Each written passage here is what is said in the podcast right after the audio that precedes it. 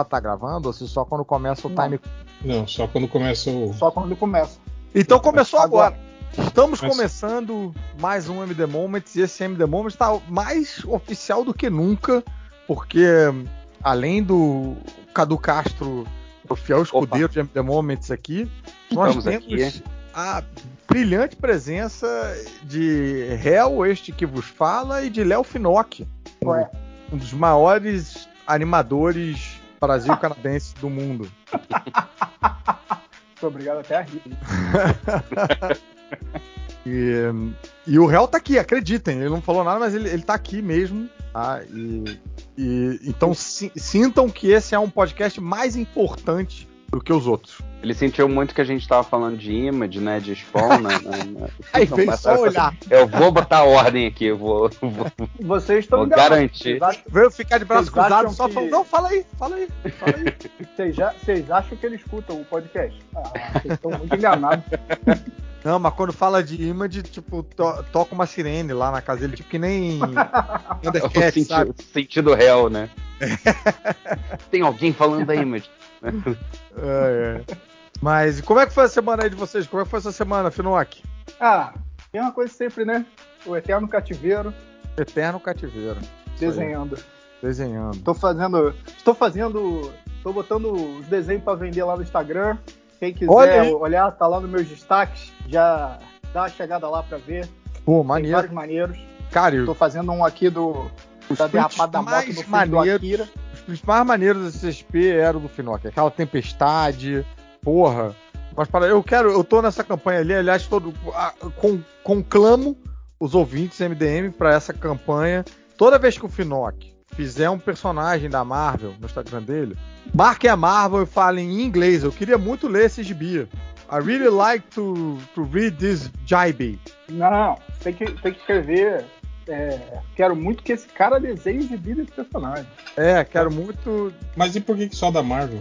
É, porque ele não, quase não faz descer, Porque né? a gente, porque a gente é marveco, né? Ah, Não, mas tem os da DC lá. Tem. Eu desenhei um Kilowog no outro dia. desenhou a o Trindade. Azul, A Trindade. o Ô, Besouro você Azul até e o ven- Gladiador no outro Mas dia. eu acho que a DC no não tem cara de pegar, fazer. Você vendeu o Lobo, né, cara? Eu vendi o Lobo. Mas a DC não tem cara de, de, de lançar um gibi com um traço mais assim, não tem não? Eu acho que é bem Tem mais a sim, cara da pô. Marvel, cara. Como que não tem? Ah, eu acho que não, cara. É? É? É, Não, a DC É, também tá, tá nessa Ah, vibe tem um faz. tempo já. Né? Faz os, os, os jovens, as, as revistas para Young, Young Adult, É? tem, tem os gibi Ah, é, tem essa linha, né? É, eu, Uhum. porque eu, eu já imaginava direto um gibi tipo meio garoto esquilo, uma parada tipo Homem Impossível, sabe? Uma Não, parada tô, tô dentro dessa também. ó. que combina bem com o traço. Mas faço esse convite aí pros ouvintes MDM pra dar nessa força aí, nessa, Muito obrigado, seu Caruso. nessa encheção de saco da Marvel. Cadu, como é que foi sua semana? Ah, cara, mesma coisa de sempre. Agora, é, eu tô só desmontando caixa agora. Essa Ah, semana você inteira chegou, mas não mudou, né? Você- cheguei, mas não mudei. Agora é só, é só isso. Então Desmonta- você tem que começar a fazer vídeo de unboxing. Tinha um lugar pra, pra- Eu vou fazer os unboxing, os Cara, próprios gibis, né? Cadu, eu vou te falar que quando, quando eu mudei, quando eu mudei pra uma casa, que eu saí da, da- de uma casa em que eu morava sozinho, né? E aí quando eu, eu fui dividir casa com, com alguns colegas, eu fiquei, acho que uns quatro anos com, a- com as minhas coisas encaixotadas, cara. Tipo, Sim, na, é, na é. casa, assim, tipo, não desencaixotei várias coisas. Às vezes, precisando de roupa, você tinha que ir lá nas, Na nas caixa. caixas, procurar roupa, né, tal. pá. Eu, eu, eu, saí, eu saí de, de um apartamento na, na Tijuca que era do que eu, que eu tô agora aqui em Petrópolis. né? E eu, eu levei caixa que eu não, eu nem abri. Eu, eu tinha levado a caixa na mudança, fechada. fechada ela ficou, fechada ela veio. Olha, a caixa é bicampeã de mudança, então. de mudança, eu não tinha nem aberto ela. Aí minha esposa falou assim: o que, que tem aí dentro? Eu falei, gibi. Ela, ah, então se você não abrir, é porque você não tá ali. Não, mas pera aí, né? Ah, não. Mas tá aqui. Tá aqui. Vamos conversar, pera aí. Não é bem assim. Mas, mas aí tá, tá aqui Cara, essa- agora. essa mania que elas têm, né, de querer se desfazer das nossas coisas, né? Impressionante, cara. Impressionante. Toda obra que a Mariana pensa em fazer nessa casa envolve explodir Jogar fora as revistas, é. sempre. Não, eu pensei em juntar esses dois quartos. Peraí, caralho, eu, tenho uma, eu projetei uma estante aqui com tu. Você bota em outro lugar. Como bota em outro lugar? Essa parada tá, tá pregada na parede. Cara, vai me dando uma taquicardia, vai me dando. E ela fala, ai, não entendo que você fica assim. Nossa, só falei um negócio aqui, eu, hein. Só Rapaz, um monte de papel, né? vai me dando uma tremedeira, vai me dando um. Nossa. Cara, não quero nem falar disso. Vamos começar. Vamos... de olho, né? Tá, tipo... Vamos, vamos começar aqui. Vamos começar. Mas é um bom momento isso aí. Isso aí faz parte do, dos momentos. é algo que nos une, né? É. é nos une. Bem, mas é, vamos começar. Cadu, quer trazer o seu, seu primeiro MD Moment pra gente? Ah, vamos lá. Eu tava até, eu tava até pensando aqui. Eu falei assim, gente, qual, qual é o MD Moment que eu vou falar dessa vez, né? Mas, é, como sempre, vamos lá para a década de 90, né? Yes. É, eu encontrei aqui já o, o, o número, foi Homem-Aranha 146. E aproveitando a onda 146 da. 146 na abril ou 146 nos Estados Unidos? Na abril, né? Ah. É, é, aproveitando a onda aí do Disney Plus e do, do que aconteceria ser, né? É o que aconteceria se o uniforme negro dominasse Peter Parker. Hum. Porque Cara, essa foi uma história que eu gostei muito, na verdade. E é, eu, eu tinha o hábito de ler, assim, né? Tipo, esporadicamente uma, o que aconteceria ser, porque elas vinham, assim, meio que dentro do, do mix da revista, né? E, e aí, de repente, é, era sempre uma coisa meio estranha, né? Porque não tinha muito aviso. Você comprava o gibi e de repente tinha uma história dessa ali no meio e todo mundo morria. Era sempre uma coisa assim, Homem-Aranha era sempre o primeiro a morrer sabe? Umas coisas do tipo. E essa em específico eu gostei bastante porque eu achei, eu achei a história interessante, assim, eles, eles meio que expandiram um pouco essa coisa do, do simbionte dentro da história, né? Que até então ele era só uma roupa que queria dominar o Peter Parker, mas aí nessa história disseram que ele se alimentava de adrenalina e hum. que ele sugando a, a, meio que a força vital da pessoa, né, e tudo mais. E o, o M The Moment em si é quando é, num determinado momento o, o simbionte está dominando o Homem-Aranha e derrotando todo mundo, tipo, derrotando o quarteto, derrotando o, os Vingadores, né? E aí eles vão, ele vai enfrentar o Hulk. O Hulk chega para bater no, no, no, Aranha com o simbionte. E aí o simbionte olha pro Hulk, se junta nele e larga o corpo do Peter para trás. Só que quando ele larga o corpo do Peter para trás, é, aí o, o, a caixinha de texto dizia assim, né? Tipo, ah, e aí cai o corpo de Peter Parker, mas não é o de, do Peter Parker que, que estamos acostumados a ver, mas sim de um senhor de 90 anos. E aí ele tá tá, tá, tá. Né, tipo, caído no chão. E quem namorava ele na época era a Gata Negra, assim, na época dessa história, né? Uhum. E aí e aí eu fiquei assim, caraca, que troço bizarro, né?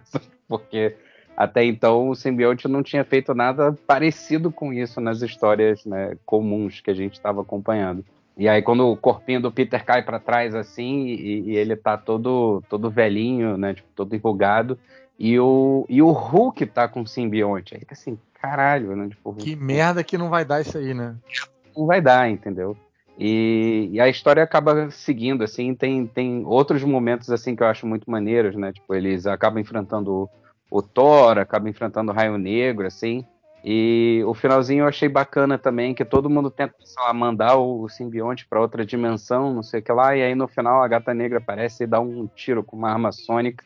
E aí ela vira e fala assim, lá, ah, vocês são, são uns palhaços, uns palermas, sei lá, tipo, que querem é, é, se livrar do simbionte sem matar, sabe? Tipo, como se ele fosse um ser vivo, como se ele tivesse consciência. Essa coisa matou o homem que eu amava. E aí a história acaba com ela toda deprimida, porque ela tinha meio que, entre aspas, vendido a alma pro rei do crime para poder conseguir essa, essa arma só para matar o simbionte, porque o simbionte Mas é impressão minha ou isso é desenhado pelo Mark Bagley?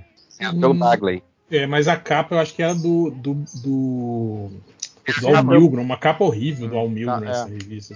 É, uma capa esquisitíssima, assim, né? Tipo, é, mas o, o desenho da edição é desenhado pelo Mark Bagley. Pô, o que, que eu achei bastante. É? Já era meio que o desenhista oficial do Aranha, né? Uhum. Então, Dá uma cara de um Orif um pouquinho mais oficial, né? Porque às vezes o Orif tinha cara meio de, de chamarem os estagiários da. É, é que o Arif tem dois momentos, assim, né? Ele tem essa, essa de que geralmente ele era produzido por artistas que estão iniciando, né, na, na, na Uhum. Marvel, assim, mas tinha algumas edições que eram produzidas pelo time principal da, da, da, da revista também, né? Eu não sei exatamente qual era o É. critério que a Marvel usava. E aqui a gente tá vendo também que uma coisa curiosa é que assim, essa tá muito baixa essa numeração. Um, primeira coisa é que a capa da Abril é melhor do que a capa original. A capa da Abril tem um fundo branco, a capa original tem um fundo meio rosa choque que, que bagunça todo É. mundo ali. Né? A da Abril deu uma, uma, uma bela melhorada ali, deu uma acrescentada num, num, Aliás, movimento e tal. parece o, parece o contrário, né? Parece essa capa de fundo rosa parece a capa da Abril, né? Não é? É, pois é.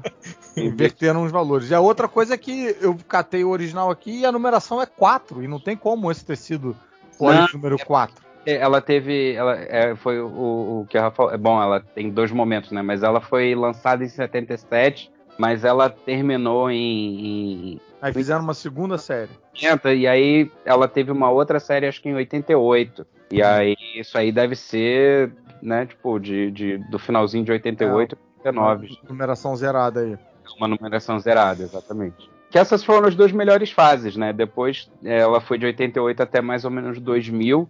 E aí de 2000 eles tiraram o Vigia, e aí Aham, sim. tiraram o esquema da, da, das Warifs, e aí ficou meio, meio ruim, sei lá. É, e esses foram os momentos que, que, que, que chacoalharam o pequeno Cadu. Foi Homem-Aranha velhinho, sugado pelo, Sugado Pelo- pelo. simbionte. É, eu e, acabei. um, e um Hulk, um, um Hulk, um, um Venuke, um Hulkanon. Canon. O Cara, Hulkanon a também gente- conseguiu o nome aqui. A gente que até impactou. brinca, a gente até brincava, né, falando que o, o, o Arif era meio que tipo assim, um jeito da Marvel falar pro, pro leitor não reclamar da cronologia oficial, assim, porque eu não sei se vocês lembram, mas Só dava 90% merda. das histórias do Arif terminavam em tragédia. assim, eram Sim. poucos que tinham um final feliz, assim, né? É. Tipo, Então se a Gwen meio- Stacy não tivesse morrido, É, Estados Unidos explodia. É muito isso, né, cara? Do tipo dos leitores que estão reclamando, ai, a Gwen Stacy É. morreu. Aí eles falam, então peraí, né? Faz aí um, um Arif aí que ela não morreu e, faz uma merda muito maior acontecendo, né? É. Aí mundo faz, nossa, graças a Deus que ela morreu. com esses dias aí de alguém falando, né, do, do- desses sites que comentam seriados, né, da, da- é, atuais, e alguém falando assim, puxa, finalmente teve esse episódio, esse último episódio de What If, não sei se todo mundo viu, que foi o do Thor Festeiro. Aham. Eu vi. Eu vi. E alguém-. Cara, eu gostei. Episódio Eu leve, não- achei. porque só teve tragédia até agora, e aí eu virei e falei assim, cara, você já leu alguma What If, sabe? Tipo, pelo É. amor de Deus. É só tragédia, né? Tipo, Só tragédia. É, é mais tragédia, inclusive, nesse seriado. Sabe? Eu, que- eu queria mais gente se dando mal. Mas. mas, mas é isso, sabe? Então a, a, a história tá condizente. Eu acho que tá muito condizente com o que os gibis eram normalmente. Mas tá aí. Massa. Excelente. O Finoc lembra de ter lido isso aí no, na, na época? No- Cara. Quando estava acontecendo? Eu devo ter lido, mas. Não te marcou? Não, é- não tanto quanto o Cadu. É. Visto, Nem né? um pouco, porque passou direto. É engraçado. Eu tenho esse gibi também. Eu não tenho tanta lembrança dessa história, não. Mas E, tá e aí. eu gostava, eu gostava muito do que acontecia. As paradas Também. que eu mais gostava. Tanto Cara, eu vou te dizer que os, os o que aconteceria assim que me marcaram mais, assim. Esse aí eu lembro de ter lido. Eu lembro desse, desse lance do, do, foi mal. Quase derrabei aqui em cima do desenho aqui, entrei em desespero. O lance do, do de, de, de tragédias, né, esse tipo de coisa, mas é, é, eu lembro do umas que, que, que eu achei foda foi é um que era o que aconteceria se, se a, a Fênix não tivesse morrido, que morre todo mundo e, e ela inclusive no, não minta, ela fica viva, mas ela consome o sistema solar inteiro no final. Mas, tipo assim, as cenas mostrando os X-Men morrendo, assim, especialmente o Professor X, cara, que ele tem uma, tipo, um- uma, uma batalha mental com ela, Uhum. e aí você vê, assim, a, a- a- as feições dele, sabe? Tipo assim, enquanto, enquanto ela, ela, ela mata ele na, na, na luta mental, assim, cara. E umas coisas meio, sabe, umas paradas meio pesadas, tipo, quando ela matou o Wolverine, ela jogou o Wolverine numa, numa pira flamejante, onde ela tinha. Era, era, basicamente era o corpo do noturno pegando fogo. E aí ela joga o. o- é, foi assim: o Wolverine. O, o Colossus joga o Wolverine no arremesso especial pra acertar ela, né? Ela para o Wolverine no ar e devolve o Wolverine pro Colossus e faz o Colossus voltar à forma humana. Então o Wolverine mata o Colossus sem querer. Nisso, o Noturno já estava morto, já não há- ela, ela botou fogo no Noturno. E aí ela pega telecineticamente o, o Wolverine e joga ele na pira flamejante do Noturno. E aí ah, o balão de recordatório fala que o Wolverine simplesmente não tenta sair dali, sabe? Tipo assim, ele, ele meio que fala, ah, velho, Desiste. exato. E Nossa. se deixa que morrer queimado, assim, sabe? Então você imagina o Wolverine que tem um, um fator de cura que bastava ele simplesmente rolar pra fora do fogo. É. Não, ele fica ali por, sei lá, sete horas até morrer de verdade, né, cara? Queimando, Esperando morrer. regenerando, exatamente, né, cara? Que horror. E é, é pesadão mesmo. E aí acho que no final, se eu não me engano, ela mata, ela durante a batalha ela mata o Cíclope e aí o Ciclope, né? Eu falo errado, eu falo Cíclope. Ela mata o Cíclope e aí, tipo, ela ela, ela volta a, a- a ser Jean Grey, né? E aí ela fica puta da vida com ela mesma e aí expande os poderes da Fênix e, e destrói o sistema solar inteiro. E é assim que termina essa bela história. Pra você De- fechar e falar, nossa, ainda bem que só ela morreu. Ainda bem que ela morreu, né? Ela Acho morreu. também tem uma coisa também do, do, do roteirista é, ter uma liberdade no Arif pra fazer umas tragédias que ele não ia poder fazer, né, na, na revista de linha. Aí também o cara capricha, né? Ah, sim. Capricha matando tem uma uma, galera que normalmente também. não morre. Tem uma outra coisa também que nessa época a galera não voltava igual volta agora, né? Toda hora morreu, volta, É. morre, volta. Então Tem- era é. muito mais chocante a gente ver todo mundo morrendo do que Sim. eu ver hoje em dia. No X-Men hoje em dia, então nem, nem tem mais importância É, isso. Então, o- a- a cronologia- A, era, A cronologia oficial do X-Men é tipo uma cronologia Warif, do jeito que as pessoas morrem. É. Tipo, não, mas tô falando do, Morre e do volta, Hickman, morre e volta. O, o, o, a, a fase do Hickman. ah, é, cara- que eu acho que ele fez só- da... É, eu acho que ele fez só de, de zoação mesmo, com quanto, tanto que os personagens já voltaram, ele falou, quer saber, vou fazer uma parada só pra eles voltarem sempre. Não Aham. foi só, só de... E ninguém entendeu que é, que é ele zoando, sabe? Sei. A Hickman é uma bosta. Vamos. Vou fazer o meu, o meu, o meu The Moment aqui de um troço que, cara, eu acabei de ler. Eu acabei de terminar a fase do do Garth Ennis com o Steve Dillon no, no Hellblazer, no Constantine. É, reler, no caso, né? Porra, uma trabalheira do cacete pra conseguir fechar aqueles encadernadinhos ali da, da Panini. Eu só consegui um dos, do- daqueles três primeiros ali, né? Só consegui o volume 2. O volume 1, um, eu achei o gringo mais barato do que eles estavam vendendo, o, o volume 1 um da Panini. Mas aí faltavam duas edições que eu complementei com aquela Vertigo Abril lombada quadrada. Aí o 2 eu achei, o 3 eu tive que fazer, eu tive que, que- que costurar uma edição nova, pegando uma edição da Pixel, duas da Vertigo Abril, uma edição avulsa gringa pra montar um, o encadernado da Panini, que esse, cara, o único que encontrei vendendo custava 300 reais e o frete custava outros 200, era uma parada de louco. E aí depois que eu, que eu li esses que, né, esses encadernadinhos da Panini, que era o que eu não tinha, eu resgatei meus, meus Hellblazer daque, daquela. Aquele limbo esquisito ali de metal pesado, tudo em quadrinho.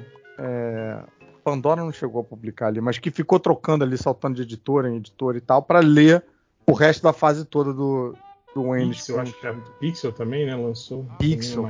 É, Não Pixel fala. talvez tenha sido um pouco depois.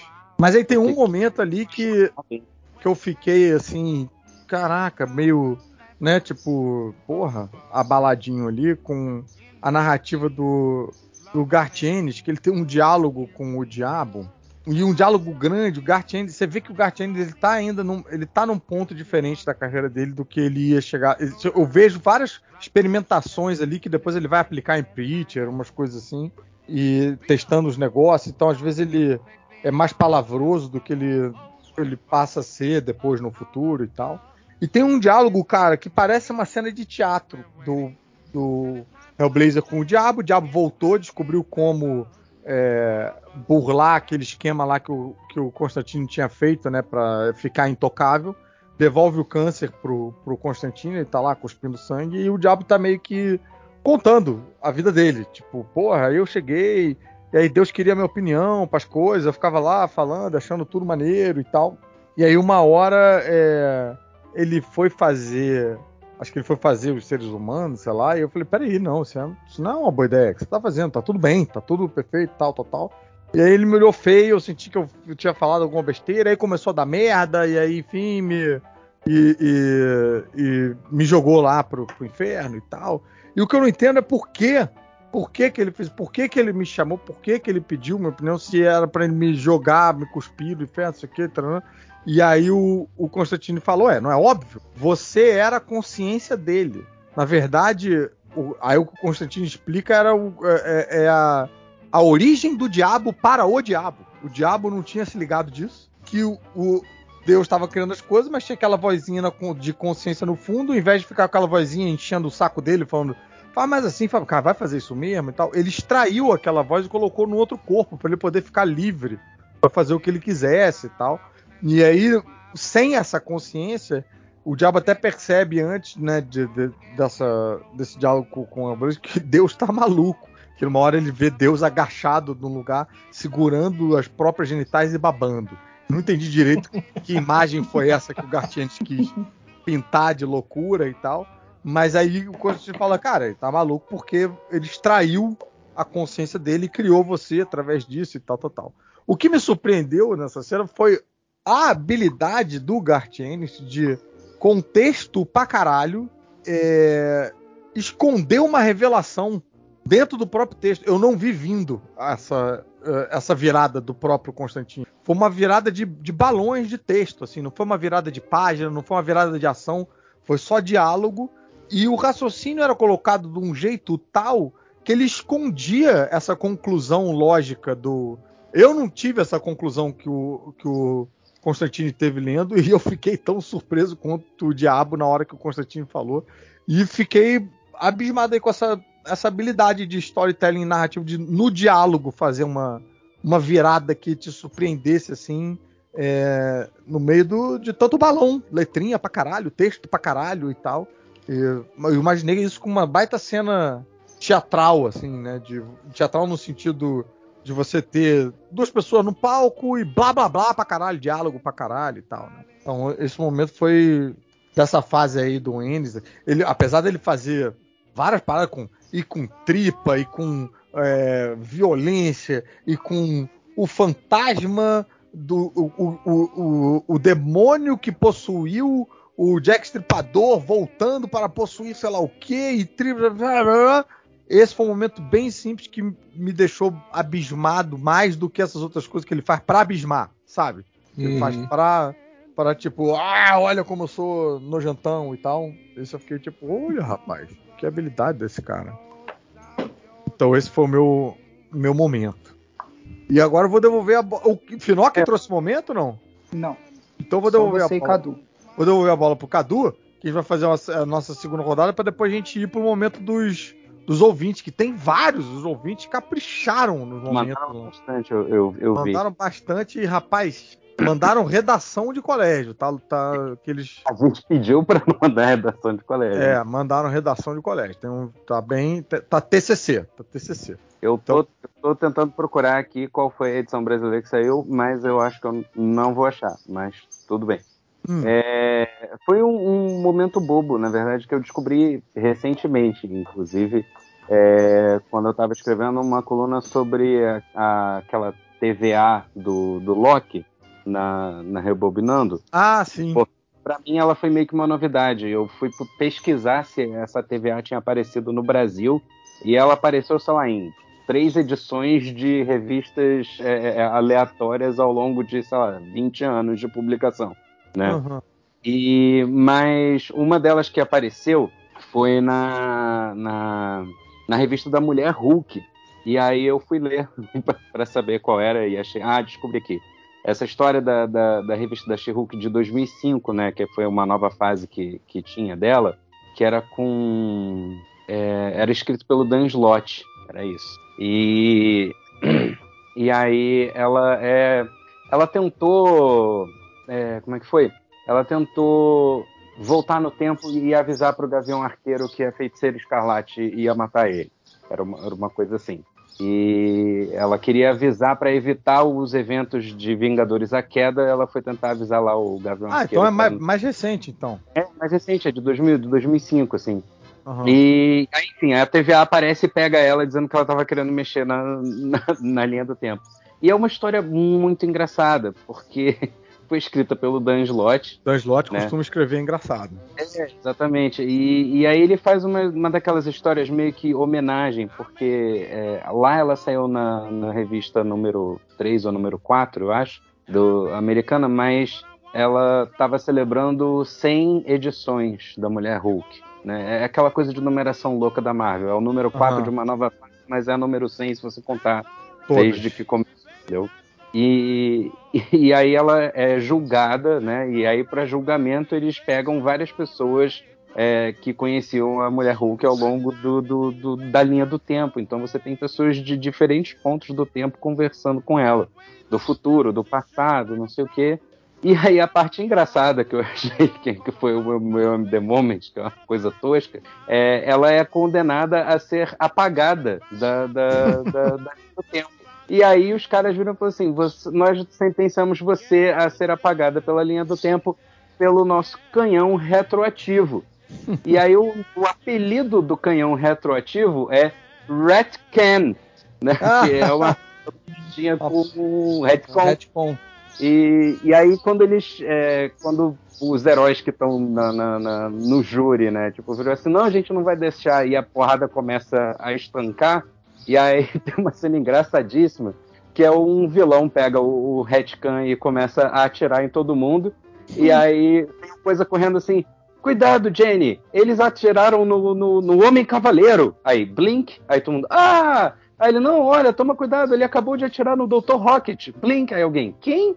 Né? Tipo, então, assim, personagens falar, a gente nunca ouviu falar porque eles foram apagados pelo, pelo canhão retroativo. Então, Genial. eles deixaram. Ele, ele inventou um personagem como se ele nunca tivesse existido. Mas E aí eu Genial. Cara, tem Parabéns. aquela história do, do- dos X-Men, que tem um personagem também que o poder mutante dele é é fazer as pessoas esquecerem ele. Ah, eu lembro dessa história também. Essa história é, é bacana. rola- que ele- É, e tipo assim, ele salvou o mundo todo, assim, ele salvou os X-Men, né, da, da- Lembra? da- uma, uma treta federal e ninguém lembra, assim, né, tipo, ninguém sabe. É isso parece um pouco aquele episódio do Rick and Morty do Total Recall, que tem os parasitas de memória e que. é, só que aí no caso é o contrário, né? Porque ao invés de desaparecer, acrescenta. Tipo, alguém vira e fala: Ué, mas quem é esse cara de cavalo que tá aqui? Ah, ele sempre esteve aqui. Ah, é verdade, ele era nosso amigo de infância, não sei o que, tá, né? Fizeram até um jogo de tabuleiro com isso aí, quer dizer, que é na, na verdade de cartas. Não jogou. É aquele, aquele jogo que a gente jogou na sua casa, é esse? Acho que sim. Que aí tem que descobrir quem é o parasita e tal. Isso, é isso. Uhum. Putz, É isso mesmo. Esse Esse, jogo jogo, é- é bem maneiro, né? É foda, é foda. Eu joguei a versão, porque esse jogo tem duas versões, tem a versão cooperativa e a versão cooperativa competitiva, em que, você- em que o- os jogadores podem ser parasitas também. E aí eles ficam o tempo todo tentando fazer você matar pessoas que não são parasitas. Meu irmão, a versão não cooperativa, caralho, me dá pesadelos até hoje. Até hoje. Até hoje eu olho pra Mariana meio enviesado.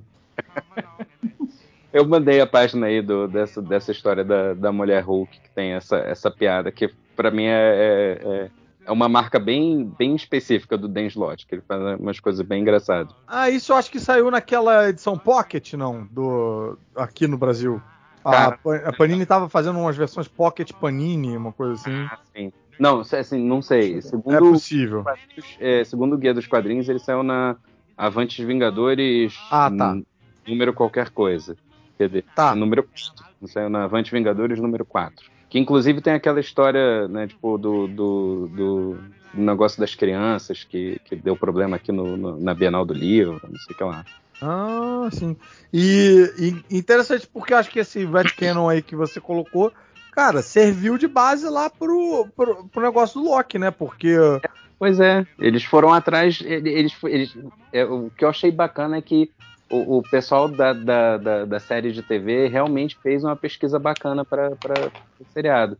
Assim, com diversos graus de sucesso, né? Te- Teve gente que detestou o final. Eu conheço gente que detestou o final de Loki, eu conheço gente que amou o final de Loki, entendeu? Então, assim, mas eu achei muito legal que eles, pe- eles pegaram um- umas coisas interessantes ali de, de- de- da- da própria Marvel em si, né? Dos Uhum. quadrinhos, obviamente, que é o, o- a fonte do, do material. E eu, eu achei que eles fizeram uma história honesta, foi uma história bacaninha, assim. É, não, eu tinha visto aquela tua, a tua coluna lá no Bobinando sobre o. Falando da. É, é Mark Grunwald, o cara que eles serviram de, que de inspiração, o é. maluco do bigode. Isso é. Que é o Ó. Owen Wilson, né? Que são, Isso, tipo, é o- vários e tal. É. Mas nessas edições que você catou ali naquela matéria, não tinha o. não tinha a arma que diz. que diz. que. que, que apaga a pessoa do- da linha temporal, ou tinha. Não, não tem uma arma em específico. Então acho que Tem o- essa o aí no O, Dungeon ba- né? o bastão, né? Eles usam aquele bastãozinho, né? Que apaga a pessoa, né? Mas é porque Ah, Na Os guardas da TVA dos quadrinhos são bem diferentes dos guardas da, da TVA do, do seriado. E eles não têm essas armas, na verdade. Eles têm, sei lá, uma cronomoto, alguma coisa do gênero. sei. Mas a- o visual deles parece muito mais com o Juiz Dredd, por exemplo. Eles têm um Uhum. visual mais parecido com o Juiz Dredd. Eles têm uns nomes mega esquisitos, assim. E não tem muito a ver com os guardas do seriado, não. Mas eu acho que eles pegaram essa ideia do Hatchken e adaptaram para essa coisa dos bastões que eles usaram no seriado. Isso eu achei bacaninha. Achei Maneiro. legal. Maneiro, maneiro essa piada do Dan Slott aí, porra, muito boa. É, Minha vez? Posso ir? Era o Hell, né? Não sei. Não, o réu, o réu tá de. É, escrituário. Tá de. Com- comentarista. Comentarista. comentarista. É, Bem, eu? você tem, Finoc? Apesar de que, se você quiser, eu, eu puxo um aqui, cara. Eu, eu tava. com, com- vocês estavam falando de What If, eu lembrei de um aqui Então, também. então né? traz, então traz, traz, réu. Foi anos 90, em 1990. Olha! Pra você ter ideia. Era uma fase que eu tava meio desgostoso com a revista do Hulk. Foi quando o John Byrne saiu, né? Abandonou o Hulk e deixou nas mãos festas de Al Milgrom, né? Pra terminar aquela saga do, do Hulk separado do Banner, né? Eu fiquei puto e parei de comprar a revista do Hulk, né? Hum. E aí eu lembro do, do- do- dos, da galera que, que consumia quadrinhos falando do- do- da revista do Hulk, que, que saiu uma história muito foda, olha a capa e não sei o que. E aí eu olhei a capa e era um desenho do Wolverine, trajado com a roupa da Shield, né? E era um, o que aconteceria se o Wolverine fosse agente da Shield. E todo mundo tava falando muito bem, né? Não sei o que. E eu olhei e achei a capa muito feia. Assim, eu falei, "Caceta, a galera tá achando essa capa muito boa. E era, eu acho que é prim- meu primeiro contato com a arte do Rob Liefeld, que essa história é feita Ah. por ele, desenhada por ele. E aí eu lembro que eu comprei a revista, voltei a comprar o Nossa, Hulk é nessa muito época feia mesmo. Comprei e, e aí eu fui ler e tentar entender a empolgação né, da, da- da- dos meus amigos com essa revista. Cara, é uma história comum, assim, né? Aquela com tragédia, obviamente, que o, o- o- Nick Fury morre né, na história, não sei o quê, e no final o, o- o Wolverine acaba como diretor da Shield, mas é uma história bem, bem qualquer nota, assim, né? E o que me, me, me chamou a atenção mesmo foi que eu identifiquei na- no desenho do, do, do, do Liefeld, meu primeiro contato com esse cara, é vários quadros que ele copiou do Frank Miller. As, as posições, as lutas da, da viúva negra, os golpes que ela dava. E, e, cara, era nítido. Tipo assim, eu fiquei olhando e falei, cara, mas eu até corri lá na Super Aventuras Marvel antiga e comparei. Falei, falei, cara, mas esse cara tá copiando, né? Na cara dura, né? Os desenhos do Frank Miller. E aí eu fiquei pensando, tipo assim, mas por que, que um cara faz isso? Tipo assim, você vai copiar do Frank Miller, que é um desenho que todo mundo conhece, alguém. É, Você né? olha e identifica, né? Tipo, caralho, isso aqui é um desenho do Frank Miller, né? E, eu, e aí chega naquele momento que eu falo que eu nunca entendo quem, quem faz o, o, o swipe, né? Quem, quem, quem chupinha a, a, a arte. Do tipo, eles não se dão o trabalho nem, sei lá, nem de flipar ou de alterar a posição dos braços, sabe? Não, eles copiam exatamente a mesma arte, entende? E aí eu não, eu não entendo isso, sabe, cara? Tipo, o pessoal, ah, é uma homenagem. Eu falei, é uma homenagem Ah. seu cu que é uma homenagem. Não é uma homenagem, né, cara? Não, porque quando é homenagem, eles, eles, eles Cara, apontam, eles falam, tipo, é after. Um negócio de, de capa, assim, você pega uma capa, Sim, né? sim. Aí você faz Por exemplo, aquela capa do, do, do, do Wolverine com as garras e o reflexo do Hulk nas garras, né? Essa capa foi. Sim, foi referenciada várias vezes. Referenciada várias vezes, né? Tipo, uma homenagem a gente sabe o que, que é, né? e aí foi isso, cara. Eu fiquei meio, meio puto com isso Eu- aí. E, e não, não, não fui pego pelo, pelo hype do. E, Do- e aí começaram os anos 90. Foi exatamente, cara. Porque a partir daí começou logo em seguida, acho que 92, né? Ali Image, e explosão e todo mundo adorando. E, e, tipo assim, eu já via a mente deteriorada do público. Tipo assim, dois anos antes, quando eu vi meus amigos elogiando aquilo, cara. O, o estilo de desenho, sabe, cara? Aqueles, aqueles músculos todos disformes que o, que o, que o Liefeld fazia. E, e aquelas cenas de luta, tipo assim, sem cenário nenhum, assim, aquelas paradas, né? E aquelas garras gigantes. E, cara, As metrancas todas. Cara, eu tô, eu tô, Sim, eu tô passando aqui o olho na, na, na edição do, do- do- dessa do, do, do Wolverine. E, cara, é bem ruim, cara. É bem... Eu fui procurar aqui essas imagens e, cara, tem o Rob Liefeld roubando o. Porra, o Kevin Maguire roubando sim, É, pois é. uma Um monte. galera, né? sim, sim, sim. Não teve uma, uma- uma- alguém que mandou lá no, no, no grupo lá do, do- dos quadrinhos, Caruso, essa semana aí, um, um cara que copiou o Jim Lee na cara dura também. Ah, é, o. o... Qual é o nome dele? Fábio Laguna, não- não foi isso? Acho que é, acho que era isso, isso mesmo. Que copiou e, e saiu aqui. Essa eu lembro nitidamente que o cara tava copiando o Jim Lee, assim, copiando o Jim Lee mesmo, mesmo. Era o mesmo desenho, era idêntico, eram os mesmos personagens, inclusive. Tipo, era o Wolverine. Tipo, o cara copiou o Wolverine do Jim Lee, não sei quantas Mesma vezes numa pose história. mesmo. É. Tem a mesma É, eu, eu, eu lembro que a, a gente que convive com, com a galera que é, que é artista, desenhista, o pessoal fala muito sobre essa época, que isso aí era uma orientação do, do, do agente, do estúdio, né? Que eles falavam que eles queriam que o cara O estilo, você- né? Igual É, que você desenhasse igual. Aí, tipo assim, aí eles meio que defendem isso, que era, era uma galera nova no mercado, né? Que tava É. buscando molecada de 20 espaço. anos, né? é, exatamente. Mas eu sempre falo, né, cara? Eu falo, não, tudo bem, você adotar o estilo do Jim Lee é uma coisa, agora você copiar meio que por cima o desenho dele, né?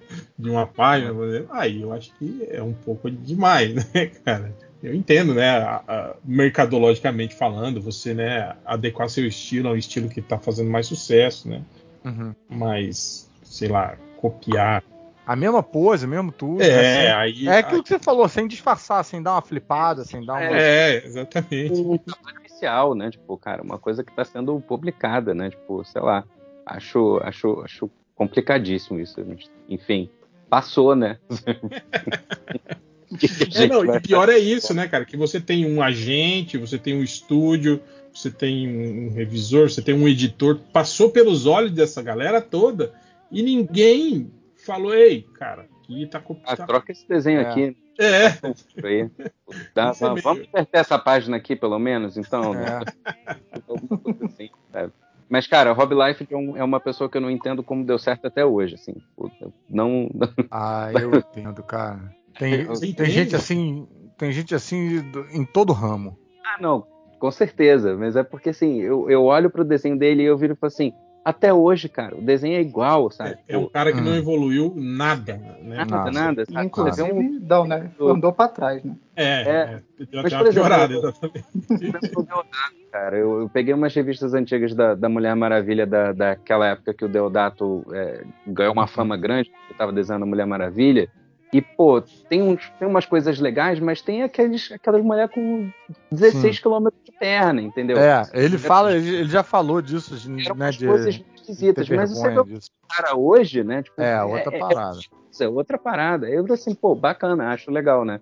Mas aí você pega o Hop Life faz a mesma coisa, sabe? Tipo, eu- é, é isso que eu não entendo. Eu não entendo como ele não consegue, sei lá, tipo. É, na verdade. E, e também ele. E como também que ele tem um, um, um belo secto de fãs. Ele Cara, e eu fico meio puto com isso, porque, tipo assim, o Liefeld, ele não é só um desenhista ruim. Ele é um cara mau caráter. Ele é um cara que, que, que, né, que já deu balão em, em, em- em- viúva de, de, de criador aí, né, cara? Caralho, não sabia É. que chegava nesse ponto, não. Caralho. Foi quando. É, foi na época lá, logo que ele, que ele foi demitido dos Heróis Renascem, ele foi atrás da, da viúva do. Do Joey, Joey Simon, acho que era, e do Jack Kirby, que eles tinham criado o. Agente americano. É, não era o agente. americano, era- não. Era um... É outro nome o personagem, é Fighting America, acho que era o nome Ah. do personagem, que era um personagem similar a. Era um personagem que tinha sido até criado antes do Capitão América, mas que não, não, não fez sucesso. E Uhum. aí ele, ele meio que, tipo assim, é, é, é, conversou com, com, a, com a família, meio que para querer o- os direitos do, do personagem. Ele não pagou os direitos dos personagens. A Marvel processou porque ele alterou o personagem, porque ele botou um escudo redondo na mão do personagem e o personagem, tipo, agindo Uhum. igual o Capitão América, arremessando o escudo e tal. É, ele capta americanizou Exato. o, o processo foi para as costas da senhorinha, porque o- Caraca, bicho. o- ele não era o detentor é, oficial dos direitos, né? E tipo Ele assim, usou a senhorinha de laranja. Exato, ele cagou, entende? Tipo, ah, foda-se. E aí ele fez um acordo no final, ele topou por, tipo, tirar o escudo da mão do personagem. O, não, acho que o, o, o personagem podia ter o escudo, mas não podia arremessar, igual o Capitão América fazia tal, não sei o quê. Acabou que a série não, não terminou, né? Ele contratou também, acho que era o Steven Platt, outro cara, outro artista para dar continuidade na série. Também não pagou esses caras e a série acabou que não, não, não- finalizou. Mas, cara, se você pegar a carreira do Rob Liefeld, é direto isso. Ele- ele tinha uma página que, que, que era sobre isso, que era tipo é, grandes histórias em quadrinho que nunca foram feitas, né? Que, tipo assim, que foram anunciadas e nunca foram feitas, né? Aí eles pegam, tipo, aqueles anúncios da Wizard. Cara, você vê um monte de, de coisas, de projeto do estúdio do Rob Liefeld, anunciando artista, anunciando, sabe? E que não, nunca, nunca foi feito. não saiu, assim, não cara. Exatamente. E por Tá isso, vendo? cara, pelo, por vacilo do cara. E, e a maioria dos projetos dele né, não, não, não, não terminam, né? na- na- É. Sempre terminam em, em treta, né? Nas... Não, ele faz um, dois e aí a três não sai. a Quatro. Sim, sim. Ah. Eu queria, eu queria ver aquele da Bíblia dele. Esse também foi um que ele anunciou e não saiu, né, cara? Bíblia, não tô sabendo não. Sim, saiu a arte Ah, bota aí. então. Era ele, Bota aí no Google aí, mano. Ele, Ah, não sei se eu quero ter isso no meu ele histórico. ilustrando a Bíblia. Lá, tipo o Cid Moreira, assim, só que em Caralho. vez, de, em vez de narrar, ele tava desenhando. Puta merda, brother. Puta merda. Bem, eu vou pegar um MD Moment aqui. É, vamos pra Alan Moore, então. E Eu não um vou pouco- falar, não? Ah, você tem? Vai lá então, filho. Tenho, pô. Então, o meu MD Moment é do início da década de 90 aqui no Brasil, né?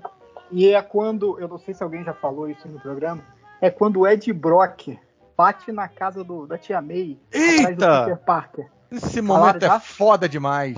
Não. Maluco, eu me caguei de- desse momento. Falei, agora ferrou, mas ele vai matar a tia May, vai matar, o, vai matar todo mundo, mas já era. E o, o Venom, pra mim, era o, o- a Uhum. pior coisa que tinha. Cara, é na cabo do época, porque- medo. É cabo do medo. É, porque não tinha, ele não tinha sentido aranha pro Venom, né? Caraca, mano, nesse momento eu fiquei muito chocado. Eu falei, agora ferrou. E aí ele vai dar um abracinho na, na tia May, né? E só vem a mão, a mão, o simbionte mão pegando a mão dele, assim, é. E o Peter Parker segurando pra, não, pra ele não encostar a mão do, com o simbionte na tia May. Caraca, mano, esse momento foi, É. foi bem tenso na minha, na minha Adolescência. infância, juventude, Uhum. não sei, início de, de adolescência. Falei, caraca, É, eu era, que- eu tinha É, Foram esses momentos aí que, que alçaram o Venom a- a- ao que ele é hoje. Foi essa parada que deixou todo mundo em polvorosa com esse personagem, para aí depois ele ganhar a revista própria, para depois, enfim, a- ter muito. É, eu acho, eu acho que revista própria, essa coisa toda aí que virou, vira anti-herói, vira não sei o quê, É, esse negócio A- ali todo, ele eu perde a acho- mão. Mas Não, eu é, acho eu o, acho, o que gera o que gera estresse é isso aí, cara. David Michelin com o Todd McFarlane. De que as histórias do Agente Venom foram muito elogiadas aí pela, pela crítica especializada, né? Eu não, não li, né? Mas Ó, A eu gente vi. Venom com o Flash Thompson já. Não sei, cara. Porque. Não, gente, não foi com o Flash Thompson já, já era ele É. já. Não, sim, mas Eu eu, acho vi. que teve continuidade depois. Eu não sei se continuou com o Flash Thompson. Aham, aham. Mas teve, teve, teve É. mais, Não, mais mas eu tô histórias. falando é que essa é, esse é o salto ali, o Venom como um, um vilão coadjuvante ali na- nas histórias do Cara, Aranha. eu, tal. eu nunca merda. comprei muito a- Nossa, eu comprei o Ed demais, Brock, cara. a motivação. Pra mim, me, me soava tão bobo quanto o Bane, assim, tá ligado? Do Batman, que também era outro personagem que não.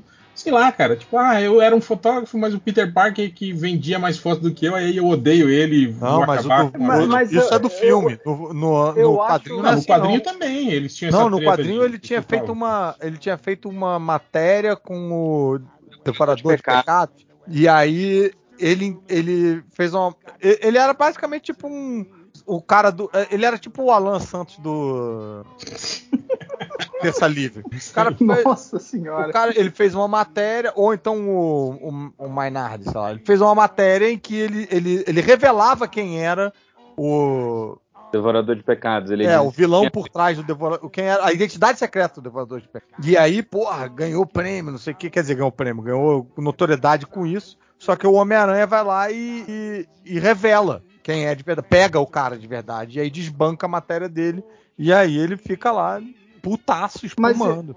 Mas eu acho que não é nem por causa disso. É, ele odeia o Ed Brock, odeia o Peter Parker, mas o Venom que faz ele ir atrás e. É, aí junta o ódio tudo. do? Sim, Venom pelo, sim. pelo Peter. Parker, né? Se não fosse. É, se, se a ele brinca- tivesse ido pra outra pessoa, talvez não tivesse. É, não, mas é porque eu lembro muito das histórias da época do, do, do McFarlane, que eles meio que conviviam no jornal e sempre tinha essa tretinha com ele, do Ed Brock Ah, meio. eles conviviam? Sim, Uhum. sim. É. eu. Na redação. Ah, eu não lembrava, não. E ele Não, sempre então, eu lembrava com- do Ed Brock com essa história do Devorador de Pecados, inclusive com outro, outro desenhista, mas eu tô inventando, então tô, tô fazendo um, um retcon. Pode ter sido um retcon, na verdade, também. Não sei, pode ter sido um retcon depois, assim, mas Uhum. o, o que eu lembro, o que eu lembro, assim, fato da- da- da- da- das histórias era que ele, essa história dele com, como jornalista não tinha sido, não tinha tido nem um destaque grande nas histórias do Devorador de Pecados. Foi uma coisa que ficou até, inclusive, no background da- da- das histórias do Aranha. Mas, Mas tá lá.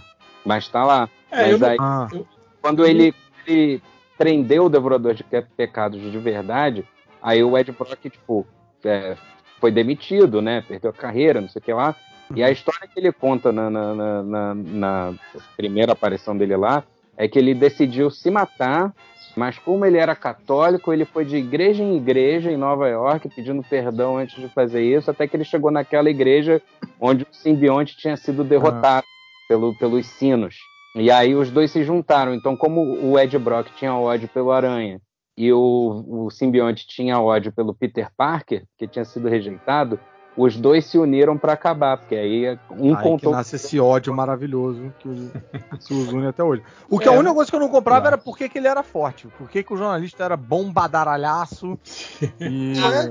Ele diz isso, ele virou e falou assim: ele, ah, eu tinha tanta raiva de você que eu não conseguia parar de pensar em, em- em te matar. Aí falaram para mim que fazer exercício é, é, ali resolvia. E aí era uma mentira, porque aí ele falava assim: cada altere que eu pegava, eu imaginava que estava esmagando seu pescoço. Aí o Todd McFarlane põe, né? Tipo, o cara segurando um altere e no outro quadro é ele, tipo, torcendo o pescoço do aranha, assim. sabe? Tipo, É, mas é estranho, porque eu lembro que antes mesmo dele odiar o Peter Parker, ele já era, né? Já tinha aquele shape Ah, sim, saradão, né? assim. todo mundo nessa época também, né? Sei lá. Ele, ele odiava outra pessoa antes. É, Torceu o É, não sei, achava, acha- a- achava que essa, essa onda de noventista aí, até ele, o Bane, é tudo meio que nessa, nessa alçada. É, aí. os caras, É, os caras criaram, tipo assim, novos Nemesis, né? Pros, pros Bane eu acho mais clássicos. preguiçosinho. Bane pra mim é só fortão de regata. O Venom... O É, Ed mas você já leu a origem do, do, do É. E com o lance lá da também, Santa né? Prisca. Santa Prisca, do, do- da droga e tal, e ele... É, não. Ele, criança mas escalando pra sair, tá O lance dele. É, não, isso aí até que eu achei legal, sabe? Tipo, Achei também. A obstinação da- dele criado desde criança dentro de uma prisão, porque lá em Santa Prisca os filhos homens herdam a, a, a, a, a sentença do pai, né? O, tipo, tem, tem uma, tinha uma parada assim, né? E aí eu só achei idiota o lance de por que ele odeia o Batman. Tipo assim, tem um cara que tá na, na mesma prisão que ele, que é de Gotham. E ele, como ele era criança, ele tinha medo, tinha medo de morcegos, né? Que tinha morcegos na, na, na, na cadeia e ele tinha fobia. Era a única coisa que ele temia. Aí o cara de Gotham fala que em Gotham tem um um vigilante, mascarado um super-herói, que se veste de morcego. Aí ele, Pronto, aí, ele do nada, ele fala assim: Ah, então é isso. Para eu vencer meu medo, eu preciso derrotar esse cara. E pronto. Olha. Aí ele odeia Foi o Batman. terapia, então, na verdade. Não é. Sim, cara. Tipo, um diálogo de dois quadrinhos, assim, e aí resolveram. A, a penima O dele com Batman é eterno, mais sim. uma coisa meio terapêutica, uma, é um, é um tratamento em etapas e passos e tal, do que. O, o, isso, é, isso, é- isso é- isso é muito bizarro, assim, porque às vezes parece que é só uma desculpa mesmo, né? O cara vira assim, ah, não, ele tem que ter um motivo pra odiar o Batman. Ah, ele odeia morcegos. E foi. Ele odeia morcegos e adora regatas. Pronto, temos um personagem.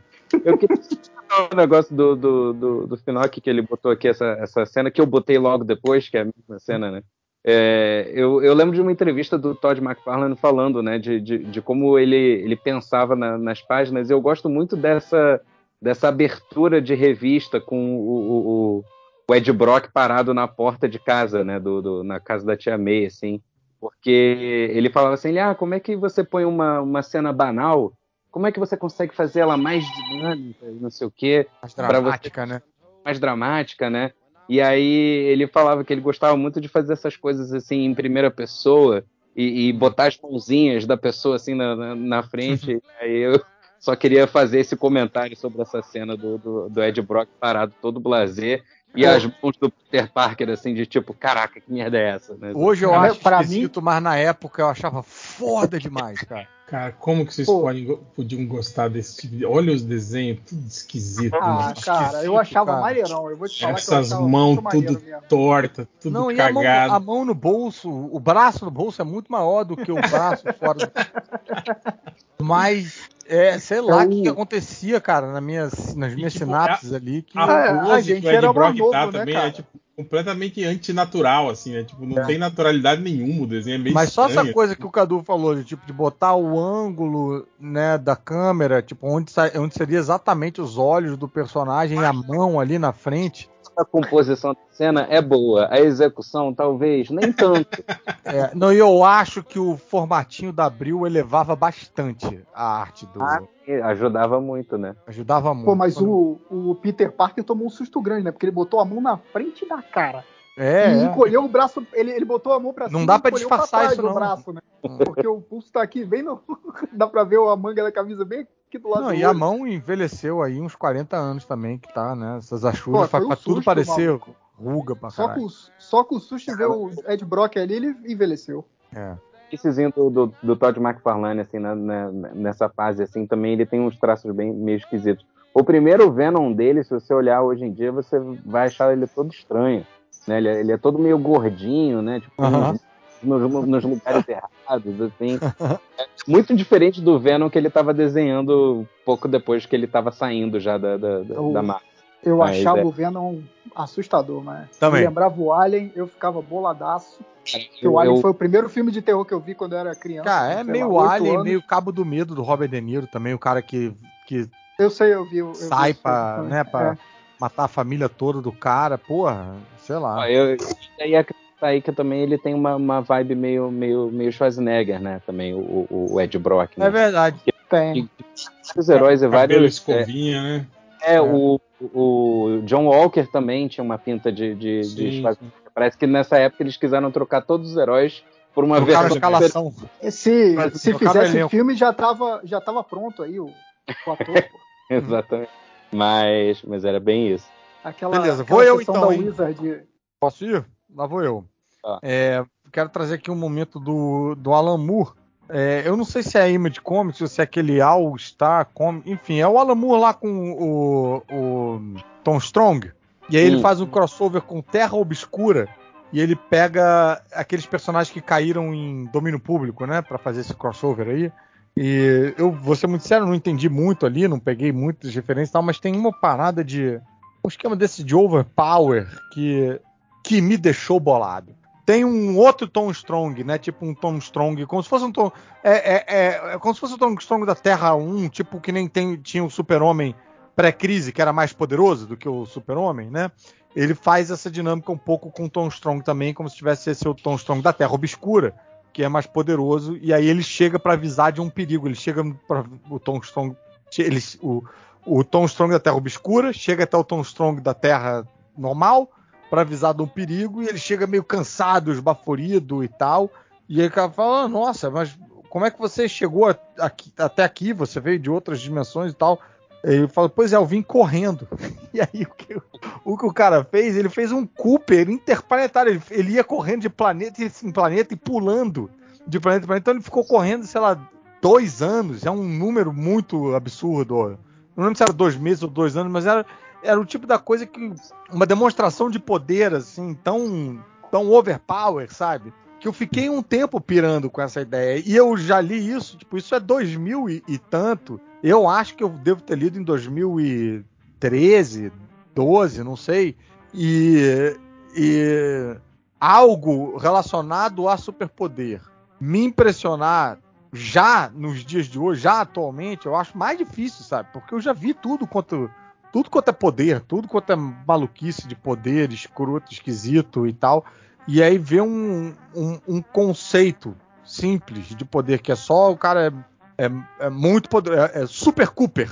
É, me deixou tipo, falei, cara, como é que esse cara consegue renovar, sei lá, tu, e, impressionar ainda com ideias tu, tão básicas? tu tá falando aí de impressionar com os poderes, você já viu o My Hero Academia? Não. Maluco, é assiste assim? esse anime. Porque toda hora que aparece o personagem, eu fico, caraca, que poder é esse, maluco? Os caras têm umas hum. ideias, eles, sei lá. Tem os poderes são bem, o cara é super forte, tá? Sabe? Mas tem os poderes, eu fico, o quê? De onde saiu essa ideia? Sabe? Eu lembrei da anos 90 da Marvel, quando eles tentaram meio que, que com geração X ali criar poderes, tipo assim, sair daquela mesmice de uhum. poderes mutantes, né? Poderes e aí diferentes. criaram, tipo, o Larval, o Derme, uns. O Câmara. O Câmara, é o Larval não era da geração X, não. Ele foi direto pro. É. Não, sim, mas eu tô falando nessa época. Derme, Derme era que, era, que era esses personagens que saíram assim com os person... uns poderes, tipo, ó, oh, galera, a gente precisa fazer uns poder novo, mais louco, né? Esse negócio de ah, o cara voa, tem asa, solta raio. Eu gosto, o Câmara até hoje eu não sei o que, que ele fazia, o Câmara. ele tinha poder telepático, cara. Porra, mas ficava pegando fogo o tempo todo e aquilo não servia pra nada? É porque. Não, é porque. Ah, ele, soltava, ele não soltava rajada? Ele soltava rajada pra aquele buraco. Rajada telepática parada, não era? Cara, ele só não, abaixava não, aquele. Não, ele só abaixava ele, a gola rolê ele para era, efeito dramático. Ele era te, telepata de baixa intensidade. Foi porque quando ele usou pela primeira vez o poder dele, ele explodiu, explodiu a boca a cara. E aí ele ganhou automaticamente o poder de se comunicar telepaticamente. Mas é só isso. A telepatia hum. dele só hum. serve para isso. Pra... Era basicamente o poder ele do... fala, ele fala, como ele não tem boca, você tipo assim, você acha que escuta. Mas a, a ele é, é, é, é não, é, é, é, plasma. Não, é plasma que sai do peito eu dele. Eu sempre achei que era uma parada telepática, uma, não, uma não. onda mental que ele mandava lá. Psicônica, uma onda psicônica, alguma coisa assim. Não, não era. Era, era plasma ah, mesmo. Não era não, muito claro, bicho. Não era claro. O, o, que, então, o que eu isso, só, isso, isso aí provavelmente aconteceu, Caruso, porque eu acho que quando o cara criou ele, falou, então ele usou o poder pela primeira vez e abriu um rombo na, na cara dele, não sei o quê. E aí alguém deve ter falado, ah, mas como é que ele fala então? Aí teve que inventar essa de telepatia. Mas assim, é um personagem que só funcionava. No... Perderam uma oportunidade aí, né? Só que, pô, podia... Eu não sei se vocês lembram. Mas só funcionava no traço do Bacalo, isso, do Chris Bacalo. Ele é, Ficava antes, bom, de, antes de inventarem que o Cable tinha um vírus tecno-orgânico, quando, quando o Live criou o Cable e só colocou ele nas histórias do X-Men, tipo, aquele background misterioso de que veio do futuro e que tinha e que era ciborgue que tinha e que tinha isso dele era uma, uma metranca, né, basicamente. É, trabucos, né? Tem uma história em que ele tá lutando contra os Morlocks e tem o Sanguessuga e o Sanguessuga cancela o poder dele. E aí sabe o que acontece?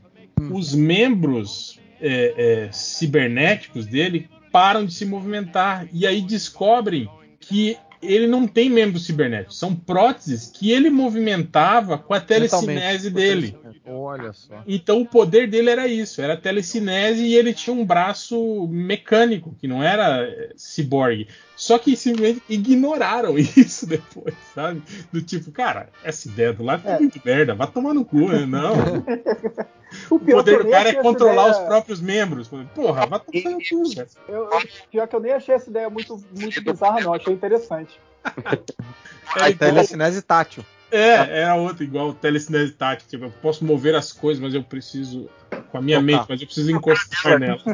Telecinese Não, tátil é o Chama empurrar, né? Esse poder.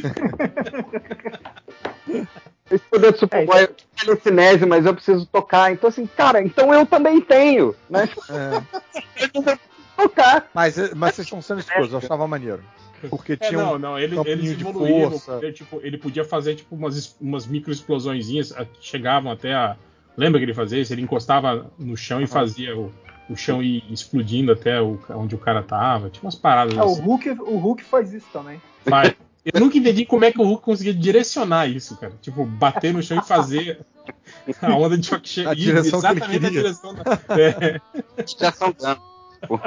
Pô, mas falando em poder ruim, vocês já viram o, o- É uma minissérie que saiu, assim, só essas seis edições, no Worst X-Men Ever, o pior X-Men de todos, que o poder do cara é. Ficar, quando fica nervoso, ele explode. E aí ele não pode usar o poder dele. Mas, É o- mas isso é o quê? É. É uma, é uma minissérie que saiu, tipo. Uma parada saiu aleatória, assim, sabe? Tipo, não é, não É tem da nada a Marvel ver com a mesmo, cronologia. e- É da Marvel, é da Marvel. Não tem nada a ver com a cronologia nem nada e saiu. Acho que saiu em 2016 ou 2015. Só zoeira mesmo. Me lembra É aquela zoeira. série, aquela série Ruínas, lembra? Que era o Uhum. contrário de Marvels, que só que mostrava tipo assim os poderes funcionando de modo, digamos, mais dramático. Tipo o Hulk, na verdade, quando ele manifestou pela primeira vez, porque o Hulk era meio que aquilo, é um câncer, né, cara? Tipo, é o crescimento desordenado do- da- da- da, Das células. da massa dele, é, exatamente. né? E aí no- no- na história de Ruínas ele vira um, um câncer, um tumor gigante no chão, ele, tipo, ele não se mexe, nada, e aí ele, ele morre logo depois da primeira transformação que ele tem, né? Tipo, ele vira um, Nunca entendi essa minissérie Um ruim, né? um ser todo. Ah, era isso, cara, era mostrando É. o, o- o- É, não, mas assim, eu fui naquela série porque anunciaram como, tipo, continuação de Marvels. É, não era bem uma continuação, era o contrário de É, Marvel. era meio um what if, né? De, É, de Marvel. exatamente. O what aí- if Marvels fosse só merda. Tem umas paradas assim, eu lembro quando, quando o Magneto usa o poder dele também. Eu lembro que arranca as obturações do Phil Sheldon. Phil Sheldon. E aí eu acho que ele é esmagado, né? Tipo, todo o metal que tem perto dele, tipo, é atraído pro corpo dele e ele é- morre esmagado.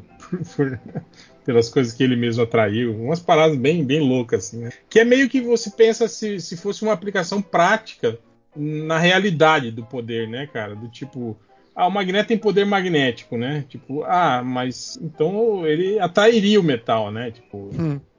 É, eu, eu lembro de um professor de física meu comentando sobre isso uma vez. Ele virou e falou assim: as pessoas esquecem que, tipo, o, o ímã atrai o metal, mas isso depende muito do tamanho do metal, entendeu? Sim. Tipo, se o magneto fosse, fosse a- ele, não, ele não consegue puxar um navio, né? Mas ele O consegue navio ia puxar navio. ele. Ele, É. ele, ele, Ele gruda no navio. sabe? E aí, Tipo acabou um imã de geladeira ser. pra mim, é meu na minha aula uma vez. Não, mas gente, peraí, o poder dele é maior do que o tamanho dele. Também tem que ter isso. É como se ele fosse um imã muito maior do que o navio.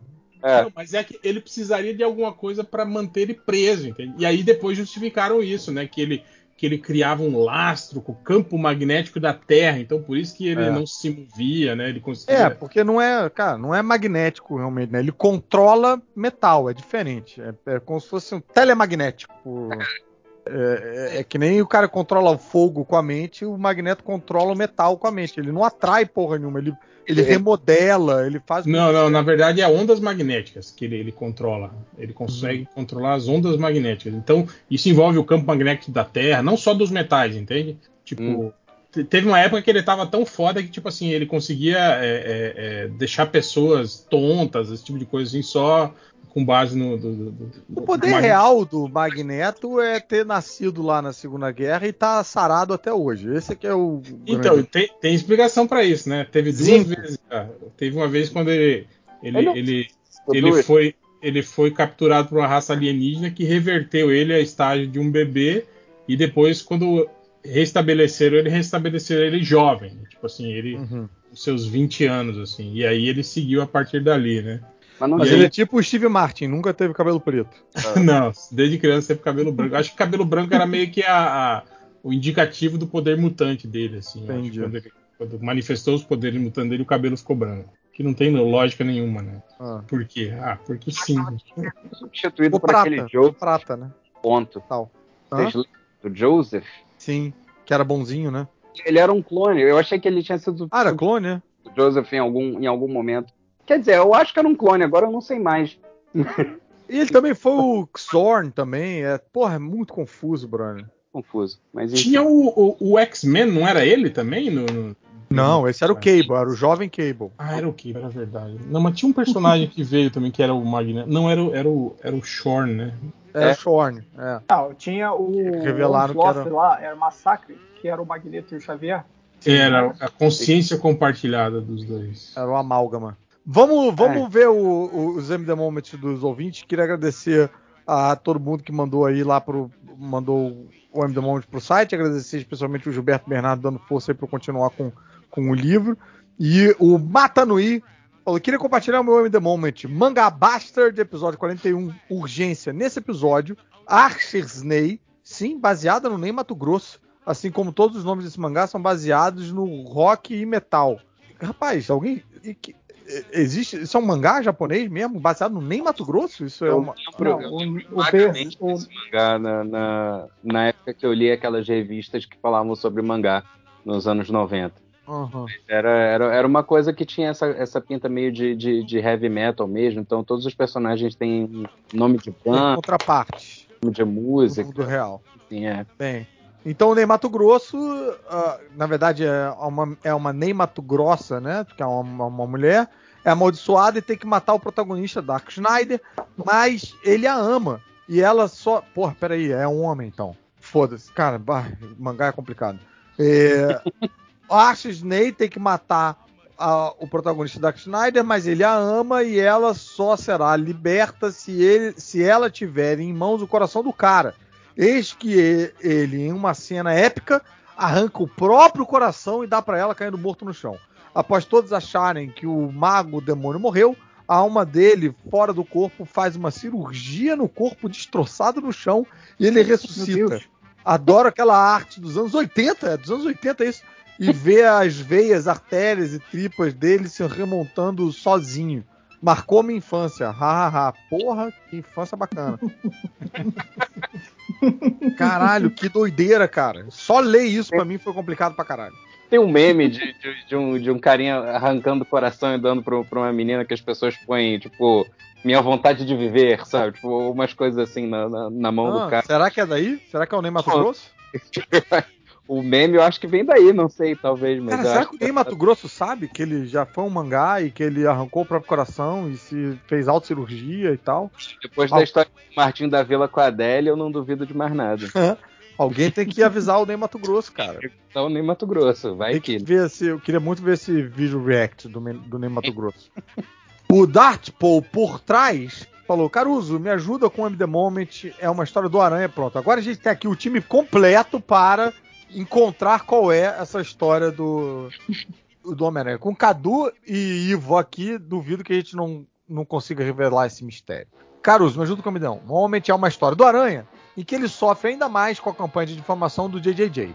Um punguista acaba se machucando ao achar que será pego pelo Homem-Aranha e o JJJ usa isso como justificativa para o argumento da ameaça mascarada. Isso escala ao ponto do povo em perigo ficar com medo de ser salvo. Então o Aranha pede a paciência, invade o escritório do Jameson e se arranca e se tranca lá com ele.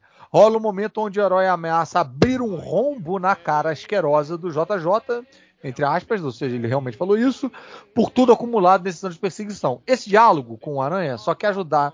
Esse, esse diálogo de como o Aranha só quer ajudar as pessoas e de como isso fica mais difícil graças a essa implicância do JJ e de como o próprio já foi salvo várias vezes pelo, eh, pelo Aranha. A história termina com o escritório todo destruído, o Robertson finalmente conseguindo entrar na sala e mostrando provas de que a última campanha do Clarim contra o Cabeça de Teia foi baseada em acusações falsas e que o jornal vai ter que publicar uma retratação. A reflexão final do Jameson me marcou muito. Só não consigo lembrar do número, pois foi no formatinho da Abril trocentos anos atrás. Cadu, sabe? Vou te dizer que, infelizmente, não sei que história é essa. Ah! Hell? Não faço ideia.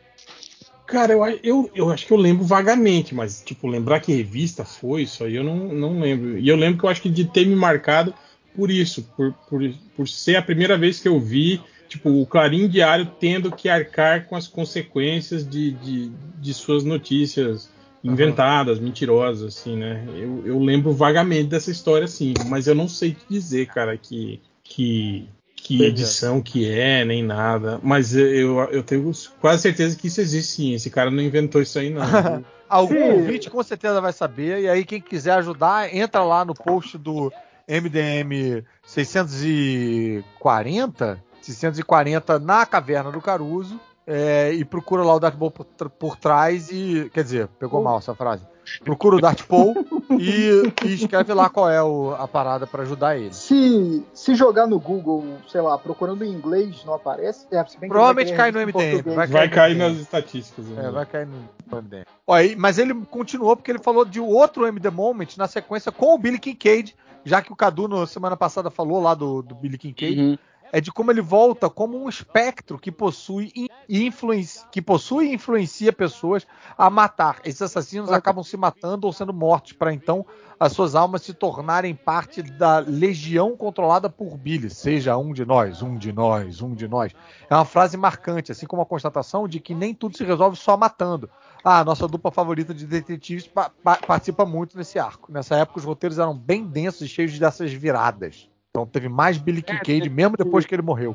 Teve uma fasezinha ali no, no, no Spawn, eu, eu peguei pouca coisa disso, porque eu já estava meio enjoado do, do, do, da revista. E acabei parando um pouco depois, mas eu achei interessante porque teve uma, uma, uma fazinha que eu acho que eles enveredaram um pouco pelas histórias de terror, né? E aí o, o Spawn deixou de ser uma história só de super-herói, e aí ela tinha, tinha um, umas coisas assim de, de elementos daquelas histórias antigas, né? Da, da sei lá, da década de 60, de, de, de história de terror mesmo, com os fantasmas, demônios, essas coisas, isso eu achava bacana. Uhum. Mas aí eu já tava meio de saco cheio e acabei parando também, logo ah. depois. Ah. Acho, acho que não, eu não, não cheguei a pegar essa do, do Billy Kincaid. Uh, eu vi uma. Tem uma, uma menina que eu, que eu sigo no Twitter, gringa, é, acho que é Ann Talk Comics. Eu quase certeza que talvez seja uma das criadoras daquele quadrinho, um quadrinho da Devi, não sei, enfim, eu sei que ela botou uma parada é, é, ah, eu vou relaxar aqui vou ler um pouco de Spawn. Que porra é essa? Aí botou uma página de abertura do Spawn que era um texto, meu irmão. Era só texto. E um desenho do, do, do violador no beco com os mendigos e tal. Ah, foda-se, não vou ler isso nunca mais. Eu queria, eu queria relaxar. Virou dever de casa, não vou ler mais. Porque tinha uma, um momento ali que o Todd McFarlane estava meio querendo mostrar um serviço como um autor, autor denso e. É, eu, eu acho, eu acho que é um, é um quadrinho, né? Se, se você, é, é. você tem que mostrar muita coisa pelo, pelo desenho, não só no texto. Eu acho bizarro. Ah, que legal. Depois eu vou ver. Pede pra mamãe bater uma foto pra mim. Olha, tivemos uma participação do mini Caduzinho aqui no M The Moment. A ah, vida selvagem dos bebês. Eu achei que eu tinha, eu achei que eu tinha fechado o microfone. Desculpa. Não, Não. você agora eternizou ele para todos sempre. Manda um alô, filho. Manda um alô. Alô! alô! Pai, muito bom. Daqui a pouco ele vai estar tá fazendo o, o MD Moment dele aqui, falando de Turma da Mônica. É, o MD Momentinho. muito bom. O Caçador de Homens de Campinas mandou. Olá, Caruso. Eu tenho um MD Moment de um quadrinho que eu acho que deve ser bom ainda. Ou sempre foi ruim, ou eu era um idiota. O quadrinho em questão é Rising Star, Estrelas Ascendentes. Sim, uh, usaram o título uh, original e traduzido. Rapaz, eu já quero fazer uma pausa pra dizer que esse quadrinho é muito bom e é muito ruim. Ele tem.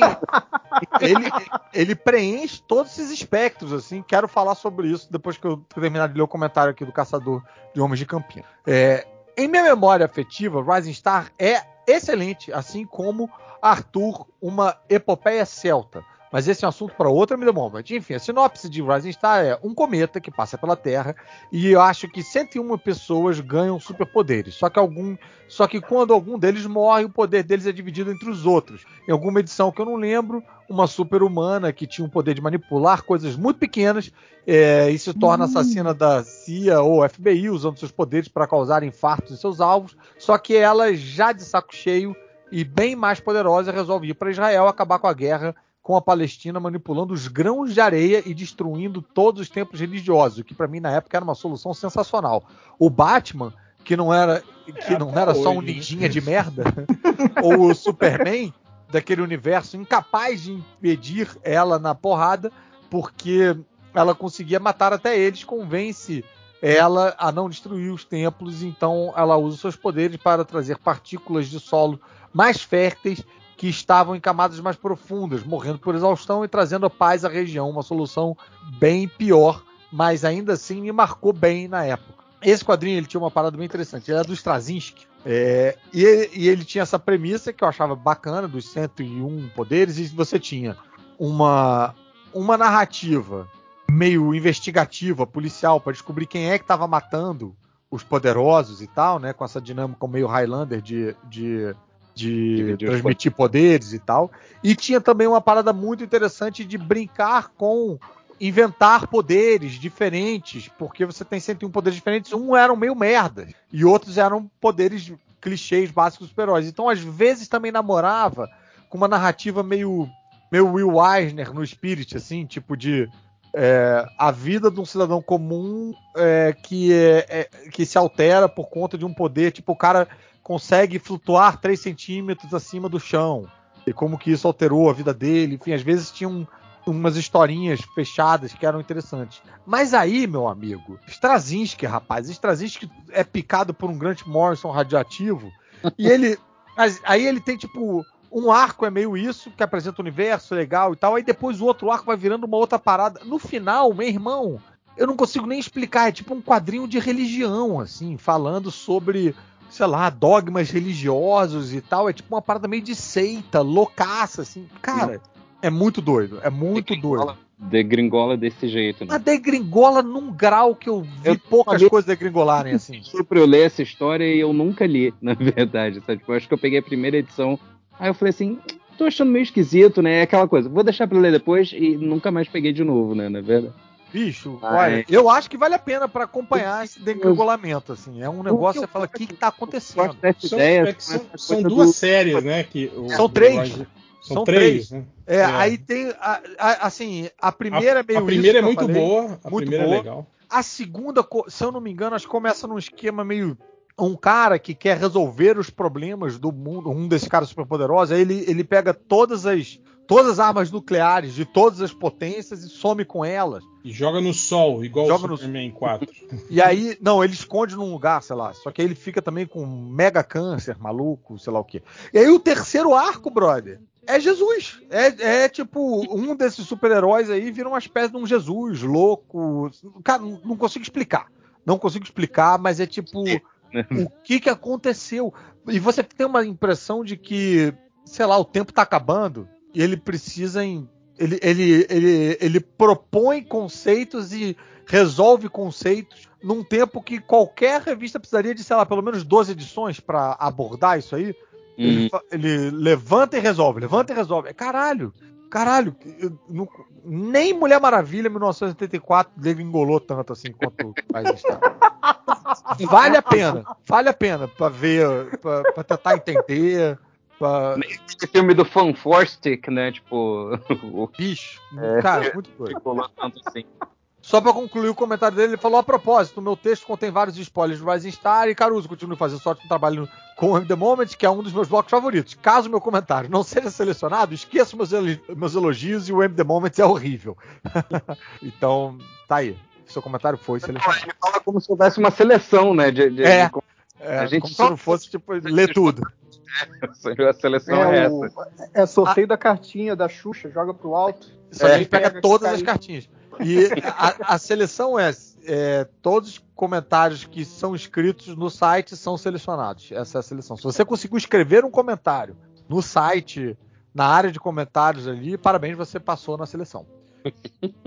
é, Sagnus escreve: Fala Caruso, o M The Moment é um dos melhores quadros do podcast. Estou bem feliz de estar conseguindo fazer ele constantemente.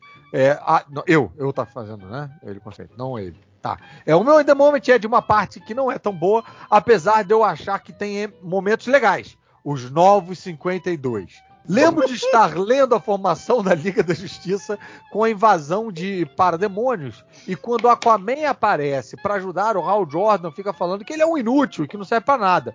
E logo após ele acabar de falar, alguns parademônios atacam o Aquaman, atacam e o Aquaman simplesmente acaba com todos sem muito esforço, deixando o Hal com cara de idiota. Pô, meio ruim esse MD Moment. Quem mandou, que esse... também... Quem mandou esse moment aí foi o triplo, mas babando o ovo do Aquaman. O Júlio, é.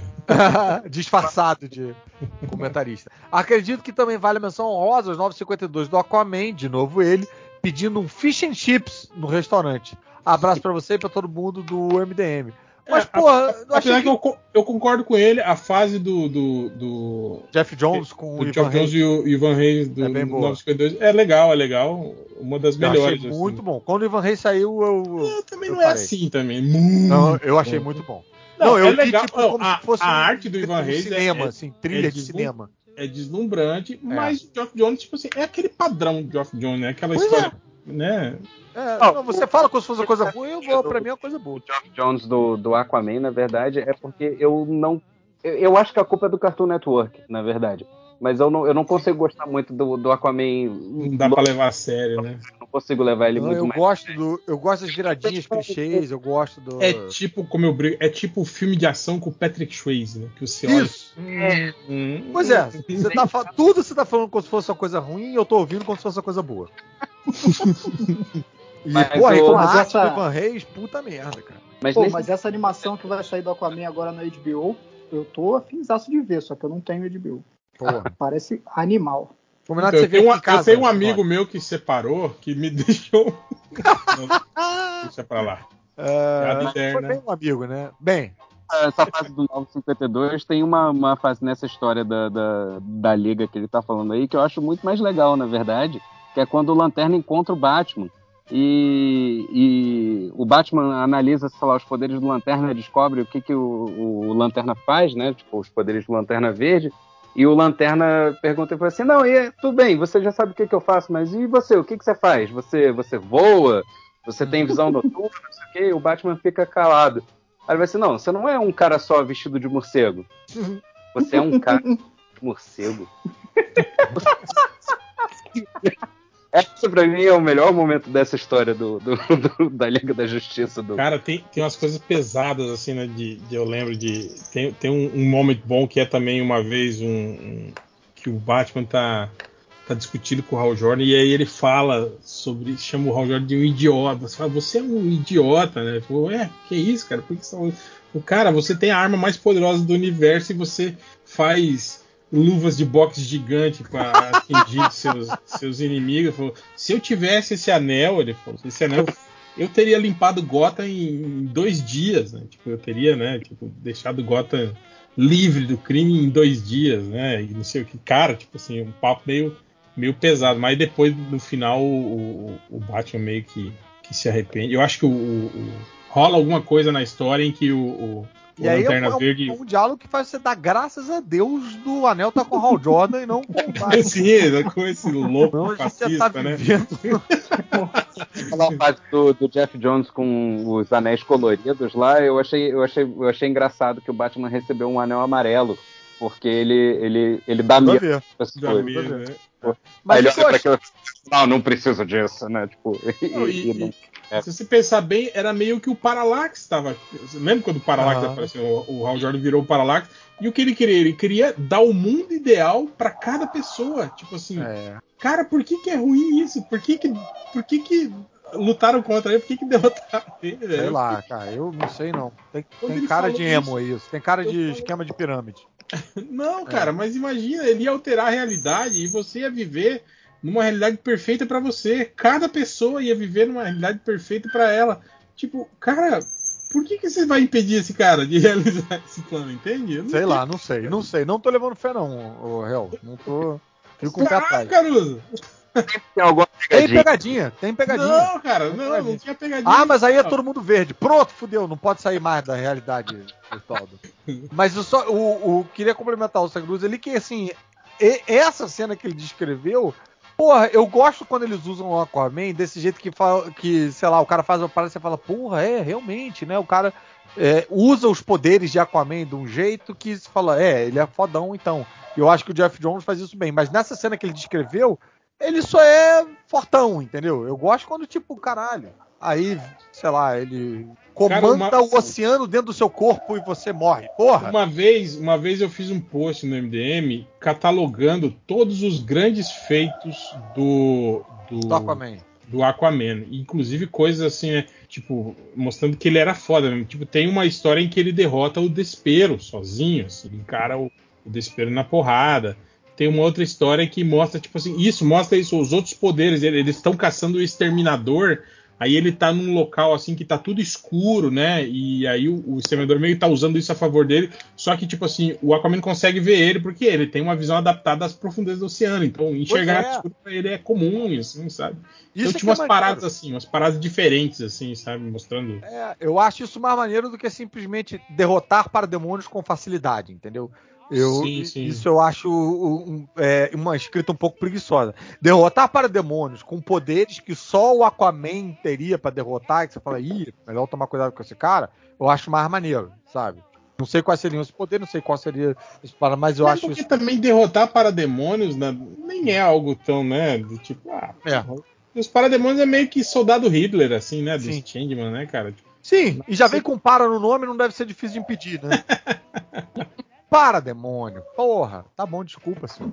É, Cristiano Pinheiro escreve aí, Caruso. Eu tenho dois MD Moments de histórias recentes que me arrancaram lágrimas. Um deles completamente inesperado. Vou deixar o aviso de possíveis spoilers aqui, mas tentarei revelar o menos possível. O primeiro é o final do Surfista Prateado Dan Slott do Mike Howard, que diz o motivo do amanhecer ser chamado assim. Olha só. Só isso que ele falou sobre a parada, então.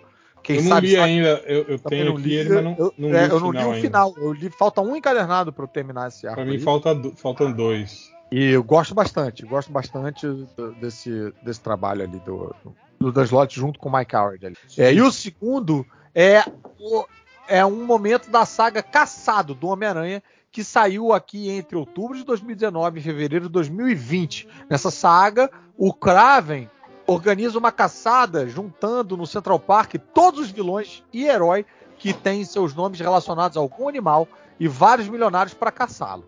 Em um determinado momento, o Gibão, depois de ter sido salvo pelo Aranha, é convencido pelo Abutre a acompanhá-lo, já que o Aranha é o vilão, que sempre os prende, blá blá blá.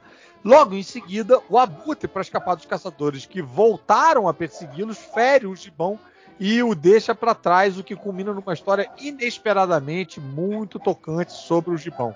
Olha só, o Gibão, volta e meia, ele é um, ele é um, uma, um, um cavalo de Troia de boas histórias. Você não espera que venha uma boa história com o Gibão e lá dentro vem uma explosão de sentimento que te pega de surpresa. A história que o Homem-Aranha ri do Gibão é, é bem emocionante. Bem emocionante. Cara, eu acho que eu lembro dessa, assim. Eu, eu, eu, eu lembro de gostar muito dessas histórias do Aranha, onde tinha um vilão sempre meio merda, assim, Aham. que, que de repente você via ele por uma outra luz. Vira e mexe, tinha É. alguém que pegava O umas Gibão, histórias. aquele fã do Homem-Aranha que depois vira fã do Dr. Octopus. Isso. Eu lembro de uma específica que era do, do Homem-Aranha Ultimate, que eu gostei muito, foi a versão do, do, do Bendis pro Shocker. Que em várias edições, você vai lendo, é o Aranha prendendo o Shocker e, e- e cobrindo ele de porrada, assim, em, em metade de uma página, em três quadros, sabe? Uma coisa Uhum. assim. E durante várias edições, isso vai acontecendo. Você vê ele prendendo o cara. Sempre quando a história começava, era ele prendendo o, Shocker estava assaltando um banco, coisa assim. E isso teve um payoff lá na frente que é, acontece alguma merda que o Shocker pega o Homem-Aranha, prende ele e, começa a torturar, sabe? Você sabe, eu inventei esse negócio, esse negócio de choque, e não sei o quê, e você fica fazendo negócio de, minha cara, seu filho da puta, não sei o Eu sou um cara inteligente, porra, eu inventei essa merda. Eu falei, caralho, que bizarro. mas. Cara, foi... o Bendis, cara, ele faz, um, ele faz um trabalho magistral no Homem-Aranha Ultimate. Tipo, uhum. Né, são sei lá quantas centenas de edições, né? É, foi coisa pra caceta, sabe? E Isso... ele tem uma parada que é bem doida que ele faz com delega... ele, ele faz uma espécie. Ele tem um easter egg em todas as cenas de delegacia dele. Ah, é. Ele vai botando em umas informações. Tem sempre alguém sendo preso, dizendo alguma coisa. E, e, uma hora tá o Bend sendo preso, falando, tá tudo, tudo interligado, é tudo um multiverso escrito pelo mesmo cara. Tem uma, ele fica botando umas coisas assim. Muito que bom. se você juntar todas as cenas de delegacia, dá um, dá um mesmo gibi. Sim. Sacou? Tipo. agora eu vou procurar isso, porque eu não sabia disso, não. Eu, gosto eu acho que salta de editora para editora. Eu acho que ele bota uma cena de delegacia na DC também, ou na Image, não sei. Tem uma, tem uma operação ah, ali. Cara, com certeza tem alguém catalogando isso. Eu vou encontrar isso. Pronto. Nova missão. Fiquei, fiquei curioso agora. Breno eu Barroso. Ah, vai lá, vai. Breno Barroso mandou o meu MDM. Vem de Batman às 10 noites da besta. Pra quem até então não conhecia o Cruzado Encap... que ele botou cruzado embuçado? É, é, é, é, o, é o termo. O cruzado é embuçado, é isso mesmo.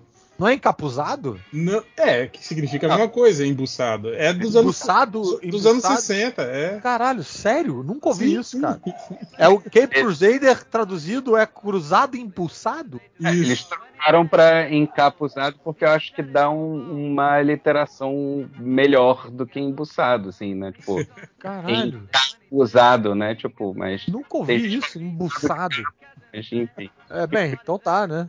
Pra quem não conhecia até então o Cruzado Embucetado da série do Adam West, super amigos e do filme de 89, é, para quem então só conhecia, né, ele como esse personagem aí, né, da, mais, mais inocente, foi um tanto chocante ver um motoqueiro ser decapitado por um fio esticado de um lado a outro da rua. Além Sim. do choque dessa morte, tudo nessa história é excelente. Nela temos os desenhos maravilhosos de Aparo, mandando ver no que considero o melhor uniforme do morcego, o cinza e azul, além de uma trama que faz o Batman agir tanto com o cérebro quanto fisicamente. Ao final da história, mais um choque. Batman, incapaz de sobrepujar o KGBista por meio da força, o prende em uma sala sem saída.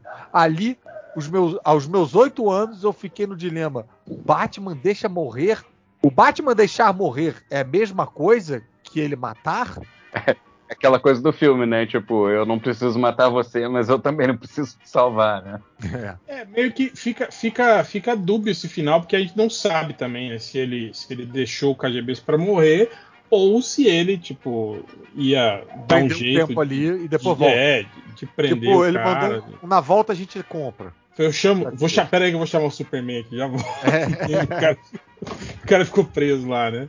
Mas, mas é, eu lembro que eu fiquei meio puto, assim, porque a história vai pra uma escalada e chegando no final, chegando no final, e eu vendo o número de páginas cada vez menor, e aí, de repente, eu fui pensando, caralho, mas. Vai resolver. Né?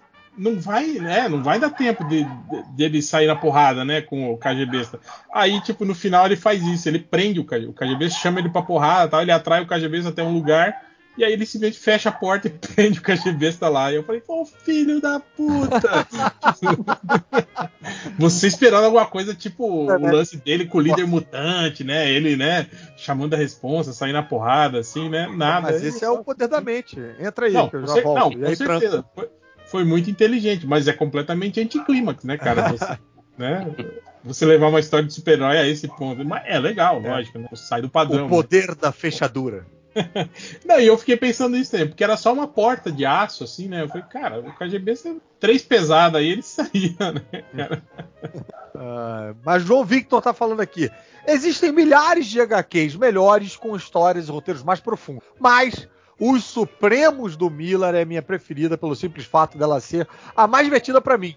Eu leio aquilo numa empolgação que tem que ser. Hã? Eu leio aquilo numa empolgação que tem que ser. Da hora demais. Eu viajo muito no texto, na ação, no contexto. São todos fodas, mas sem enrolação, vamos lá. O Homem the Moment em questão é quando a Shield fala que o Hulk está destruindo tudo e os Supremos, que nunca entrou em combate, se vê numa situação de perigo real. E o Tony Stark fica apavorado perguntando: qual vai ser o plano?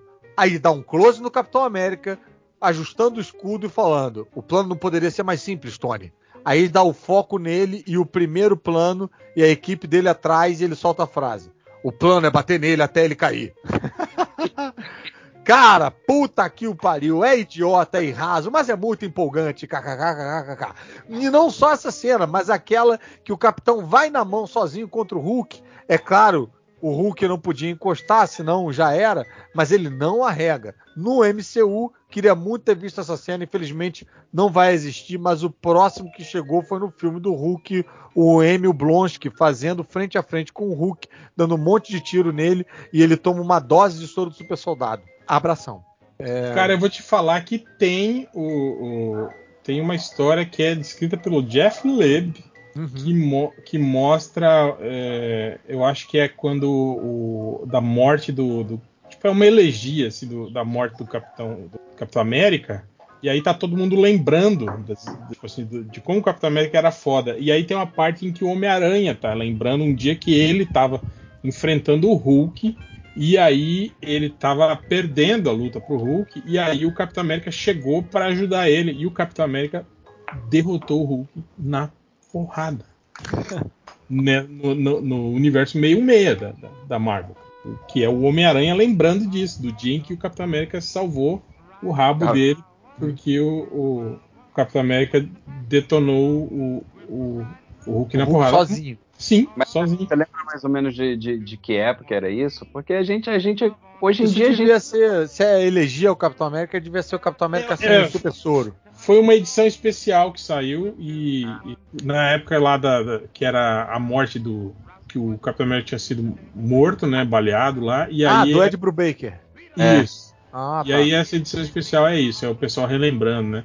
Mas aí como é Jeff Leb, né, ninguém leva em consideração, né? Tipo, o pessoal fala do, do Leb verso, né? Que, tipo, é. as coisas que ele escreve é no Leb verso, né? É, é, o, é o universo 616B.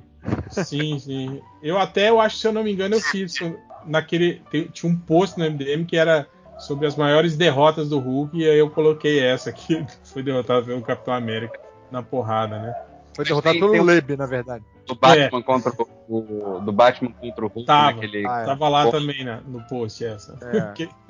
Dá no, no, lugarzinho certo e o, Hulk perde o E o Hulk perde o ar. Eu falei assim, como é eu acho engraçado esse Capitão América do Miller no Supremos, que ele é um. Ele é um reaça, né? Que é o Capitão América. Porra, é, um homem dos anos né? 40, né, cara? Exatamente. É um, cara, é um homem com pessoas dos anos 40. Mas eu gosto muito daquela. Quando, quando tá o Banner, ele voltou ao normal, e aí tá o Capitão América todo fudido, com o braço quebrado. Aí ele, ele olha pro Banner, no, o Banner tá no meio do, daqueles destroços, né? Que ele, o Hulk dele destruiu tudo, né? Aí ele falou: Você está bem, Benner? Ele falou: Sim, sim, tô, tudo bem.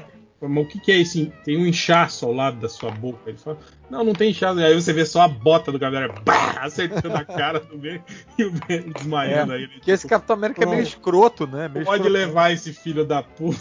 Por, pra, quem, pra quem que ele fala, tá pensando que esse A aqui é de França? Ah, é pra um daqueles alienígenas na. É, é tá. Transmorfos. Pro Chitauri lá, quando é. ele. Chitauri, é. Aham. É. O cara fala para ele desistir, né? Tipo, é, Sim, desistir? Você acha que isso aqui é a inicial da França?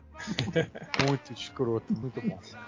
Isso, esse, essa fala foi boa. Eu, eu Mas isso aí ele... também é uma, é uma treta, é, tipo, né, histórica, né, entre os Estados Unidos e a França, né, de, de, desde a Segunda Guerra, né, eles, eles chamam a França de, uhum. de, de arregona, né, porque se rendeu, né, a, a Alemanha se declarou neutra, né, na, na Segunda Guerra e tal, né.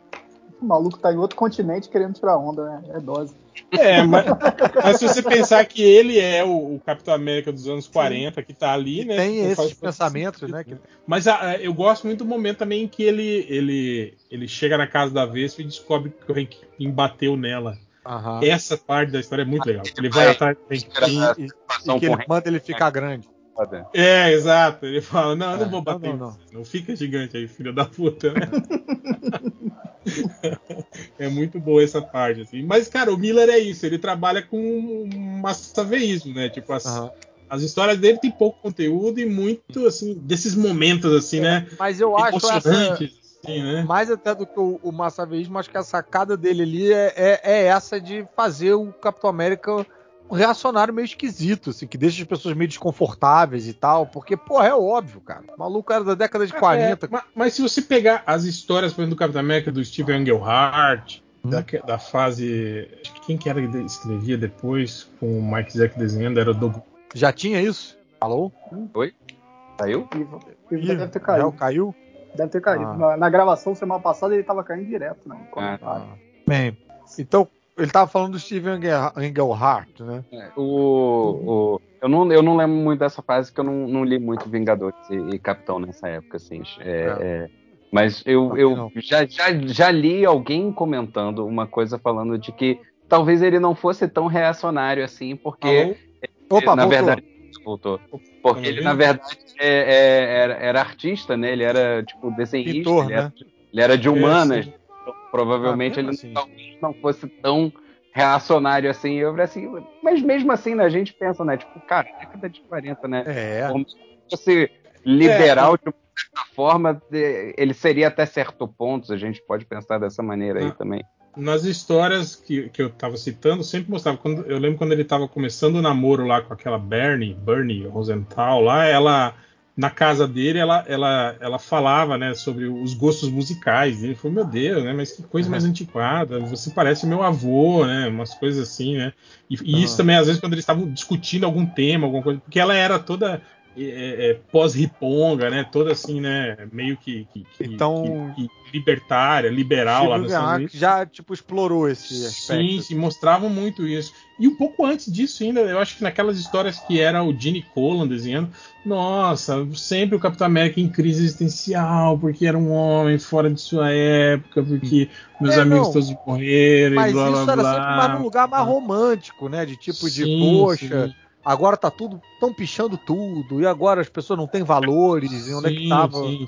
Mas esse lugar de tipo de olhar, tipo, olha, tem um lado meio babaca dos anos 40 aí também que a gente não pode esquecer. Eu acho, eu acho interessante, eu acho interessante. Sim, é porque meio que no universo 66 ele é meio que aquele a bússola moral, assim, né? Aham. É o, O escoteirão. é o escoteirão, exatamente. Né? Então é um cara que é incapaz de desse tipo de. de- É, mas ele, é o, eu, ele é o cavaleiro clássico, eu né? achei, eu achei um tempero novo, diferente pro, pro universo Ultimate esse, né? Essa... É, eu acho que é meio que a, a, a ideia que nós, né, nós progressistas temos do Capitão América, aquilo ali que, que, o, que o Miller fez, assim, né?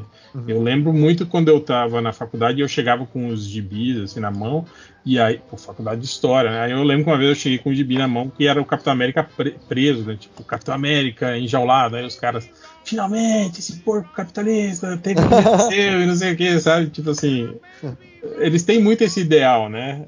Aí É. eu até explicava, cara, o Capitão América, tipo, ele não é. Ele é anti, Inclusive- ele é antigovernista às vezes. É, exatamente. Eu falei, nas histórias, ele diversas vezes ele se pôs contra o governo americano, né? Tretou com, com, com o presidente, com agências, né? Porque isso, ele é muito mais o ideal, né? De, da nação, da liberdade, né? Do que propriamente o. É, ele é mais América do que Capitão. É. Mas o João Victor mandou outro, me The Moment, falou, mandou umas curtinho que eu achei super foda, que foi na Guerra Civil, uma das partes solo na história do Luke Cage. Geral da comunidade é contra o registro. E o Homem de Ferro e a Miss Marvel vão trocar uma ideia com o Cage e ele disse que não vai se entregar. Até que o Homem de Ferro dá o prazo de até meia-noite para ele se entregar e aí vai embora. O Cage pede para todo mundo se afastar da casa, porque ele não vai se entregar e vai ficar esperando no sofá, sentado até dar o horário. Meia-noite um. A Shield já tinha cercado a casa e estava tudo pronto para invadir. Segundos antes de estourar a porta, Luke Cage arremessa um sofá e dá uma de Juggernaut, detonando todos que estão na frente. Ninguém consegue deter o cara até que ele é salvo, entre aspas, pelo Demolidor, Falcão e Capitão América. É, isso é desenhado pelo Lênio Francis Ju. Sim. Foda. Uhum. Mas é, É. você falou Miss Marvel, não é a Capitã Marvel? É na época. Nessa época, acho que era Miss ainda. Ah, Ela- tá. Mas É. o- o- Só um adendo com relação ao lance do desenho que a gente já falou do Liefeld, né? Tipo, Aham. esse, o Francis Yu, por exemplo, é um cara que melhorou pra caceta também. Os primeiros desenhos dele que eu lembro na época da Marvel eu achava horrorosos. Assim. Nossa, eu gostei. eu quando eu comecei a reconhecer ele, eu já tava gostando. Ele fazendo Wolverine, Cara, eu- aquele é, Wolverine 40. É, eu, a- eu acho que ele piorou, assim, eu acho. Ele Ah, agora sim. Agora, recentemente, ele tá meio sei o que, que ele tá fazendo. Até na época que, que ele tava na Image, por exemplo, ele, ele, porra, ele desenhava pra caramba, assim, né? Mas aquele legado das Ele era meio estrelas eu um- acho maneiríssimo. Um, Na- na um arte dele. Travis Cheras, né? Ah, um, pouco, um pouco mais rebuscado, assim, né, cara? Ele, ele lembra. Mais um pouco, dinâmico. né? E o Travis É. Harris é bom, eu acho. Eu acho ele bom pra caralho. Sim, muito bom, muito Mas bom. faz muito Mas o pouco, ele Travis faz Chess- uma edição e aí depois vem o, vem o stand-in e faz o resto. É, e ele me lembra meio aqueles ilustradores de, de, de Bíblia, tá ligado? Que faz aquelas achuras. Você já viu Não. aquelas ilustrações bíblicas, assim, fodonas, assim, né? com, aquela- com aquelas achuras, não sei o que. Cara, ele tem, ele tem essa pegada, assim. Eu não gosto muito da narrativa dele, acho a narrativa dele meio pobre, assim, mas, cara, Ai, ele é um puta desenhista, É, assim, ilustrador. Eu, lembro de você falando, Hel, de, de uma vez que a gente tinha comentado daquele encontro do Wildcats e X-Men, né? Tipo, que todo Sim. mundo acha que esse, encontro só foi bom porque lembra da, da, da edição do Travis Charris, né? Porque o resto é merda, assim. O Ramon Marques Borges fala: Aim the Moments é bom demais. Todo nerd gosta de rememorar esses momentos. Por favor, continue. Vou deixar três aqui. Nos antigos formatinhos da Abril, tinha uma HQ do Batman onde ele perseguia uma dupla de criminosos. Um dos caras tinha a capacidade de ler o medo das pessoas e o comparsa dele era um hipnotizador. Eles aplicavam golpes hipnotizando as pessoas através do medo. No fim, o Batman os encurrala no vagão de um trem. Rápido, leia o medo dele. Ele não tem medo de nada. E o Bruce responde: só que vocês fujam da lei. Mas nesse caso, eu não tenho o que temer. É a sombra do morcego em cima dos caras. Me marcou porque eu gosto das histórias mais pé no chão e detetivescas do morcego. Ainda nos antigos formatinhos da Abril, no Túnel do Tempo, o Batman vampiro desenhado pelo Kelly Jones, na cena onde o Batman pinta uma cruz na parede dos esgotos com seu próprio sangue para afugentar o Drácula. Muito boa essa cena e o traço do Jones combinava demais com essa história. Na famigerada saga onde o Octopus troca de corpo com aranha, no final da história o Peter já retomou o seu corpo e faz uma piada com o Duende Verde. Ah, a gente falou desse, né? Na semana passada, desses Umas já. três vezes, né? Quando o Duende Verde percebe que o Peter voltou, lançou um olhar de ódio. Você e o Aranha responde, o primeiro e único. Me marcou porque no final de toda aquela bagaça, o Peter voltava e mostrava o que era o que era ser e por que ser um herói de verdade. Daí, Esse tá virando. Esse, esse, esse MD Moment já pode pedir música no Fantástico. Já entrou umas três vezes aqui. Mas eu, vou- eu vou, vou fazer um comentário é, rápido desses outros dois MD Moments dele aí. Essa história do Batman me lembrou uma história da. Uma história que passou por três edições, assim, da, da, da revista do Aranha, alguma coisa assim. Que era aquelas pra encher linguiça no mix, que acho que ficava sobrando página e eles metiam uma historinha curtinha. E era uma história de um ser alienígena chamado Devorador de Medo que ele entrava no, no corpo de vários heróis da, da, da, da, da Marvel e tentava é, se alimentar do medo deles, né? E nessas três histórias ele, ele, ele acaba sendo derrotado, né? Tipo, acho que ele passa pelo Hulk, pelo Homem-Aranha, alguma coisa assim. E, e ele vai definhando, porque ele vai ficando com fome, porque os heróis vão vencendo o próprio medo e, consequentemente, vencendo ele, então ele sai e pula pro corpo do próximo. Aí, quando a história acaba, ele pula no corpo de um herói que a gente não vê qual é, e ele vira e fala assim: ele, caraca, não tem nada aqui, ele não tem medo nenhum. O que, que eu vou fazer? Ah, não! E aí ele desaparece porque ele morre de fome. E aí o último quadrinho é o Demolidor pulando de um prédio pro outro. Falando, ah, eu senti alguma coisa estranha acontecendo agora, não sei o quê. Só de pé, Porra, quase uma anedota. Eu falei caraca, tipo, foi tudo pra essa piada, cara. Tipo, foram É. três edições lendo essa história só pra ter essa piada com o Demolidor no final, sabe? O Augusto Silva Souza manda aqui. De boa, Caruso, tenho muitos MD Moments pra falar, porém gostaria de comentar sobre o MD Moments do Cadu. Com a sua permissão, é claro. Tá dada a permissão.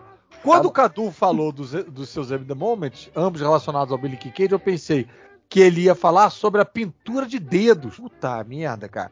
É, O Spawn foi uma das primeiras revistas que eu li quando moleque, pois eu tinha dois primos pichadores e eles adoravam colecionar revistas em quadrinhos para incrementar os seus rabiscos. Como meus pais não tinham dinheiro para me comprar revista, eu tinha que ler os gibis deles. Agradeço essa oportunidade inter- de interagir com vocês.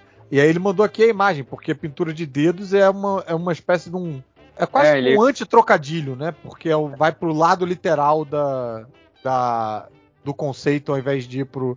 Que é usar os dedos das crianças para pintar um quadro. Tipo, ele tem um É. quadro. Mas é, dedinho. pra mim na, na, na hora que eu tava falando, mas, mas é, é bem horrível também. Puta merda. É. E vamos seguindo. Estamos quase acabando. Marcílio Muniz. Dizendo aqui, fala Caruso, muito feliz de você ter voltado com o MD Moments. O meu MD Moment é uma história onde a Liga enfrenta uma liga espacial que na verdade são os marcianos brancos. Ah, eu falei desse aí, acho que no primeiro, eu acho. O único que não é capturado é o Batman e o próprio Super diz ao líder deles: vocês deixaram livre o nosso membro mais perigoso. O líder Alien manda dois dos outros membros atrás do Batman. O segredo deles ainda não tinha sido revelado, que são marcianos brancos. E e o, na- e o que tá na procura pelo morcego. E na procura pelo morcego, um dos marcianos encontra o outro ainda disfarçado de herói, amarrado com um bilhete. Eu sei. E aí entrou o Thiago Andrade aqui no The Moment dele, falando e logo depois vem a sensacional, embora ou talvez exatamente por isso exagerada paca, cena dele derrotando quatro marcianos com um galão de gasolina e um palito de fósforo, dizendo: Eu estou pronto quando vocês estiverem ready Sempre pre- you are." Sempre preparado, rapaz. É. É, eu, Esse é o, esse é o início do, do Super Batman, né? Do Batman. Eu não- vou dizer que eu não lembro dessa do- dos quadrinhos, mas eu. eu Nossa! Me lembrou do, do desenho da Liga, cara. O, o Liga da Justiça. O, o- o- a primeira fase, né? Não era o Sem Limites, né? O Aham. desenho da Liga. é, os primeiros episódios são eles enfrentando marcianos brancos, né? Que é o motivo da Liga se unir e deles formarem a Liga da Justiça, né? E acontece exatamente isso. É, é, o- os marcianos brancos pe- prendem todos os heróis porque são todos super poderosos e deixam Batman pra lá. E o Porque Super-Homem é só vira e fala, uma. vocês vão deixar ele pra lá? É isso mesmo? então, então tá, né? Tá. Tudo. Então se vira aí. É, Eu acho que até no- quadrinho mesmo, eu acho que tem né, esse diálogo, né? De, deles falando que, ah, o cara, acho que quando eles vão olhar o, o- a batinave lá que tá. que explodiu, o cara não, não vê o corpo, o cara fala, ah, tudo bem, deixa pra lá, ele é só um humano mesmo. É, e aí o Alguma Superman coisa fala: assim. ele é só o humano mais perigoso da Terra. E, é, Pau no cu, né? O, o Superman, né? Tipo, querendo estra- estragar, né? A surpresa, né? Do tipo, ó, É, vão deixar ele spoiler, né? Vão deixar ele solto mesmo? Olha lá, hein? Ele é foda, É. cuidado. É. É, a- a- o nome da mãe dele é Marta, só pra vocês saberem. Se vocês quiserem usar.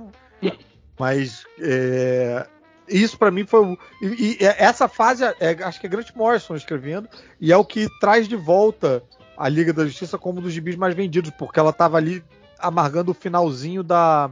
O finalzinho da, da Liga Internacional e tal, que já tava meio bagunça. E aí ele volta, aqui no Brasil ficou como o título Os Melhores do Mundo, ele volta com aquela liga, tipo, time, time É, A. o, o retorno dos, dos grandes. dos sete, né? Que É. eles falam, né? Os, É, Mulher Maravilha, ó, Super-Homem, Flash, Batman, Marciano e o Aquaman Lanterna, e Lanterna Verde. Aquaman e Lanterna Verde. Tipo, só, só os classicões, assim, né? É. E ali, pra mim, eu não, eu não comprava muito as histórias do Batman humano e, e- e passível de falha e tal.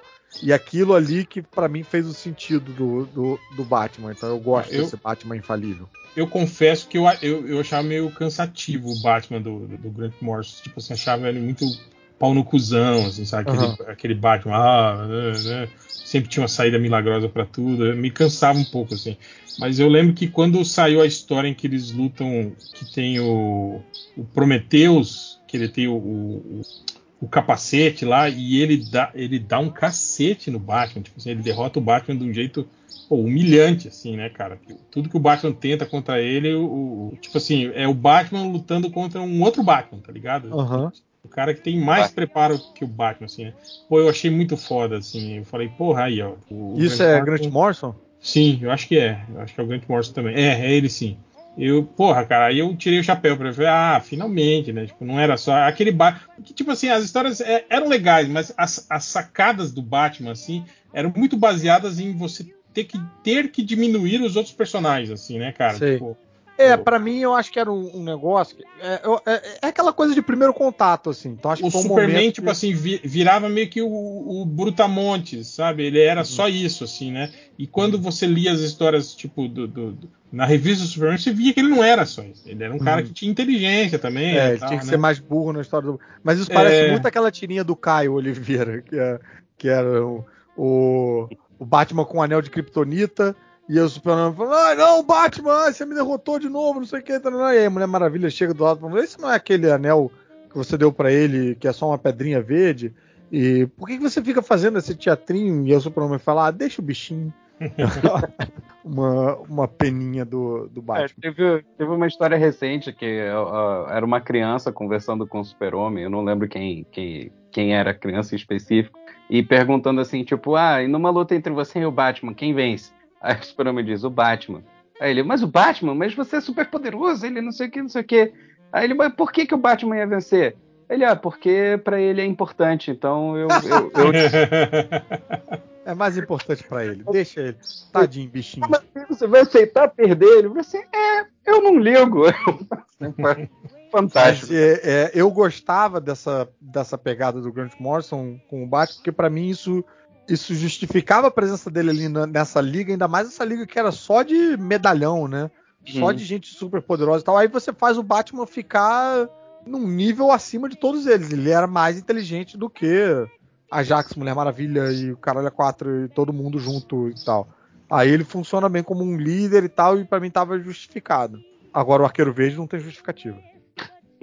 para encerrar, nós temos aqui o MD Moment do Bruno Mael falando, Caruso, o meu MD Moment, eu lembrei ouvindo vocês falarem do Nimrod em, em segundo advento, no podcast retrasado. Uh, eu acho que foi o Lojinha, talvez tenha falado. Eu estou lendo o X-Men do Claremont agora, tenho 21 anos e só tinha lido as mais famosas: Segunda Gênese, Fênix Negra, minissérie com Dilly, etc. No momento estou na Queda dos Mutantes e próximo ali a Uncanny X-Men 200, o Nimrod aparece algumas vezes perseguindo a Rachel, que eu lembrei quando eu ouvi o Quest. Mas o meu Homem The Moment é anterior, sim. Essa introdução é gratuita.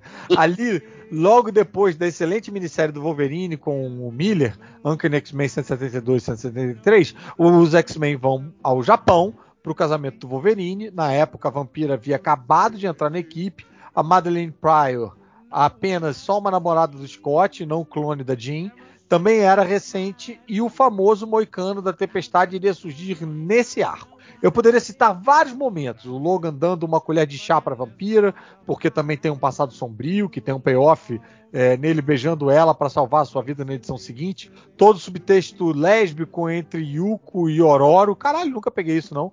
E afins. Mas uhum. acho que o meu favorito é o final do arco em si, no casamento do Logan com a Mariko. É o grande ápice novelesco do que vinha rolando. Na manhã do casamento, os X-Men voltam a se reunir. Scott apresenta Madeleine Pryor para o resto da equipe e todos, menos a Kitty, ficam chocados com a semelhança com a Jean e falam isso na cara dele, ao ponto de ficar engraçado. A Imperatriz Lilandra do Tiar quase vai para cima para cair na porrada, achando que era Fênix, e em seguida a Tempestade aparece de jaqueta de couro e moicano depois de passar a noite com o Yuko Yukio. Yuki. No, Yukio no sentido literal, mas pode ser no outro sentido também. E a Kitty fica revoltada. Já no casamento, a Kitty pede para Madeleine é, cuidar do Lockheed e a Mad fica chocada ao descobrir que ele era um dragão e não um gato. Na sequência, ela puxa o Scott pela gravata e questiona que doideira é a vida dele. No quadro pelo excelente Paul Smith, porra, gosto muito desse desenhista. Uhum. No fim das contas, o Logan é deixado no altar e não se casa e ainda fica a conta a e ainda fica a ponta de que o mestre mental que manipulou as, as, emoções de todos ali. Olha só. Mas eu não entendi exatamente qual foi o, o homem da qual, que, qual que é o momento? Qual que é o momento, é o, né? É Ele isso fala, tudo aí. Se os X-Men, se os X-Men são uma grande novela, esse é daqueles episódios da Avenida Brasil que as pessoas paravam tudo para ver e torcer igual futebol. É, e spoiler para os argentinos na reprise. Ah, tá. Eu, eu acho ele o ficou chocado com a é quantidade de, né, de, de tramas B se resolvendo e a novela, é a novela é, que é. Em si é o da Madeline puxando o Scott pela gravata, que é o, o a imagem que ele botou no, no, no, no, comentário. Ela puxando ele pela gravata e perguntando a ele assim, tipo, algum problema? Aí ela, ela diz alguma coisa tipo, é, quem são essas pessoas e, e, em que diabos você me meteu? Entendeu?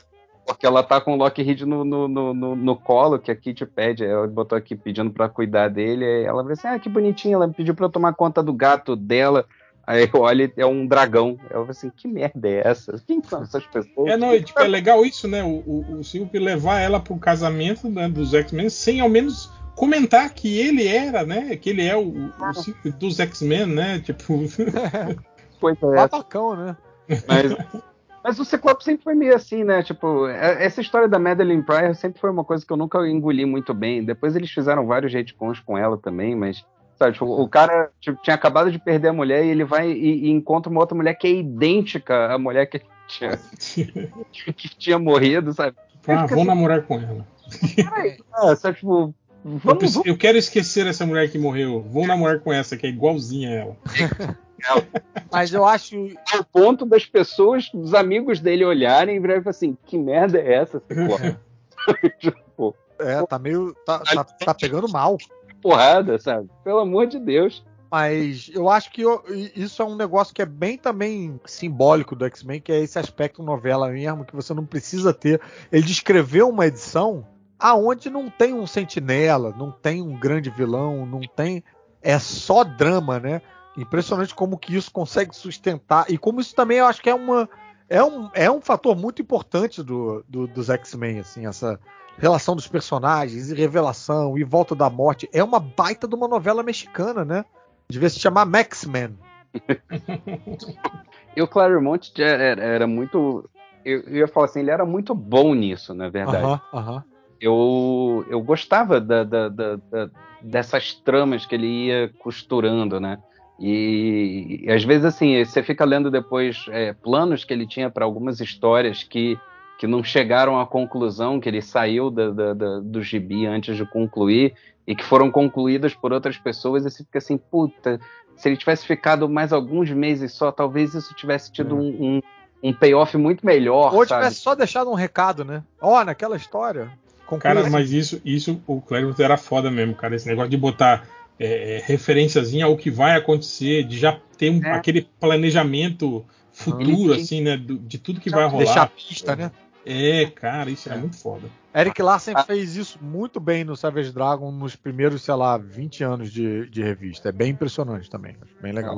É, mas, gente, duas horas de MD Moment, falamos de todos os MD Moments da galera aí. A galera que quiser participar, é, esse episódio a gente vai colocar lá no, no, numa postagem na Caverna do Caruso. Ela sempre entra um pouquinho depois, né? Mas se você esperar, vai aparecer lá. E na área de comentários, que lá na cavernadocaruso.com.br tá aberto, você pode deixar o seu MD Moment pra gente ler no próximo MD Moment, se eu conseguir me, me organizar para estar aqui para fazer. Espero que sim. É, se não, também.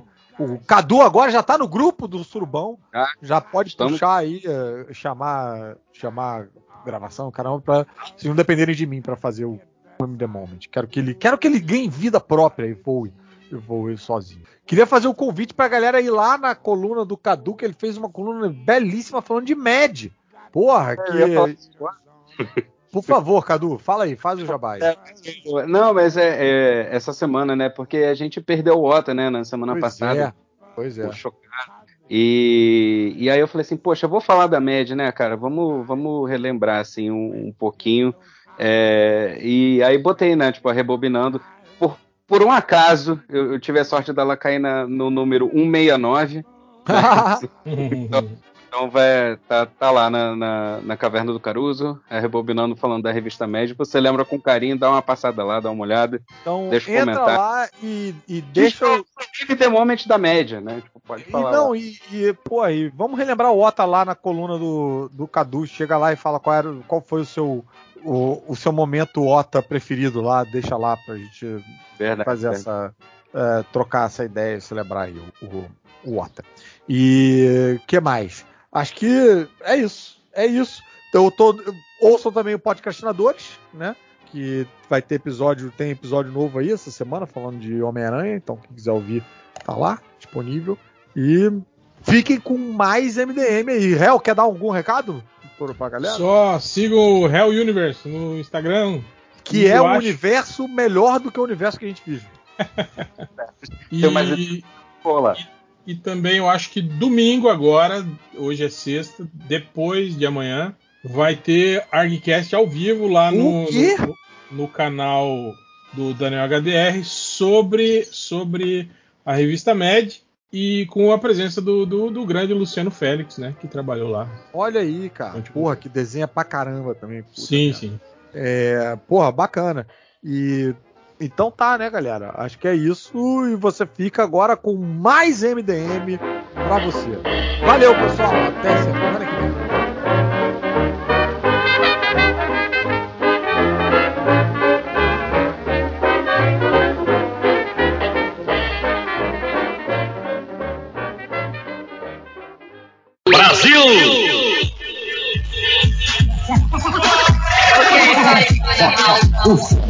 Okay, party people in the house. Okay, party people in the house. sempre amamos você. Seja onde estiver, Deus abençoe você. Menino inteligente que mexeu com Teoricamente a estamos gravando, estamos no ar, estamos aí de volta com o MD Motor, aquele bloco que muitos adoram e muitos estão errados. É, Mas aí a gente vai, depois das férias da Fórmula 1, parece que o MD Motor também tirou umas férias, só tem umas 50 corridas que a gente não falou, e vamos falar tudo hoje, então vai ser 8 horas de programa, é isso mesmo? Quase isso. Então tô É. aqui com a Júlia Olá, olá. E Centuriões. É nóis, bora. e a Deia, como sempre, nos abençoando em espírito, mas Espírito. sempre sem tempo, coitado. É, Mas vamos falar aqui da- das corridas recentes que a gente pulou. A última que a gente falou foi a da Hungria, que foi meio corrida maluca, pelo que eu vi no, no texto que eu botei no NM, que eu não lembro mais da corrida. Hum, Ah, Mas foi aí depois a gente teve as férias da Fórmula 1. E o que que teve aí depois, depois da Hungria? Depois que teve as férias e aí voltamos. O que que teve depois dessa volta? aí? Bélgica. Não Um GP teve. debaixo d'água. não É, teve. que não teve. Não teve o que seria horas, o né? melhor GP do, do ano, não teve. Que geralmente Bélgica é sempre. Mas esse ano tá tudo o contrário. É, Porque e a gente teve teve aquela parada- França, aquela parada meio vergonhosa, né? Tipo, fizeram a corrida. é, é, quer dizer, não foi nem corrida, né? Fizeram as voltas protocolares para ter o Sim. mínimo É, necessário de voltas para dar metade dos pontos e ficou por isso mesmo. né? sim. Ninguém, Exato. ninguém passou ninguém, foi a corrida toda né, ali no, no- na bandeira amarela, no safety car e nada, né? E foram quantas voltas? Foram três voltas, eu acho. É, foi, foi três, foi três voltas, tanto que o pessoal tava contando, é, porque é, se a volta, se a primeira volta contava com volta de apresentação ou não, é, porque também foi atrás do safety car, né? Então Hum. a gente não, não, não sabia se contava ou não, porque foi quase no limite para cancelar a, a, a corrida, do tipo, para ninguém levar ponto. Então, mas é, é isso, eles só fizeram o mínimo possível para ter Uhum. pontuação. E, cara, na, na boa, para mim era, Foi. cara, era, era corrida para cancelar. Sim, exato. Gente, Tinha que ok, cancelar. não, não há condições, cancela a coisa assim. É tipo, ah, dá para os carros completarem a volta se forem muito devagarzinhos? Dá, mas assim, não há condições é, é, de segurança para você ter um evento competitivo. Então não tem pontuação. Ué, É, ridículo, você ridículo. os, Eu- eu- os eu carros eu concordo. O ingresso tá lá, ok, bonito, bacana da parte de vocês. Não tem ponto, não tem competição, gente. Exato. Sabe? Tipo, Eu acho ninguém também. correu, sabe? Ninguém. Os carros só, só deram voltinhas na pista, mas ninguém correu, não houve uma competição. É, foi ridículo, cara. Foi. foi Não, e eu É, tenho- e- eu da acho o mais foi ter pódio. É, eu achei que, tipo assim, isso foi literalmente um tapa na cara de todo mundo. Mas assim, eu- eu- o, o grande lance é, ó, a gente fez uma corridinha aqui, então para contrato tá valendo. Sim, sim. Não, e, é tava- ridículo, né? e durante lá tava cogitando é, se ia, se ia suspender e ia correr na segunda, por exemplo. É. Né, que aparentemente É. há, há isso previsto em regras e coisa assim, mas obviamente, Ah, porque o já, problema já tinha corrida na era. semana seguinte, então o tempo ficaria muito curto, não sei o que, não sei o que. Tipo, é, Nem é essa questão, JP, é porque o- a previsão do tempo era a mesma. Ia chover igual, né? É, então assim, a, a probabilidade é que eles teriam que ficar lá, né, mais um dia, e quando for ver, na, na, na segunda-feira ia ser a mesma Exatamente. coisa. É, então, essa, É, por isso que não houve é o caso. o adiamento. é o caso de cancelar, sabe? Tipo, Eu acho que não devia nem ter cancelado, tinha que ter corrida. Eu vi alguém falando, acho que foi o Jack Stewart, acho que falou. Meu amigo, se tá difícil, você diminui a velocidade. É simples. Cara, isso é ridículo. É, o, o Lando bateu na, na- na classificação muito feio. É porque ele foi a milhão. Se ele tivesse, né, um pouco mais de parcimônia, ele não tinha batido. Eu concordo com Não, isso e-. Esse negócio de que ah, é chuva, é o carro não pode na chuva. Ué, Se tá difícil, bicho, você vai mais devagar. Quem Não, mas- conseguir um pouco mais rápido, vai. Pelo que eu entendi, Entendeu? não, Que pelo que eu entendi, mesmo, no, mesmo no, no pneu de chuva, de chuva extrema, Uhum. ali tava tão extremo que mesmo assim eles não tinham controle nenhum, não importa a velocidade. Então, assim, Não, eles não fizeram quatro voltas devagarzinho atrás do, do safety car. Se diminuir, eles conseguem correr. Ah, eu achei ridículo. Tinha que ter tudo bem, corrido. mas É, É, falando, eu, eu acho o seguinte: enquanto pode decolar é, helicóptero, tem condição de correr. É, o- porque porque é, a regra é essa: se o helicóptero não tiver capacidade de levantar voo, Hum. Você para a, a corrida. Não, não tem corrida. é e, por exemplo, do Japão, que eles fizeram aquela encortada, né? Porque ia passar um tufão, não sei o quê. O, a classificação e corrida no mesmo dia foi exatamente por conta disso, porque no sábado não tinha condições. Uhum. É, e aí eles fizeram a classificação e a corrida tudo no domingo. É, então, se tinha condições de helicóptero levantar voo, tinha que ter, tinha que ter condições de, de correr ou cancelava essa porra. Porque assim, É, o- eu exato, acho que o que mais cancela. ofendeu Eu, eu concordo é, é tipo. é, e aí vai- vale para os três: Verstappen, Russell e Hamilton, que foram os três primeiros, é, tomarem, levarem ponto sem ter feito nada. É, Sabe? exato. Exatamente. Porque isso faz, faz muita dois- diferença no campeonato, cara. É, foram 12,5 pontos pro Verstappen que ele fez por correr atrás do Sim.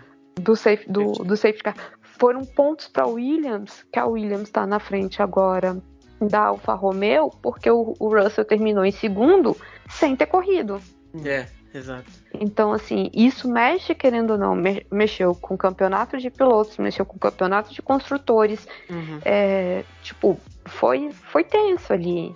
É, a, a Williams ganhou nessa brincadeira, ganhou 10 pontos só nessa corrida. E, e eu acho que não só isso, tipo assim, é, quer dizer, isso é importante, sem dúvida, eu concordo com você, mas, cara, a, a, a vergonha de você falar assim, não, não, vamos fazer aqui o mínimo de voltas necessário para garantir, É. pelo regulamento, de que vai ter pontuação, sabe? Tipo assim, nem fingiram que existia uma situação de competição nessa corrida, entendeu? Uhum. Isso que me revolta mais, entendeu? Ah, e não faz Ah, sei lá, sentido botava do sentido de competição no, no também. videogame, velho. Botava, tipo. Não, e do lá, ponto de vista faziam- da FIA, qual, qual, qual- que diferença que faz você dar pontuação? Você já teve que esperar duas horas.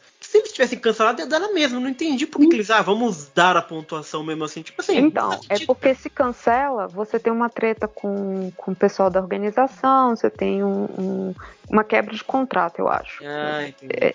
Porque é cancela, cancelou. Se a corrida valeu, tem que dar ponto. Que a corrida valeu. E aí, se valeu, Então- não paga a multa, sei lá, no cancelamento. É, tipo, será Ah, que é- isso? mas aí, se eu sou- E aí, a partir do momento que. é, é, eu- mas eu é- sou o, o- dono do, do, do, do, do- do circuito, que inclusive tem uma história horrorosa, né? Que a, que a mulher que é. Que a, a mulher que, que cuidava do GP foi assassinada, né? Pelo ex-marido, não foi isso? Nossa. É uma história horrorosa. sim, Mas enfim, tá, uma- tá, mas vai. era o caso de, de- de quem gere o, a- o circuito meio que dá uma processada na FIA. Não teve corrida, como é que você quer me pagar um negócio? Quer dizer, como é que eu paguei e não teve corrida e você fez pataquada aí de quatro Ó, pontos você atrás quer do car? um, um, um caso semelhante? Indianápolis 2005, que foi Sim. aquela corrida dos seis carros. Seis carros, sim. Sim.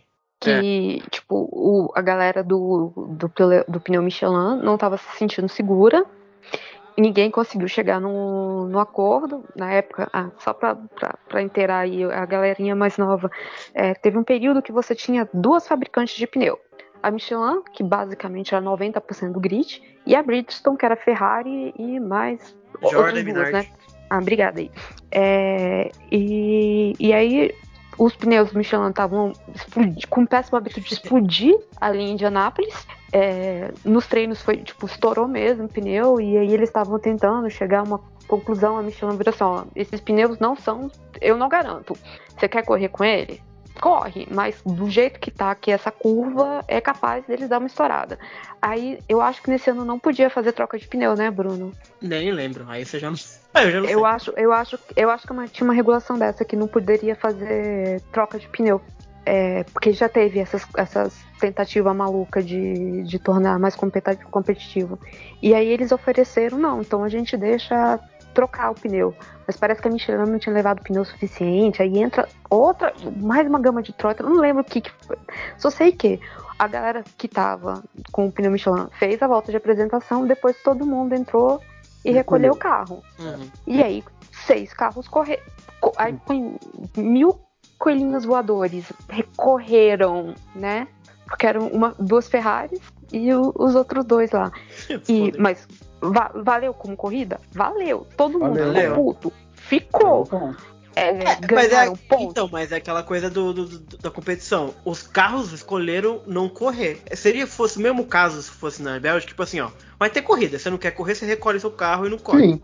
Entendeu? Mas pelo menos lá Sim, uma- mas é porque é tão assim- vergonhoso. Não, na Bélgica foi mais vergonhoso. eu achei muito mais vergonhoso. Muito Então, mas mais. o- pra, pra mim o, o principal da coisa, né, é, se, se daria pra correr ou não daria pra correr, a questão de segurança, eu realmente não, não, não entendo nesse ponto pra poder opinar se os pilotos estavam em risco ou não.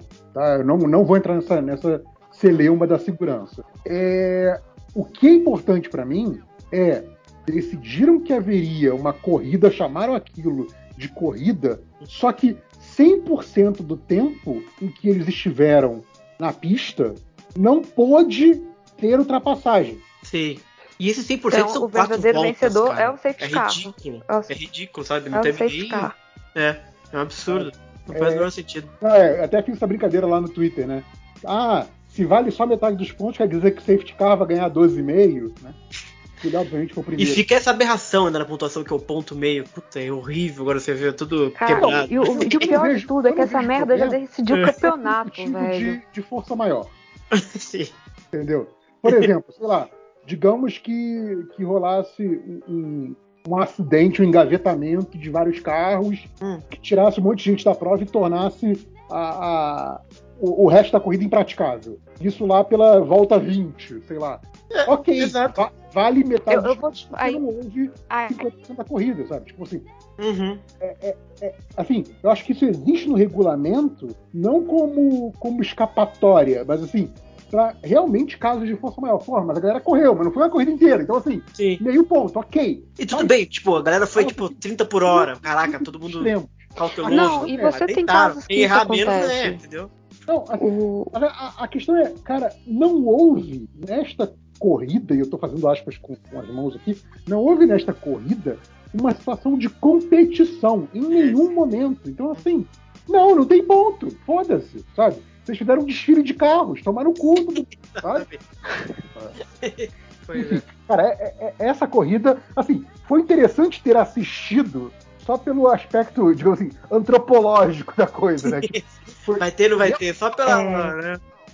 mas é, aí deixa eu contar um- a trouxice. Essa, essa corrida O que que é? Essa corrida foi no finalzinho de agosto, né? É, E o, o meu. Quando eu fiz o F1 Pro, eu tinha feito com conta americana. Quando veio pro Brasil, ele não, não registrou como sendo a conta Pro, né? E aí eu tava, ah, tudo bem, assisto na Band, não sei o quê. Só que como o negócio foi indo, é, a Band uma hora parou de passar, né? E aí eu fiquei. Eu tava de saco cheio do pessoal da Band, eu não lembro que, qual treta foi. Mas sei que meu, meu Fórmula 1 Pro ia vencer, ou meu Fórmula 1 normal, me conta, né, F1 TV, ia vencer no dia 10 de setembro. Era tipo 28 de agosto. Eu fiquei tão puta porque eu queria saber o que ia acontecer, tão ansiosa pra ver o que o negócio que eu assinei a, a F1 é, a F1 TV e durante até o dia 10 de setembro eu tava com duas contas de Fórmula 1 TV. E, e- e essa é a minha parte trouxa. De novo, o Fórmula 1 fazendo de trouxa por muito Veja, tempo. O GP, da, o GP da Bélgica funcionou, teve lucro, graças a Júlia. Uhum. Fizeram a É. Júlia gastar dinheiro. É. Parabéns, Júlia. Você que financia essa merda. Exato. É, a única coisa que teve de legal no GP da Bélgica foi a classificação, que o, que o Russell fez a segunda posição, tipo, inacreditavelmente, no último segundo. É. Sim. É. Enfim, mas é isso. Foi, foi lamentável. Além da Bélgica, tivemos mais o quê? Não. Eu Ah, Aí fomos pra Ho- Holanda. Holanda, Verstappen, easy peasy, não teve nem graça, ele humilhou todo mundo e foi isso, basicamente. Ele fez É, ponto o- sem abrir o DRS, gente. Olha o nível do cara que tava ridículo. aquilo que ele, que ele chegou, tipo, com, com, sei lá, um minuto de vantagem, o Sei negócio. lá, foi. 20, 20 segundos e. 20 segundos e 932 milésimos. Ah, 21 e foi a, prova, foi a prova que o Bottas quase fez a melhor volta no final, lembra? Ele fez, na verdade, a melhor volta, tá ligado? Ele fez a E ele melhor volta. tô só brincando. e aí o Hamilton teve que fazer a última volta. Mas foi basicamente isso. Terminado Ah, é verdade. Ah, foi isso. Foi, foi, foi, foi exatamente essa. Foi chato, é, é, que era uma coisa que a gente já sabia que o circuito da, da Holanda ia ser chato pra caralho, que não tem onde Nossa, passar naquela bosta daquele, curri- Foi insuportável. daquela, daquele circuito. Ah, mas tem a, a curvinha que é, que é meio inclinada. Tudo bem, tu não passa naquela merda, adianta? É, aí é linda a pista, mas passar ninguém passa. Então, a, a- a É. minha dúvida de leigo é que vocês falam desses circuitos que de vez em quando é circuito que não dá pra passar, circuito que não é bom Uhum. de ultrapassagem, coisa assim. É, com esse novo pacote que estão prometendo pro ano que vem, é, isso tende a, a- mudar ou pista ruim continua sendo pista ruim? Então, a gente tem dois problemas. Depende do porquê que a tua pista é ruim. Por exemplo, o Isso. Mônaco vai continuar a merda, porque o, o carro é maior e mais largo. O carro não vai passar em Mônaco, cara. Eu tenho certeza que vai chegar ali na curva do cassino, aquela merda, esses carros vão entalar. É sério, se você bicar erradinho ali a- a- o carro no cassino, teu carro vai ficar atravessado. É bom, emoção, Tipo- emoção. Bom, bom. É, vai ser ótimo. Então, por exemplo, Mônaco vai- vai continuar uma bosta, como sempre. A não ser que você alargue a pista. Como não tem como alargar, vai continuar merda. Agora, as outras que são chatas, que não tem onde ultrapassar, que é difícil ultrapassagem, né? Por conta de é, do ar sujo ou não sei o que, a tendência seria melhorar. Então, seria o caso, por exemplo, da Hungria. Verdade. É, que, tem, que tem pouco. é, que te- tem partes mais abertas, assim. A Austrália também. É. França. Se bem que o problema da França Nossa, é verdade, muito a França. fácil de arrumar. Tira aquela curva e deixa a mitral reta, velho. Tá, não é fácil, porque ainda precisa de uma elevação, porque aquela merda é num. num- Mas vocês entenderam o que, eu quero dizer. Tem, um, tem uma chicane ali que não deveria existir. Uhum. Tira. de- e, e dá pra fazer vários traçados naquela ali. Faz um traçado diferente todo ano. Ó, Isso vai ser louco. você já jogou ali sem regras na, na Fórmula 1? Não. É a mais divertida. É a única forma daquele negócio. Assim, ó, cada um faz, é, faz o traçado que você quiser. Pronto. É. Te- você consegue se perder lá. Mas tá, tudo bem. É, não era pra falar coisa. É, foi chata a corrida. É, Foi. Nada aconteceu. E tinha muita expectativa da corrida, porque ano passado ela foi cancelada, né, por causa da pandemia. Então ficou todo mundo, como é que vai ser o retorno, como é que vai ser o retorno, e foi uma bosta. Parabéns. Mas é isso, com os pacotes novos, eu acho que aí sim eles vão conseguir ter o corrida, porque aquele, aquele curvão inclinado, né, eles não conseguem fazer colado, porque, né, enfim, engineering. E aí pro ano que vem... Vai- vai Holanda dar que estão falando. Isso, da Holanda. A última Ah. curva ela é inclinada, né?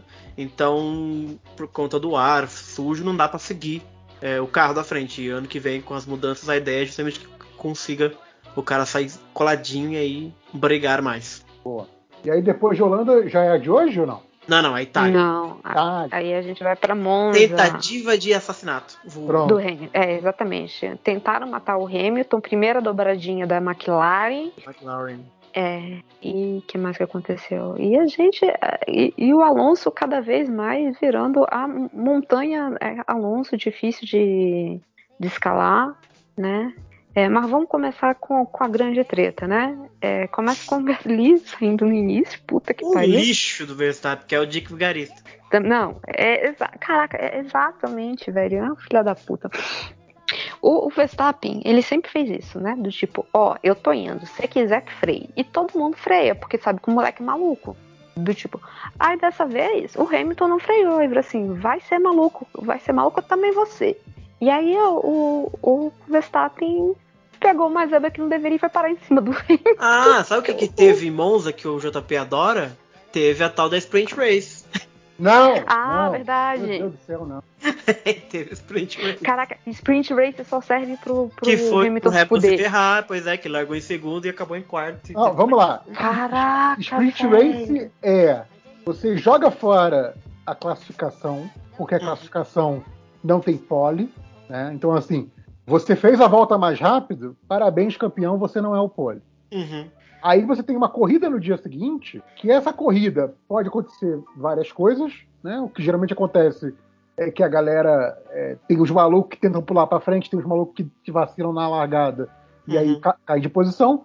E aí o cara que ganha a corrida curta, que não é uma corrida, é uma classificação sprint, Uhum. porque eles não sabem nomear as coisas estamos em 2021, palavras não fazem mais sentido, né? Foda-se. É, Pós-modernidade. ganha essa corrida que não é corrida é o pole position. Qual é a velocidade dele na volta? Não importa. Ele é Ele ganha ponto ainda. Cara, isso não faz sentido. Pole position tem que ser o cara que corre pra caralho, que faz a melhor volta na porra do circuito. Não o cara que chega em primeiro numa corrida curta. Seus burros. Seus Não, e essa aqui Não, foi ainda maravilhoso, porque o Bottas fez a, a pole na sexta, Aham. e aí ele, ele rolou- ficou Bottas e Hamilton, primeiro e segundo, né? Aí o que, que eles fizeram? Eles trocaram as coisas lá do Bottas, aí o Bottas largou no sábado em primeiro, já sabendo que ia largar em último no Isso. domingo. Aí o, o Hamilton largou mal, o Bottas ganhou a porra da corrida, mano, não adiantou bosta nenhuma, o Verstappen tava em terceiro, foi pra primeiro, porque o outro trocou as coisas e foi pra último. Então, assim, foi o grid mais desgraçado da história. Não, e o que dá raiva é que é o seguinte, é. Porque hoje em dia, pra acontecer alguma coisa, você precisa de, tipo, é, de pneu ou alguma coisa. Então, é a primeira volta que decide, sabe? Do tipo, é na primeira volta que alguém vai sair pra passar, que eu acho que foi o caso do Gas, Gasly ou foi do Pérez? Não, e- que tomou uma porrada na- ali. Isso eu falei na outra corrida curta. É, não precisa ser 17 voltas. Faz uma volta. Porque tá tudo decidido na primeira volta. É isso aí. É, exato. Porque Ah. depois ninguém faz mais nada, porque aí tá todo mundo com pneu novo, e aí o pneu novo ninguém consegue atacar, ninguém consegue fazer porra nenhuma. Então, do tipo, se você for o Hamilton que tá largando mal, para um caralho, eu não sei o que está acontecendo nessa merda. Então, a, a minha, a minha, a minha sugestão, que acho que eu já dei no outro programa, não tenho certeza. No, no- no domingo, no domingo, pra aquela galera que acorda tarde e tal, que não consegue acordar às nove, pô, nove, nove, de- nove da manhã de domingo, é muito cedo. A- às nove em ponto de domingo, o que que você tem? Você tem a largada 1. Aí você tem a largada 1, que é tipo assim, nas posições da pole position da classificação do sábado. Largada 1, sai todo mundo que nem maluco tentando ganhar posição, uma volta. Deu uma volta, anotou lá no caderninho a, a posição que cada um chegou, É. rearruma o grid de largada de acordo com a posição dessa primeira volta.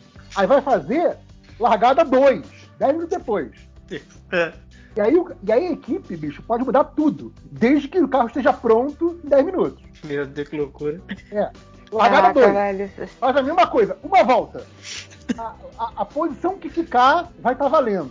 E aí, 10 minutos depois, aí vai ser a largada 3. O- É, é- é aquela expressão do inglês, né? O, o third is the charm, né? Tipo, Uhum. a terceira é que vale. Pronto. Você tem a emoção de uma troca de posição É, maluca e não tem as 16 voltas maçantes e idiotas Que ninguém faz nada. depois da primeira volta da corrida curta. Que é um saco. A primeira volta E que vai- manteve a tradição, né? Primeira, pri- te- tem esse sprint qualify, vai, é, Hamilton e, e Verstappen se bate. A gente já sabe que Brasil vai ser chato e que eles vão ficar fora. Pois é. Né? Porque a próxima, a próxima brincadeira dessa é aqui em Interlagos. Enfim, cara, co- corrida curta é uma merda e se você gosta, tá errado. É, eu eu, eu eu- tava na primeira. A- Eu a, achava. a corrida em si, o que que você tem a dizer sobre a corrida em si? Monza. Corrida de domingo, tá falando? É, é, Monza. Aqui vale. Cara, a corrida ela, ela, ela tava interessante. O Hamilton ia vencer a desgraça da corrida. E basicamente o Verstappen jogou o carro em cima dele pra ele não ganhar. Foi claramente isso que aconteceu. Quem, quem pensa de outra forma está equivocado. O Hamilton saiu na frente Verstappen, o Verstappen- Verstappen chumacou? Chumacou? 100%. 100%. 100%. jogou o carro em cima. Ele sabia que ele ia perder. E ia perder mesmo, assim, porque o Hamilton tava correndo muito melhor. Tava, saiu na frente dele no, O no carro pit tava, stop. o carro tava Ele teve problema acertadinho, no tava. pit stop. É, ele teve problema no pit stop também. E, Uhum. e quando ele viu, ele jogou o carro pra cima pro cara não pontuar. Foi basicamente isso. Eu tô na frente do campeonato, se eu bater nele até o final do ano, eu sou campeão. Foi basicamente isso. E, e ele teve punição por isso, não teve? Teve, ele perdeu Teve. as posições na corrida de hoje, né? Só como ele trocou tudo, ele já meio que, diri- meio que diluiu tudo, assim. Mas ele foi. foi, foi É, por, por isso que foi conveniente trocar o, trocar o motor para essa É. corrida. né? Mas ele É, foi e ele se fudeu porque tanta gente. Porque a gente vai chegar na corrida de hoje, tá? Mas tá, é, vamos continuar. É, sim, ele fez isso. E ele tomou três de punição e ficou é, todo mundo. Porque assim, quando os dois bateram em- em- na Inglaterra, a fanbase do, do Max Verstappen, tentativa de assassinato, que não sei o quê, que blá blá blá. E o, o Hamilton não- não comemorou quando ele. Aí tipo, o Horner, eles Nossa, comemoraram quando chorou, o Verstappen é. tava, tipo, no, no hospital pra ver se ele tava inteiro. Porque ele Uhum. tava, velho. É, ele Aí saiu, o- imagina. É, e aí o Hamilton tá lá, o Verstappen sai do carro, o carro em cima do, do Hamilton, né? O Hamilton tava tentando dar ré, o Hamilton, tipo, nesse caso ele foi bem guerreiro, porque ele tá- acho que tava esperando o Verstappen levantar o carro pra ele sair, porque se o seu motor não apagar e você conseguir voltar sozinho, chegar até o pit, tá valendo. Pode ter perdido, sei lá, 30 voltas aí no meio do caminho, mas tá valendo.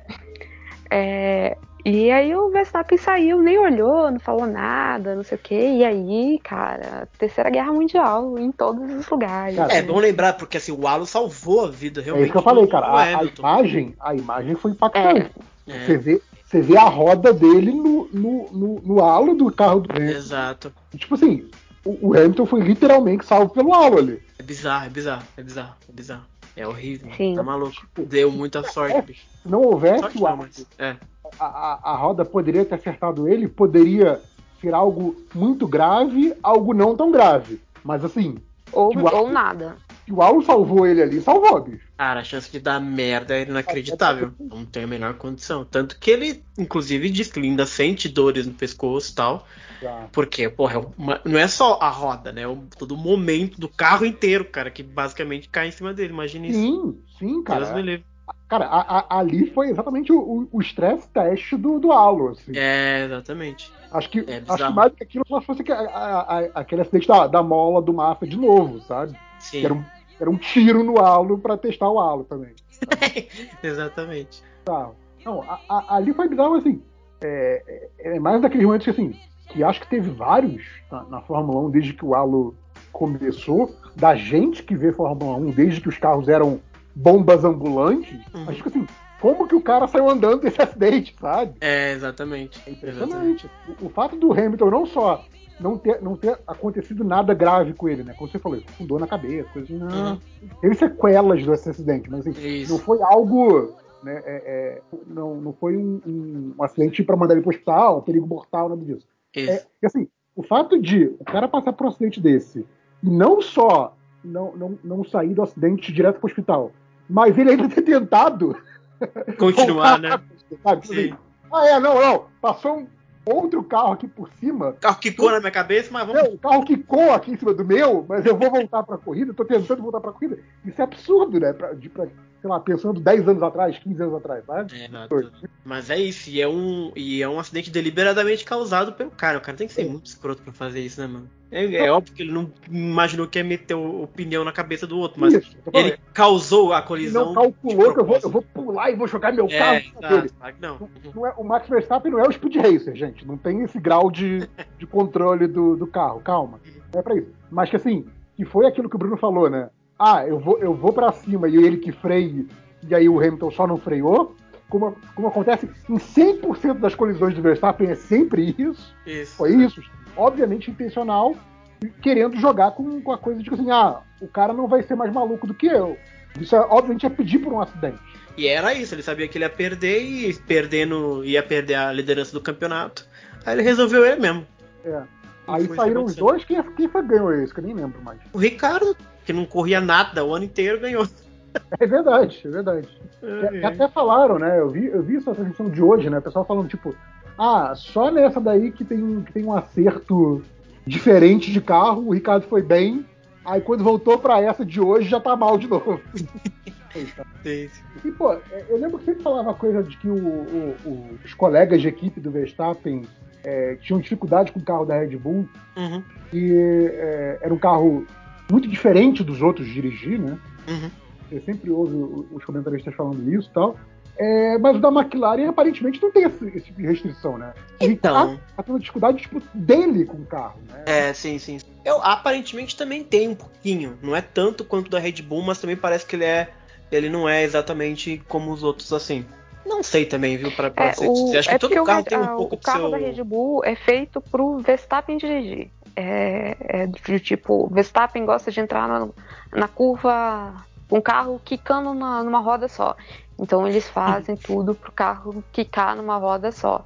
Entendeu? E, e eu, eu acho que a, a McLaren tenta fazer um, um, um acerto mais neutro. Todo mundo faz pro mais voltado pro primeiro piloto, né? Pra quem eles acham que vai ser o ele tá primeiro mais piloto. tempo também, o Lando, né? Desenvolvendo o Sim, carro, também tem muito isso. Né? Porque, por exemplo, quando o, o, o Russell pisou na, na Mercedes e saiu andando muito melhor que o Bottas, por exemplo, o motor da Williams era Mercedes, então já tinha, não sei assim se é tão distante, sabe, os projetos do, do que seria se ele sentasse numa Red Bull, por exemplo, sabe? Ou de repente o Russell realmente é inacreditável.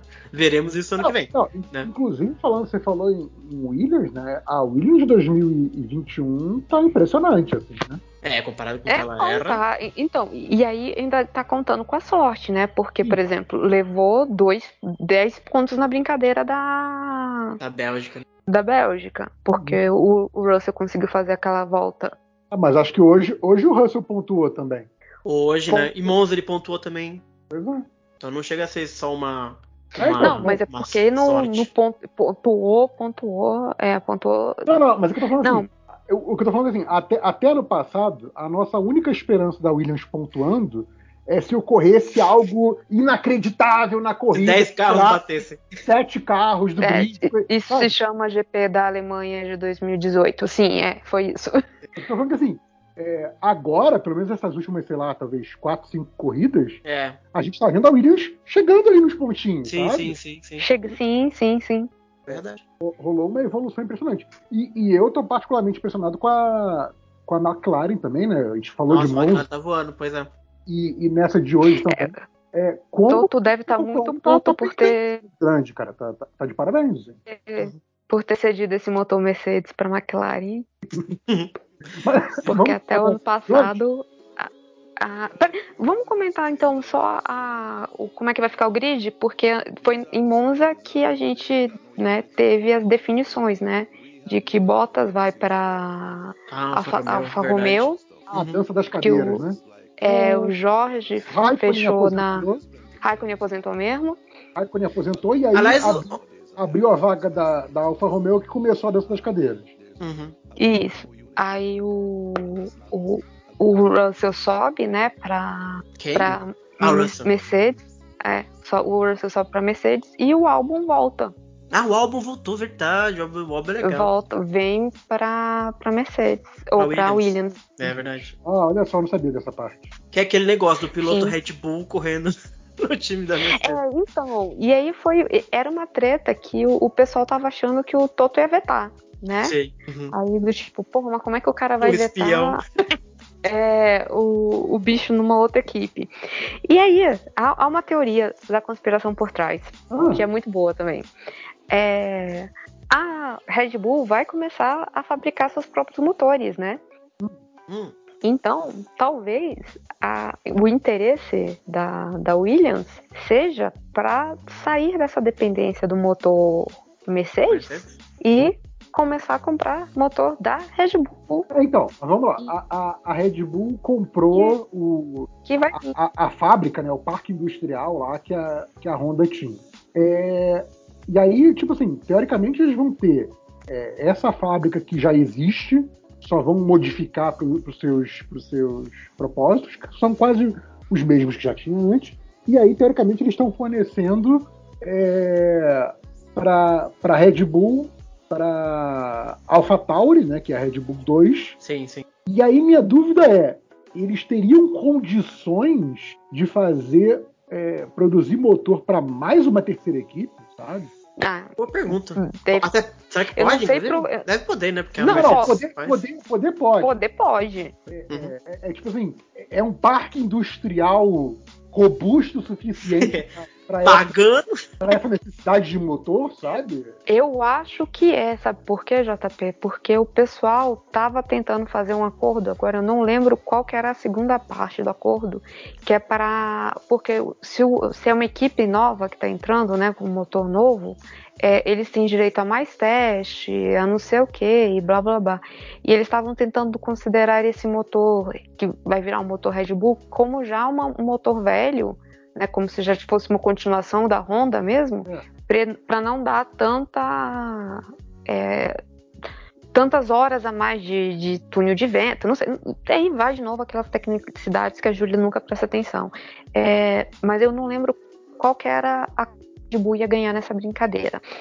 É, mas é, há um- uma possibilidade de ser isso, né? De uma aproximação da Mercedes é, co- com a Red Bull, porque a gente não sabe como é que vai ser o, o- o motor da Red Bull para o próximo ano. Se a gente for levar esse ano como, como parâmetro, esse motor Honda, que vai ser o futuro motor Red Bull, tá, tá ganhando de lavada, assim. E É. com uma confiabilidade que eu nunca tinha visto antes, cara. Não, Exato. não explodiu ainda esse motor esse ano, cara. Tô de cara. Pois é. Pois é. Ah, beleza. Aí, E- não, não, mas tem uma vaga faltando. Não, não tem Falta uma vaga. Ah, não. mais vaga em aberto por ano que. Tem, a do Giovinazzi. Tem, tem uma vaga, tem a vaga do Giovinazzi que é, fontes ornamentais, né? Dizem que é do Zou, Que- é, ah, que, é um, que é um chinês que tari- traria um super, ultra, mega Fontes o quê, Júlia? fontes ornamentais. É pra, é pra dizer que as minhas fontes não são com, com- é fofoca, entendeu? Não, a- Que não tá certo. fala supostos rumores. Fontes, fontes ornamentais, eu gosto de fontes ornamentais. É, que só depende dele se ele conseguir a superlicença, quer dizer, terminar até quinto no, na- no, no- no Mundial da F2, ele vai para o lugar do, do, Giovinazzi. Isso do quem? Giovinazzi. Do Giovinazzi. Mas quem? O Zou. Zou, é assim que fala. O Eno Joe. Quem é esse cara? Ah, é, É um chinês É um da Fórmula 2. chinês. Ah, É. Ele corre decente, assim. Eu acho ele meio um pouquinho melhor que o Nikita, sei lá. Ah, é mas assim, eu nossa. acho, não, mas eu acho que tem muito a ver com, com, é, potencial de público, de transmissão, de Sim, patrocínio. isso com certeza. Não, tem, tem tudo isso, além de que ele vem com um, um patrocínio forte. É, então, assim, tem esses dois. Porque, por exemplo, a, a- uma das vagas da Alfa geralmente é de, uma- de alguém da academia da Ferrari, né? É, que é o é, caso ele, do não- ele não é da academia Ferrari, né? Não, ele é, da, ele é da Renault. Ele é da Renault, pois é. Só que pro ano que vem a Ferrari liberou a, a Alfa desse, desse segundo, dessa segunda cadeira. Uhum. Foi- por isso que você vai ter botas Eles não podiam, eles não podiam é, é, subir o, o chumaquinho da Raiz para Poderiam, verdade. Poderiam ter feito? Poderiam. Mas aí é, eu não sei quais são os acordos de que É. tem por trás. Pra É gente saber. é que é cara. O- a impressão que dá é que, o- é que o chumaquinho tá lá só pra completar grid, sabe? O Marquinho. É, A, a Raiz tá meio. tá meio. não, mas a, a, Ah, a. Heinz, ela, ela tinha falado no início do ano que o- por até por ter dois looks, né? Eles, eles sabiam que era arriscado. Então o, o plano dela, o desenvolvimento do carro dela tá para 2022. Então que essa, essa temporada eles estão ali para cumprir regulamento, porque Sim. senão eu acho que eles nem corriam, sabe? Se, se tivesse como do tipo posso nem posso não ir, pois é. Não, mas assim, Menos gasto. GP da a- a Turquia, tá longe. Ah, é, eles não queriam nem estar ali, assim, sabe? Sim, sim. Tipo, o GP da Turquia vai ser longe. Vai ser, pô, posso ficar aqui, sabe? Assim, pô, mó longe. Tanto Posso que o, correr essa? Se bem que, na verdade, assim, eu ia falar que o Drive to Survive não ia ter muito capítulo da Haas, mas na verdade o Nikita e o Mick eles estão brigando todo, todo final de semana. Então Toda. vai ter capítulo, na verdade. Ah, o, o, assim, o- a o briga- Gunther, o Gunther, né, querendo um ano é tranquilo, deixando pra Gunther depois, mas e os, e os dois lá se matando, os dois moleques. Gente, pelo amor de Deus, muito jovem, gente. Calma, esse ano não acontece nada. Guarda pro ano que vem, mas a Exato, não tem chance de nada esse ano, não adianta. Exato, para de, de Vocês vão brigar, vocês vão brigar crianças. pra quem fica na 19 posição, foda-se, né? Exato, tá tipo isso. é, tem isso, mas também você tem. É porque eu acho que quando você tem o, o seu companheiro de equipe é, o- é o Nikita Mazepan, É desgraça. velho, você tem que, você tem que, tipo, não, amigo, você é pior do que eu, sempre. Pra sempre. Não, ele é ruim, ele é, ele é mau caráter também, dentro da pista, fora da pista. Caraca, velho. Sabe? Caraca, E- ele faz ele perto, não velho. respeita. Ele não respeita Blue Flag, cara. Hoje. Não, vamos falar do verme, que sabe que o maluco é um verme, deixa pra lá. Vamos falar da corrida. Tá. Já, já falamos da dança das cadeiras, então a gente tem aí ainda possivelmente mais uma mudança. Mas tirando É, isso, não, e aí né, a, tá, a, tá a cristalizado. AlphaTauri confirmou os dois, né? Que O Tsunoda, inclusive, ficou surpreso que ele foi confirmado. Tem que ficar, né, Ele bicho? jurava que ia ser demitido.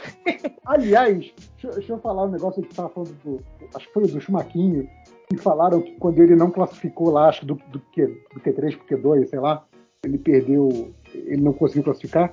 E aí ele fez o bip, bip, bip com- no rádio com a boca. Sim. né?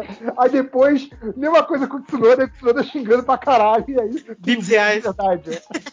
É, Vamos ele, tipo, ah, foi faltando um, um- um segundo aí. Ele bip, bip, bip. Bip, bip, bip, bip.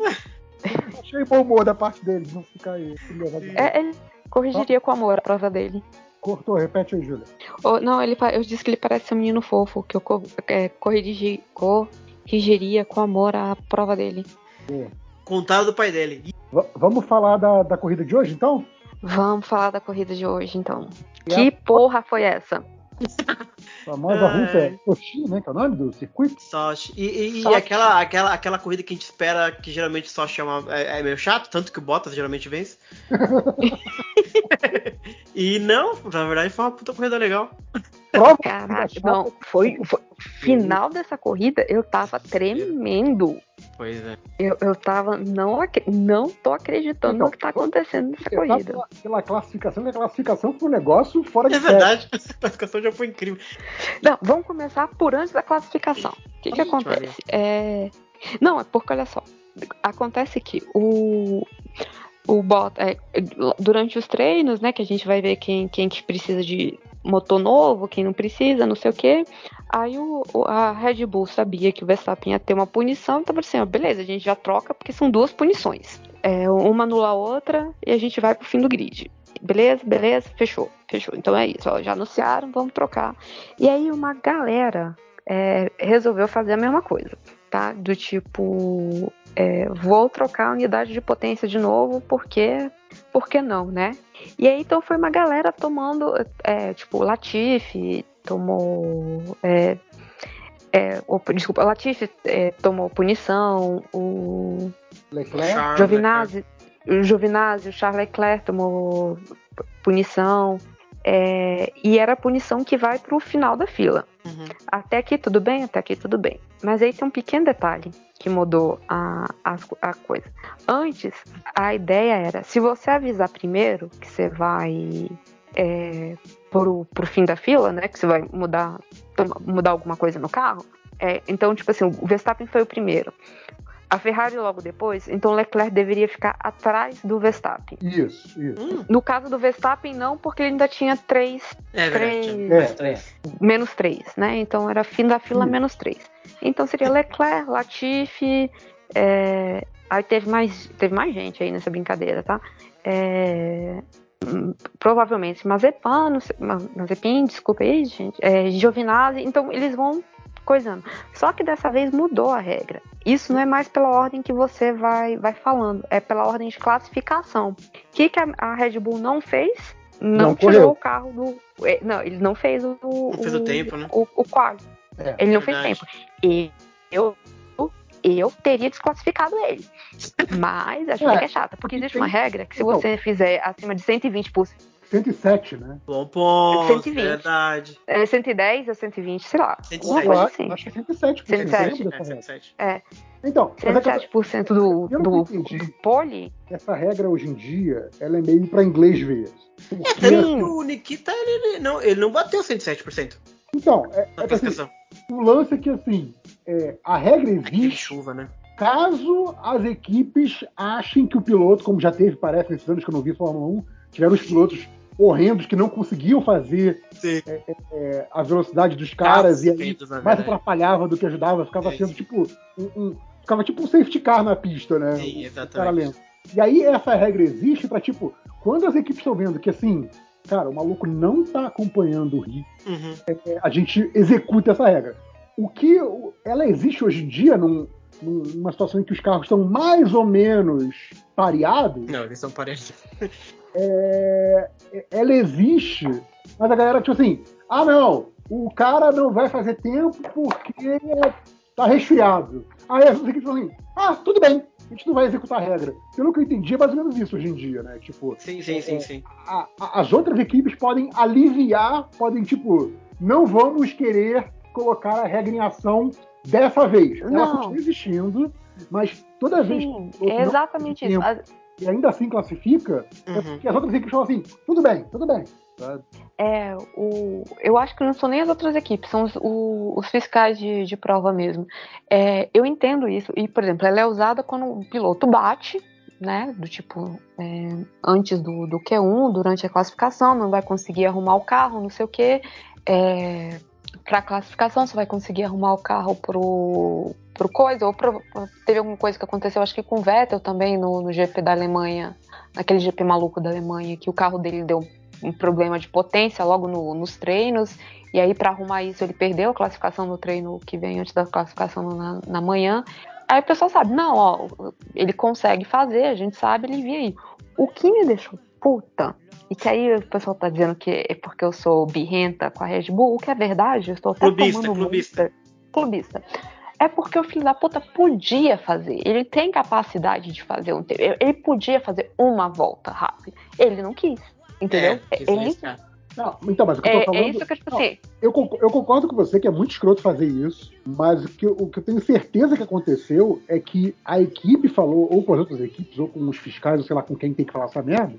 Mas assim, já falaram: olha, gente, o Verstappen não vai fazer tempo. Tudo bem? E a galera falou: tudo Sim, bem. sim, sim. Senão, É. obviamente, eles não fariam um negócio desses, Júlia. Eles não são malucos, sabe? Tá sendo clubista, Júlia. Tô te Não, acusando. não, não. Eu concordo com a Júlia. Eu concordo que é muito escroto. Eu até o discordo, cara- acho que não tem nada a o ver. cara, o cara entrar na classificação e não fazer tempo. Então não Não, corre. não foda-se. problema, gente. Ele só foi fazer o shakedown do carro dele, ver se tá tudo funcionando. Poxa. É, mas, mas nesse sentido, eles obviamente jogaram sabendo que não precisavam fazer tempo. Claro. É, mas aí aí que acontece? O Verstappen poderia ter saído, não ter saído em vigésimo é, nessa brincadeira. Porque se ele tivesse feito tempo, ele teria saído provavelmente é, na frente do Latifi. É, aí o azar dele. trocou. Então, aí o azar dele. Ficou em último. Ninguém mandou Então. fazer tempo. Tá bom, tá ótimo. Pelo menos isso, né? Então, é isso que eu tô falando. Então, ele que foi trouxa. Sim, total. Ele é sempre trouxa. Qualquer coisa que ele faça, ele é trouxa. Eu acho que a gente já. com- Eu, um eu gosto do amor que esse time tem pelo, pelo. É, Não, sim, mas beleza. Aí teve essas tretas todas da, da, da galera que trocou de, de motor ou de unidade de potência, que é um nome bonito. É, né? É, mas a- o, o que foi legal da classificação foi o finalzinho, né? Que nem a corrida também. Caraca, Foi, velho. foi. Ficou seco, né? Foi o assim, contrário a de gente- hoje, né? Que tava chovendo mais ou menos, aí secou e a Exato. galera meteu um Então, seco. A gente tinha ali, até faltando 5, 6 minutos da- do Q3, a gente tinha o Hamilton em, em primeiro com certa tranquilidade, Tranquilo, tranquilo. Sim, tranquilo, tirou, tirou um tempo mágico ali na, na pista molhada, sim. na pista qua- quase seca, na verdade, e aí a pista meio que secou, de repente. Pá. Uhum. Aí o, o Russell cantou a pedra. Vou É. botar o seco. Prepara o seco que o papai tá vindo. Sim. Aí a, a, a, McLaren virou assim, Fih, vem cá. McLaren e Ferrari virou assim, vem. É esse o esquema, beleza. Aí o Mercedes chamou o Hamilton também, né? Vamos É, botar. geral botou, na verdade, não foi Geral só. botou. É, aí geral o botou. Hamilton fez a coisa mais mirim possível. Cara, teve isso. Nossa, eu tinha até esquecido, sim. sim. Cara, Ele é assombrado Tipo né, assim. com o beat, cara, é impressionante. Porque assim, é, eu faço isso no jogo de videogame, mas eu sou ruim, eu não tenho noção espacial. Eu não ganho milhões pra isso. Ele bateu na entrada do stop. É, Não, não, não. Não, não. Você- você falou Isso é exatamente o que vai acontecer. Isso é muito vago, Júlia. Ele deu com o bico do carro na muretinha. É, é tipo, é muito vergonhoso, cara. É, é tipo, é você. Não, então, ele deu uma arranhada ali, ele, ele deu um na pilastra totozinho. da garagem do prédio, sabe? Isso, É, então, exatamente, ele deu uma arranhada, ele deu uma arranhada na lataria com da pilastra do pedestre. Isso é o que vai acontecer em Mônaco com os carros do tamanho que estão. Se você errar um pouquinho, tu vai bater essa porra no muro. Tá? Eu já dei- Então é isso. Eu já dei a solução para Mônaco, vocês já sabem, tá lá na, quando a gente falou do, do- de Mônaco, que é em Mônaco todo mundo corre de kart. E é isso aí. Exato, a melhor ideia da história é essa aí, na moral.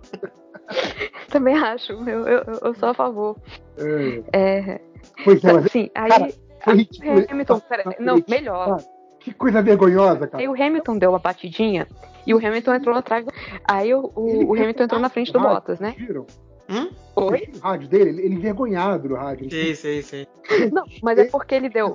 Eu Ele atropelou é, no, no treino, no segundo treino, ele atropelou um, um, um, um mecânico, né? Ah, era o Vocês viram isso? Pois é, É, sabe, verdade. sabe o, o, o que fica ali com o macaco na frente, assim, pra, pra pegar, o, pra levantar o carro? Levantar o carro. Então. É o único cara que é, que é atropelado na Fórmula 1, é sempre esse cara. É sempre Cara, que pode. É sempre ele. O, o eu Stroll já atropelou umas é- duas vezes. Hã? Repete, JP. Eu espero que ele ganhe bem, porque é profissão de risco. Totalmente. Ah, sim, com certeza. É, o, o Stroll já fez isso. Assim, Ih, acho que perdemos a Júlia. Perdemos você, Júlia. O fã clube do, do Vettel pegou ela. Tá com mau contato aí no, no aparelho da polícia. Ok, toque. Saiu da frequência. Bom, ela tava falando que o Stroll também atropelou. Tu atropela mesmo. Acontece às vezes. Deve É, ser não, uma merda. e- e- esse, cara, esse cara corre risco de verdade. assim, é. Sim, sim, sim. Tem, eh, se eu não me engano, deve, ou teve na história, aí nos últimos anos recentes, que não tinha um cara ali na frente. Que era só um, ah, um sinaleiro na frente assim, e aí o cara saía fora. Mas acho que no treino, no treino, geralmente o cara, o cara ajuda. Mas eu não sei o que a gente tá falando antes de falar disso. É, a gente tá falando do que aconteceu Classificação. na, na Ah, classificação. classificação, verdade. Teve esse momento aí do, do Hamilton. Coisas Depois teve Esse aquele- cara aí que tomava uma porrada era o cara do pirulito. Você voltou, Júlia. É, esse cara é o que levanta o carro, É Hum. isso. entendeu? É o cara verdade. do macaco. verdade. Ah, o microfone me caiu. É por isso que vocês não estavam me ouvindo. É, é, a gente falou que você, que você tinha morrido. Ah, desculpa, meu microfone caiu e eu falando aqui, tentando explicar que não é o cara do pirulito. É. Ah, Então, ele já tinha, ele já tinha atropelado no, no, no segundo treino isso. Aí ele vem no dia da classificação e bate na muretinha. sim. E aí vem a galera desesperada pra arranjar um bico novo pra esse cara, faltando três minutos pra acabar o negócio. E Não, já tem que e aí Foi volta. maravilhoso, porque tiveram que dar uma empurrada nele, porque o Bottas tinha que trocar também. Então empurraram Isso, ele um pra frente, também. aí trocaram, ele voltaram. Isso. É, é tipo, tanto, tanto que falaram na transmissão, ó, Ih, o Hamilton vai recolher. Não, não, não. Só empurraram ele pro Bottas poder sa- Exato. trocar, sair e ele voltar. Cara, e é muito bizarro, porque, se eu não me engano, a, a- eu não sei como é que é a ordem do pitch. A, a primeira equipe é no início ou a primeira equipe é no final? A Mercedes é a primeira. Logo Então, de cara. porque assim, se ele bateu na muretinha, é tipo assim, os caras tiveram 5 segundos pra, pra Sim. pensar, caraca, ele precisa de um bico novo. É, sabe? tanto que demorou um pouquinho pra eles pegarem os bicos novos. Não, é, então, eles não tiraram os adesivos do, do bico novo, sabe? Tipo, o Caraca. negócio tava tão na. fr- É, então. Como assim adesivo? O É tipo, foi- é tipo celular novo que tem a, a película que você quis. É, é- né? é um negócio, eu acho que é um negócio, tipo assim, colocado, colocado tal dia que você anota. Tem uma foto disso, depois eu, é? eu procuro pra vocês. Tipo assim, que tem um negocinho pra você escrever. Que eu tava vendo ontem. O negócio foi tão, tão na pressa que ti- esqueceram de tirar os adesivos. É, Pois é, mas aí com essa, com essa coisa das trocas, né? Quem, quem trocou primeiro se deu bem, porque não só porque trocou, né? É, eu acho que é, é verdade, verdade. Porque quem trocou primeiro esquentou melhor o pneu, eu acho. Então, Também tem isso. te- Teoricamente, é, conforme você vai passando mais tempo Sim. e os carros vão rodando mais, vai secando mais a pista. Então, teoricamente, o cara que, o cara que correu por último teria mais chance de fazer um melhor tempo. Mas pelo que eu entendi na transmissão, esses que trocaram primeiro, depois todo mundo entrou que nem desesperado no, no box. Isso. É, esses correram sem tráfego. Também Quem teve isso. Depois, apesar de, pegou- de pegar a pista mais seca do que esses três primeiros, né? O, o- o Russell, o Norris e o Sainz, eles correram com uma pista mais seca, mas com mais tráfego. Então, ficou Uhum. elas por elas e não conseguiram É, bater o tanto que o, o Hamilton não melhorou o tempo dele. Ele foi com o tempo de intermediário. E ele deu muita Por sorte, porque o rodou. Alonso não melhorou, o Ricardo não melhorou. Não, não. Ele, é, No verdade. falo- caso do, do Hamilton, ele rodou. E eu acho que Alonso, o resto, não conseguiu abrir a última volta. Porque assim, você tem que terminar, sair. Aí, aquela volta ainda não conta com uma tua volta rápida, né? Você vai Uhum. dar uma volta e aí tu abre a tua volta rápida. Então muitos deles não conseguiram abrir a volta por conta do trânsito. É, não, e que esse circuito da Rússia, você não, é- você não tem uma volta de 1 minuto e 10, tem uma volta de 1 minuto e 49, né? Então Sei, é verdade. é tenso, né? 1 minuto e 40, 1 minuto e 38 por aí. Então é, é- a, a volta é muito longa, então por conta disso também não deu tempo dos caras fazerem várias voltas depois trocarem pneu, né? Foi uma ou duas no máximo. Sim. Mas enfim, a gente teve aí um, um volta ao passado com uma McLaren, Ferrari e Williams. Os É, três primeiros Não, eu, colocados. vi, eu vi a chamada de uma dessas notícias aí que você não tinha o- os três primeiros da, né, da, da, da- posição de largada com essas três equipes desde 2004. Isso. Rubinho, É, Montoya acho que e nessa- quem, quem, quem, quem? Raikkonen. E Kimi? Cara, é incrível, né, De cara? novo Cara, aquela piada. A última vez que teve isso, o Lando tinha cinco, não sei o que lá, tinha não sei o que lá, e o Kimi era o terceiro. Melhor piada essa. Ah, eu vou sentir falta do Kimi, cara. Ah, tudo bem, cara. Não, pra mim, menos campeões no grid é sempre, é sempre uma tristeza. Pra- a gente tem aí o, o, o Tsunoda da vida e não tem o Kimi, sabe? Tem tem o Kimi é. velho lá. Caraca, e, e Alonso, vamos falar do Alonso daqui a pouco. Monte Alonso, cara, é muito ruim de escalar. É, o cara é o Alonso, né, cara? Não é qualquer um. Que ele tá dando pau já no Ocon, né? Já, o Ocon começou o ano bem. Ah, E agora já. Acho que o Alonso, acho que o Alonso, ele não é possível, ele deve dar uns, uma sabotada no, no, no colega, né? Não é possível, cara. olha, vindo do tá Alonso, eu vendo não duvidaria. Não, o Ocon tá vindo mó bem, de repente, tipo, sabe? O cara monta, velho. Cresceu, cresceu. Mano, se eu, cresceu aí. eu, é- eu, assim, um, ele provavelmente tá fazendo os joguinhos mentais dele, né? Que, que, que Cara, Alonso diz que não psíquico, né? Faz, gente mas faz. fala como se o Alonso fosse psíquico, né, cara? Fosse o. Sim, sim. E, e a gente tem que lembrar que é o Alonso, né? A- O É, Alonso claro, 2000. A- Alonso que roubou. que tava na McLaren quando roubou, roubaram a Ferrari. Puxado. Alonso do, do Singapura Gate. Sim, Alonso sim. tá.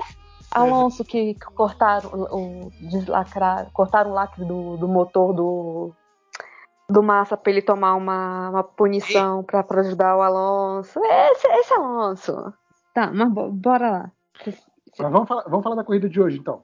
Então, beleza. Aí começou, começou com, esse- com essas três primeiras posições malucas, né? Começou com o Hamilton de novo, largando mal. era o, Tá bem o, cauteloso. o. Norris, o Norris, Russell e Sainz, não é isso? O Isso, Norris- isso, Tá isso. E o Hamilton em quarto. Mas eu acho que não foi que ele largou mal. Ele olhou e falou É verdade, assim: é Isso verdade. tem um potencial de dar uma merda Vai, né? Todo mundo muito novo Mas- aqui na minha frente, né?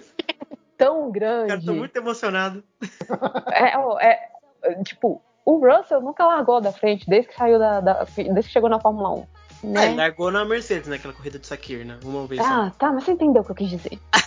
É, aí eu, eu assim, cara, ele deve ter olhado e falou assim: eu vou ficar no sapatinho. Sim, Porque eu garanto o meu, porque se essa galera se bater inteira, quem vai se fuder é o papai aqui. É, porque ele é o que mais tem a perder, é verdade. Então, dá pra ver que tem um momento que ele tá emparelhado com, com o Ricardo, que tá ele, o Ricardo e eu não sei quem, qual que é o outro carro, assim, que ele tira mesmo. É, É, deixa- acho que Ele perdeu, assim, cara. perdeu umas duas, três posições no Marcelo. é, sim, sim. Não, ele terminou em. É, ele foi pra sétimo. Ele começou em quarto e a primeira volta ele tava em sétimo. É o Stroll, passou ele. Atrás do Alonso.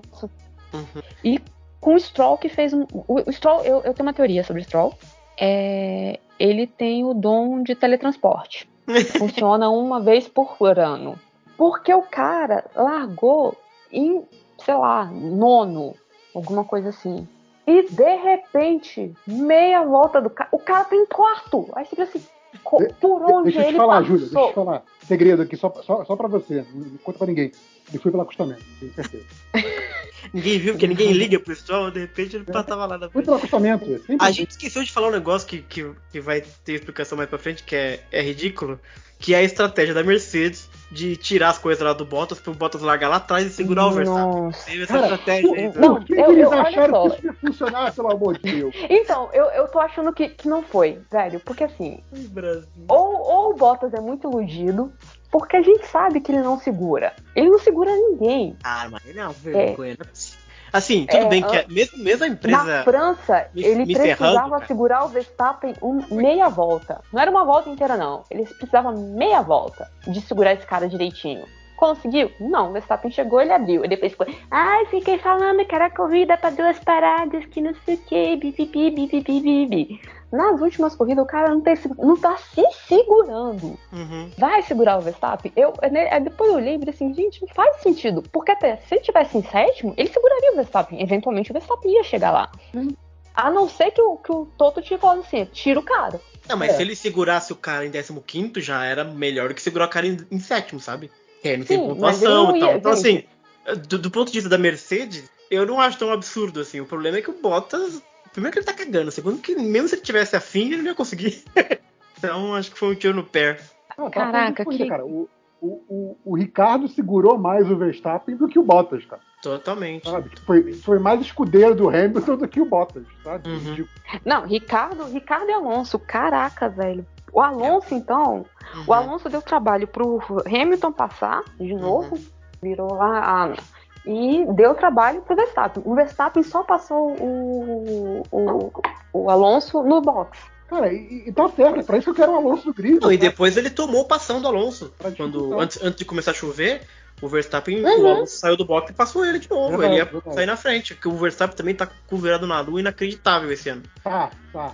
Mas ele, ele ia chegar lá pra sétimo, o o Verstappen. É, pois é, a, a gente tava com uma, com uma corrida mais ou menos definida, né? Que tava o, o Norris em primeiro, o Hamilton em segundo, o Verstappen tava em sétimo. Então, mas é que teve dois momentos da corrida. O a primeira parte da corrida, o Verstappen tava metendo o pé, chegando, chegando, chegando, e o Hamilton parado lá atrás daquele comboio. É, que ninguém é. passava o Russell, cara. Tava, tava um negócio Sim. muito maluco, que ninguém passava o Williams. E aí, quando o turma foi pro, pros pits, né? Tanto que o Hamilton é, parou até próximo do Verstappen. E quando o Hamilton voltou de duro, aí ele começou a sentar a bota, passar todo Isso. mundo e chegar no Norris. E aí o, o Verstappen parou de correr, começou a, a ficar pra trás, ficar pra trás, o Alonso passou ele. Que aí essa foi o segundo momento da, da corrida, né? Que aí ficou Lando e, e Hamilton naquela se estranhando lá, Isso. vai chegar, não vai chegar. Pois é, e, a- e aí, sei lá, né, faltando, sei lá, acho que era cinco, seis voltas. Quatro. É, cinco. Não, parecia Começa que a tava pingar. definido, né? Parecia que era isso. Então, Norris em primeiro, Hamilton em segundo, Verstappen em sétimo. Isso, e aí, exatamente. de repente, começou a chover. E aí mudou tudo, né? Não, começou a chover primeiro, né? Aquela coisa de garoazinha, vamos tranquilo. Uma turma começou a escorregar um pouquinho e tal. O lance Né? da garoazinha, né, é que aquela parada, não tem a acoplanagem, É, vamos mas embora. a, mas a pista fica um sabão, né? É, exatamente. Você começou a. né, o tempo de volta cai muito, mas dá pra ir, não precisa botar um pneu porque você perde 25 segundos. Não, bem, mas, tem, não. mas tem aquelas escapadinhas que, que Isso, que é, que é bacana, atenção, né? que é legal de ver. Cara, era muito bom você ver naquele negócio que aquele. O gridzinho, né, que fica na lateral da tela, na esquerda da tela, Aham. e aí quando, quando o piloto passa o outro, você vê o que passou subindo e, e- Sim, sim, a, sim. a corzinha ficando verde, e o que Uhum. perdeu a posição ficando vermelho. E, cara, nessa volta, se, você- se alguém tiver o replay da corrida, nessa primeira volta que começou a, a, Uhum. a chuviscar, você tem na mesma volta, isso ocorrendo essas trocas de um piloto com o outro, Um monte, né? Ocorrendo rodando. três, quatro vezes, sabe? Tipo, em vários pontos do grid, é muito bom, assim. Exato. Ele- aquela hora que o cara tá- que dá aquela escapada, mas é Uhum. aquele um segundo que ele pede que o outro cara tá atrás passou ele, sabe? Muito Pois bom. é. Não, o, o- antes de. O, o Norris dá, dá uma dessa antes do, do Hamilton entrar pra pegar intermediários, que ele dá uma escapada. Sim, dá uma Ele escapadinha. dá uma coração. escapada, mas ele não chega a perder a posição. assim. É, é. É, meu coração chega Até parou, abre, porque eu achei que ele ia entrar. É, e, não, e eu achei que ele ia voltar de uma vez só e pegar o Hamilton. E eu já tava assim, não, pelo amor de Deus, não. É, a- a- aí a chuva engrossou, a galera. Então, a- Não foi nem que engrossou. Apostou. O, o Verstappen deu uma apostada forte. A galera apostou forte. O Sainz também tava super atrás porque alguma coisa aconteceu. Aí eles entraram. Ainda tava nessa vai, não vai, vai, não vai. Aí Isso. o Verstappen entrou. E aí, quando ele entrou, a galera que não entrou na frente dele continuou. Uma galerinha. E aí, nessa continuada, tipo, em 30 segundos, aí começou a chover. Aí. E, e- e ainda assim o Norris ficou mais uma, mais uma volta ainda. Não, e aí, é, foi nessa volta não, o Hamilton é. entrou. che- chegou nesse ponto que ficou, ficou impraticável, e aí todo mundo Isso. entrou, até o Hamilton entrou. Então, mas o Hamilton entrou uma volta Não, e o Hamilton- Verstappen, por exemplo. Não, Sim, mas sim. o Hamilton entrou dizendo assim: ah, tá pingando, mas É, eu não. acho que vai Eu não secar." vejo. Eu, eu não vejo necessidade ainda. E eu acho que o Bono mandou assim: dá pra confiar aqui que a gente tem os negócios? Tipo, porque quando ele parou no, pra trocar o intermediário, ele tava do tipo, pô, mas tipo, não Sim. tá tão ruim assim. Aí eu acho que alguém falou assim: dá dois minutos, filho da puta, pra tu ver o que, que vai acontecer. Exato, exato. Porque ele viu que o, Deu o, o dois Lando também minutos. tava indo. né? Então, mas é o que eu tô falando. Te- te- Teve esses três Mas momentos. aquele vídeo que eu mostrei pra vocês, vocês viram? Que Não. o, o Hamilton bate no Lando assim, você, você ia entrar? Ele vira assim, não, eu, assim, eu também não queria entrar. Então, mas assim, tem esses três momentos. Tem a galera que apostou, né? Que foi ali o, o Verstappen, o Sainz e tal, e que deu muito bem, porque teve uma volta de chuva na frente dos É. outros. Exato. É, teve a galera do tipo assim, ficou impraticável, todo mundo entra. E aí todo mundo entrou. E teve o Norris, que nessa hora Norris. impraticável, É. ele- cara, eu entendo ele, cara. Ele, tipo assim, porra, se eu entrar, eu perco corrida. Uhum. Se eu tentar me segurar, eu posso ganhar ou posso perder. Eu vou tentar me segurar. Foda-se. É porque Não, quando, e- ele, quando ele decidiu não entrar, se a, a- a chuva ficasse naquele nível que tava quando ele decidiu não entrar, ele ganhava. O problema é que dali a 20 segundos começou a chover muito. Na pista inteira. Então, o- Aí ele perdeu. Nos dois casos, os dois ignoraram a primeira chamada que, o- que, que as, as equipes, né? a- a- tanto a McLaren quanto a Mercedes demoram a chamar os dois. Sim. Tipo, entra uma galera e os dois e as duas equipes deixam os dois do lado de fora. Aí chamam. E os dois ignoram. Os dois dizem assim, não, ainda dá. Os dois estão com aquele pensamento, Rubinho 2000, 2000, bora lá, Hockenheim 2000, a gente consegue. Não, E aí, eles estavam com uma diferença de dá- 40 segundos já pro segundo. Então, realmente, assim, não era que tava muito próximo, né? Eles poderiam, mesmo que ficasse ruim, talvez desse ainda pra. Ficariam chegar o Pérez, mas- ritmo e ainda manter a posição. Exatamente. Então, Isso, aí o, o, aí o dá, dá essa mais uma volta e aí o pessoal da, da Mercedes fala assim, não, entra agora. Tem que entrar, é. E aí o Que é pessoal da, da entra, McLaren né? faz a mesma coisa. E aí o, o Hamilton entra Uhum. e o Norris dá um do tipo, eu já me comprometi em ficar, eu vou ficar. Ele fala algo muito parecido com isso no rádio. Tipo assim, eu, já, Uhum. eu, já, eu já me comprometi e tipo, ainda até é meio grosso. É isso. cha-. Chamaram os dois. O Hamilton falou, beleza. O Norris falou, o caralho! Tomaram o É, cu. tipo, né? te fode aí que eu dou conta. Exato. E corrida. E, e aí a chuva apertou e aí você. Apertou. Porque todo mundo falou, tipo assim, quando o Vettel, porque eu lembro, tipo, ainda rolou um totó do, do Stroll no Vettel, né? Sim. Antes de, de entrar, o, o Vettel foi passar o Stroll, o Stroll falou assim, não. E, e jogou o Vettel contra a parede, por que não? É, aí o Vettel falou assim, foi de propósito? Ele, não, eu acho que ele não me viu. A mesma coisa que ele falou quando o Raikkonen tirou ele na última volta da, do GP da, da Áustria, né? Aí tá lá o. Quando o. o- o- porque assim, o, o diretor de imagem dessa prova tava muito bêbado, cara. Uhum. Ele não acertava uma do tipo, eu acho que aqui vai dar merda. Aí tem três carros se matando ali na frente e ele tá lá filmando, sei lá, a frente do carro do, do, do Stroll, sabe? Todos os momentos decisivos dessa prova, a gente só viu em replay. Tava horrível. Exato. Sim. E, e aí, na hora que, que o Vettel sai, que ele coloca, vira assim: olha, a, a chuva vai apertar em, tipo, dois minutos, alguma coisa assim. E aí é nesse momento que tá o, Lando e o Hamilton ainda do lado de fora. E aí que, tipo assim, todo mundo sabia que a chuva ia apertar, menos o, o Norris, era só a McLaren que não tinha radar, que faltou. Então, porque o, o Norris disse assim: ah, a minha equipe falou que ia se manter daquela forma. Ele mentiu, porque no rádio dele eles avisam, vai apertar. Mas é aquela coisa também, né? Há quantos anos a gente tá vendo a turma fala que vai chover, que vai apertar e não acontece nunca? Essa foi a primeira vez na história da Fórmula 1 que os caras falaram que vai chover e choveu. Sabe? Tipo, foi. a, Como é a que você vai vai apertar em dois Sabe? minutos. Uma hora tinha que acertar. né? precisão, a precisão do, do engenheiro de clima é muito baixa. então eu não, Não, eu o Lando de concordo. falar, olha, eu prefiro ficar. Não acredito. Eu- não, eu, eu faria. Tanto que quando o Hamilton entrou, eu falei assim: puta, Mercedes fez merda. Acabou a chance. Porque o Hamilton tava tirando, ele tava encostando no, no Norris. Sim. Porque quando a pista começou a ficar escorregadinha. Escorregadinha. Pegadinha. escorregadinha. É, ela, o Norris deu umas balançadas e o Hamilton tava mantendo. Isso, então, é assim, na hora que ele entra, eu mesmo comentei assim: ai, caralho, velho, pronto, vai ficar em segundo aposta, Era uma mesmo. aposta, né? Dos dois. É uma aposta do Lando que ficou pra fora e uma aposta do Hamilton que entrou. Exato, Deu exato. certo do Hamilton. Sim. É, não, sim. O negócio que o, o negócio que o Bruno falou no Twitter, cara. Que se o, o- se o Lando e o, e o Hamilton, se ambos ficassem na pista, provavelmente o Verstappen ganharia essa corrida. Naquela mesma corrida, Sim. naquela mesma volta. Tipo assim, uma volta a mais o Hamilton perdia. É. 100%. Bizarro. Foi muito. Foi, Assim, foi o, o- o- ele não, ele chegou bem, bem na frente do Verstappen. Assim, com- Sim. com- Sim, porque ele parou na volta certa. Ah, tá. Tipo, se ele tinha Tudo ficado mais entendi, uma volta entendi. que nem o Lando, É, seguindo o ele, Lando, ele ia patinar que nem Acabou. o Lando, porque não ia ter É, condição imagina. e ia perder a corrida. sim. ia ser trágico, meu Deus. chorar. É, aquilo, Caraca. é, o que a gente falou, cara. e, ah, quando começou essa treta toda da chuva, eles estavam, acho que, com 40 graus segundos na frente. Do... Inter muito na frente da galera que vai atrás, velho. Esse que é a Então, graça. Pois é, eles estavam muito na frente. Cara, a, a derrapada do, do Lando né, fez com que ele terminasse em sétimo. Então, assim, Uhum. não só a galera chegou, como chegou e passou. Sim, então- sim, sim. Sim, se- eu acho muito que se o, se o Hamilton não trocasse, o Verstappen tirava, cara. Com certeza. O Hamilton ia, ia rodar, ia patinar também, não ia ter jeito, cara. Sim, ele ia demorar muito na pista e mais 30 segundos de pit stop não ia ter como.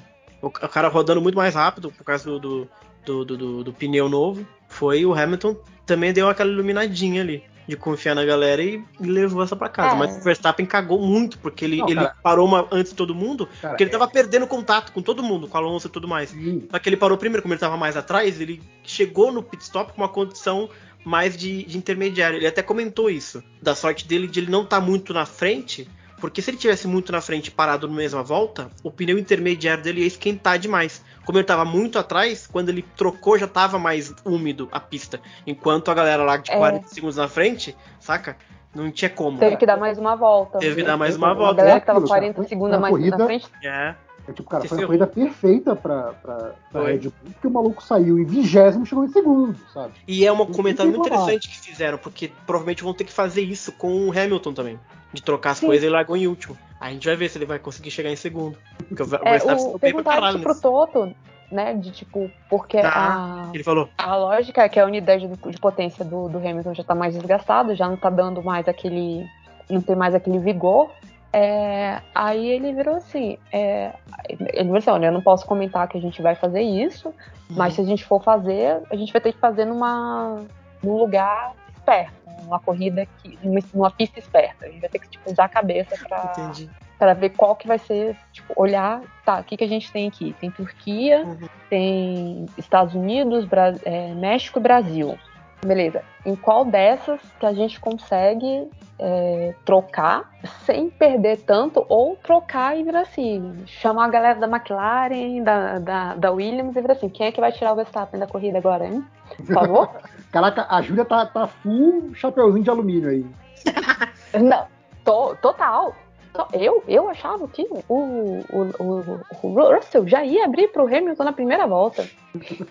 E o Latifi ia tirar o, o Verstappen. Ia, ser, tipo, ia ser o, o nosso guerreirinho. Ia sacrificar pela casa ele iria pro outro mesmo. E aí, mas vai completando, né? Com toda essa confusão, essas trocas de posições, esse final chuvoso, esse entra não entra no box, acabou que deu Hamilton Sim. primeiro, Verstappen em segundo. segundo. E é. aí foi finalmente, né? Depois do, do engasgo do 9-9, né? Ah, sim. Chegou no 9-9 e parou. Chegamos nos três dígitos de vitória de um piloto da Fórmula 1.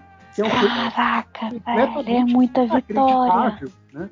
É a porra do piloto com 100 fucking vitórias. E é um negócio inacreditável, gente. Ele é incrível. Então, quando a gente tinha temporadas de 10, 11 é, corridas, né? 10, é, eu acho que era 10, no máximo 15, né? 15 assim, já pro meio dos 2000. Quando um piloto batia 100 corridas, era tipo, caraca, olha o que, que esse cara fez, porra, 100 corridas, né? Porque era muito curto o calendário, né? O cara tem 100 vitórias. Tem gente que não tem 100 corridas. E ele tem Sim. 100 vitó- vitórias.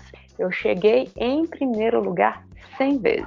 Beijo. Não, e, e aquela coisa, o fato de ter mais corridas por ano é, quer dizer que ele tem mais oportunidades de vitória. Ainda Sim. assim é uma corrida, filho da puta, sabe? Não, é não. difícil pra caralho ganhar uma corrida. E esse é um ponto, e eu gosto disso, dessa, mas eu gosto sempre de ver a porcentagem de vitória dele. Sabe qual é a porcentagem de vitória dele? 35%. Ah, Sabe qual que é a do Schumacher? 29%. Sabe qual que é a do Senna? Mas 25%. Entendeu? Relativamente ao É. número de, de- de corridas que o cara correu. A gente já falou Proporcional. disso aqui, né? Que o, o Hamilton Não tem a menor condição, velho. já entrou na, na Fórmula 1 em equipes competitivas, né? Então Sim. tem essa Mérito dele. É dele, claro. Mérito dele. destacou na, na- na- nas categorias de base. Ele já era e tal. incrível em todo lugar, então É. mérito dele. Mas- Exato. Se a gente for pensar, cara, o, o quanto que o Senna teve que remar na Fórmula 1, né, cara? Sim, verdade. verdade. Não, é- é- eu acho que são, são vários fatores, né? É, do tipo, é, eles estão entrando muito mais novos, né? Do tipo, é, o, o Hamilton entrou, sei lá, com, com 22 e, Uhum. e hoje a galera tá entrando com 19. Sim, sim. Na década de 80, tipo, quando o Kimi e o Alonso entraram, eles entraram muito jovens, e os dois tinham tipo 21. Sacou? Porque a galera tava. O, o- eu, já tinha comentado isso, o Rio entrou com quase 30, sabe? é, a- a- o normal era 27, 28 mesmo pra entrar, pra subir, porque eles não iam, tipo, porra, o negócio custa milhões de, rea- de dólares, eu vou botar na mão do moleque. Exato. Então agora você tem mais corridas e eles estão entrando muito novos. Tipo, o Verstappen tem 23 anos e o cara tá na Fórmula 1 tem 5, Pois é. sabe? E- então, assim, é, é, é muito. Mas é, aquela muita- coisa, o Max também, ele, ele começou na AlphaTauri, mas ele logo foi pra uma, uma, uma pra, pra a principal, sabe? Não, foi no rival. meio do ano que eles resolveram É, tirar. exato. E ele já saiu vencendo na primeira primeiro Subiu ano também. o. Mas é isso que eu falo, independente então- do número de, de corridas que alguém corra, do que vai ter mais novo, vai ter mais velho, vai ficar 30 anos alguém correndo, a porcentagem dele é muito alta, cara. É, É são 100 muito alta. corridas que ele venceu e Todos tipo, os tá acima anos. do, do, de Até- Mark, acima do Michael, acima do Prost, acima do Senna, de todo mundo. Ele só não tá acima do Fanjo e do Ascari, mas o Fanjo ganhou 24. O cara é foda, não tô falando que ele é, não, tá, não tem nada a ver com isso. Se corria é menos, entendeu? Mas É, você corria- ele o- o- venceu mas 24 e o- o cara venceu 100, velho. Sabe? Mas o cara ficou no. Tipo, tinha quatro corridas no ano, né? Também. No Então, isso que eu tô te falando, sabe? E, e é, e é bizarro o que o Hamilton faz. O mais próximo, acho Não. que assim, de, de numeração seria o Schumacher, porque o Schumacher tem 90 corridas, 91 vitórias. Então, é um número pujante, vamos dizer assim, né? E, o E Hamilton, o- mas e o- principalmente, a estatística do, do, do Schumacher tá zoada porque ele voltou. ninguém mandou Se ele você voltar. tivesse, se você tivesse Aí, desconsiderado. assim, eu não vou desconsiderar. Ele, ele, ele escolheu voltar, porque eu vou desconsiderar. Se ele escolheu, ele escolheu, ué. Beleza, Ninguém botou. eu concordo também. Então, Ué. mas a gente só tem que falar que se tivesse mantido o recorde dele da Ferrari, quando eles ganhavam todas, tipo assim, o, o ano inteiro, tipo, McLaren década de 80, então. Mas imagine tirar, então, a- as temporadas do, do Hamilton com a McLaren horrível dele. Imagine, ele ia ser 50%, então. Mas assim, o, o- Schumacher teve isso, né? De, de correr sempre como primeiro piloto na melhor época da Ferrari. Então, é, é, o, Sim, Hamilton, verdade. o Hamilton teve, teve campeonatos e campeonatos brigando com, com o colega de equipe, né? Então, também tem isso a favor dele. Não, o, Ah, o Schumacher tem também tem. Não por só onde na. olhar. na- é, a Benetton tava muito boa também em 94, 95. E aí, em 96, que o Schumacher vai pra Ferrari. é, a Williams tá muito boa, 96, 97. Aí vem a, a McLaren 98, 99. Ele vai ser campeão em 2000 de novo. Então, assim, ele ficou, ganhava corrida, ganhava corrida. Deu trabalho? Deu trabalho para McLaren. Deu trabalho para Williams? Ou se deu.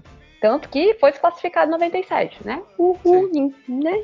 Mas é, ele tava. o- o- ele nunca teve um carro muito fuleiro. Tipo, não era tão bom quanto, mas não era. Ele não tava com, sei lá, Não. Minardi. E, e essa parada que eu falo, tipo, ah, mas o Hamilton teve carro bom na mão o tempo todo. Ah, mas tem mais corrida pra.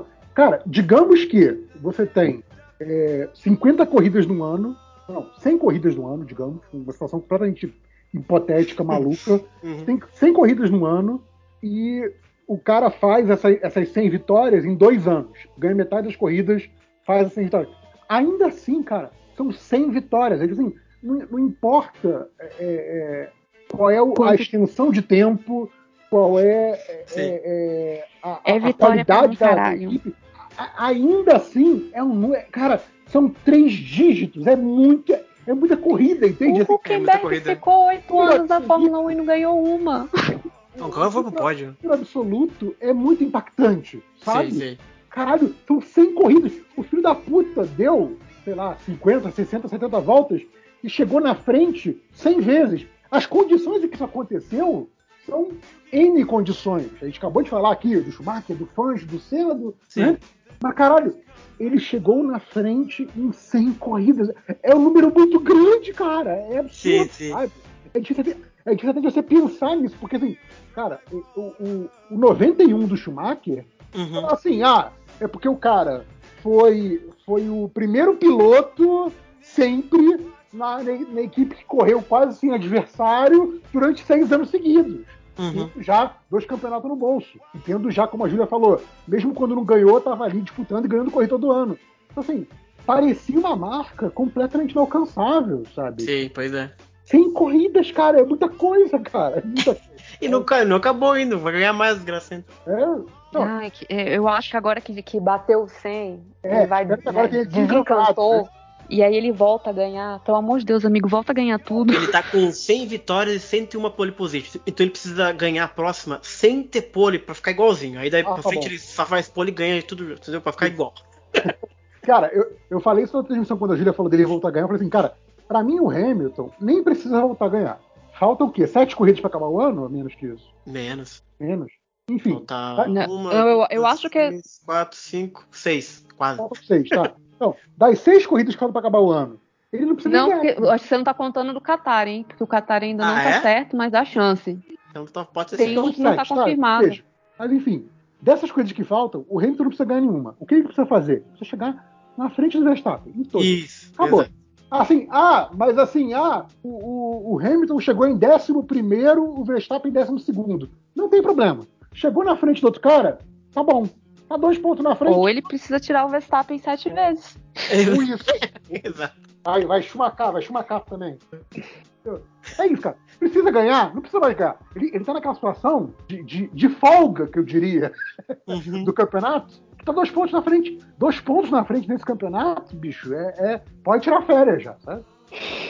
Olha isso aqui, ó. 60% das corridas do Hamilton, ele foi pro pódio. 60%. Caraca, é, Pode não, e- esse número é, é Não, cara, ele- absurdo, Ele velho. tinha, ele tinha um número que eu achei muito bizarro, que só foi quebrado por causa daquela, daquela corrida que ele não correu por causa da, da Covid, que acho que era, oficialmente, ele teve 48 ou 49 corridas seguidas pontuando. O que, cara, é um negócio de regularidade que, de novo, pensando numa categoria que nem Fórmula 1, pontuar, ou seja, não sair, né, e ficar entre os 10 primeiros, 48 corridas seguidas é absurdo. Na verdade, foram 54 até ele, até ele não pontuar, porque né, a, a corrida da, da Covid você pode considerar por força maior, né? Mas as corridas que ele correu seguidamente foram 54. Cara, é, é um número muito absurdo.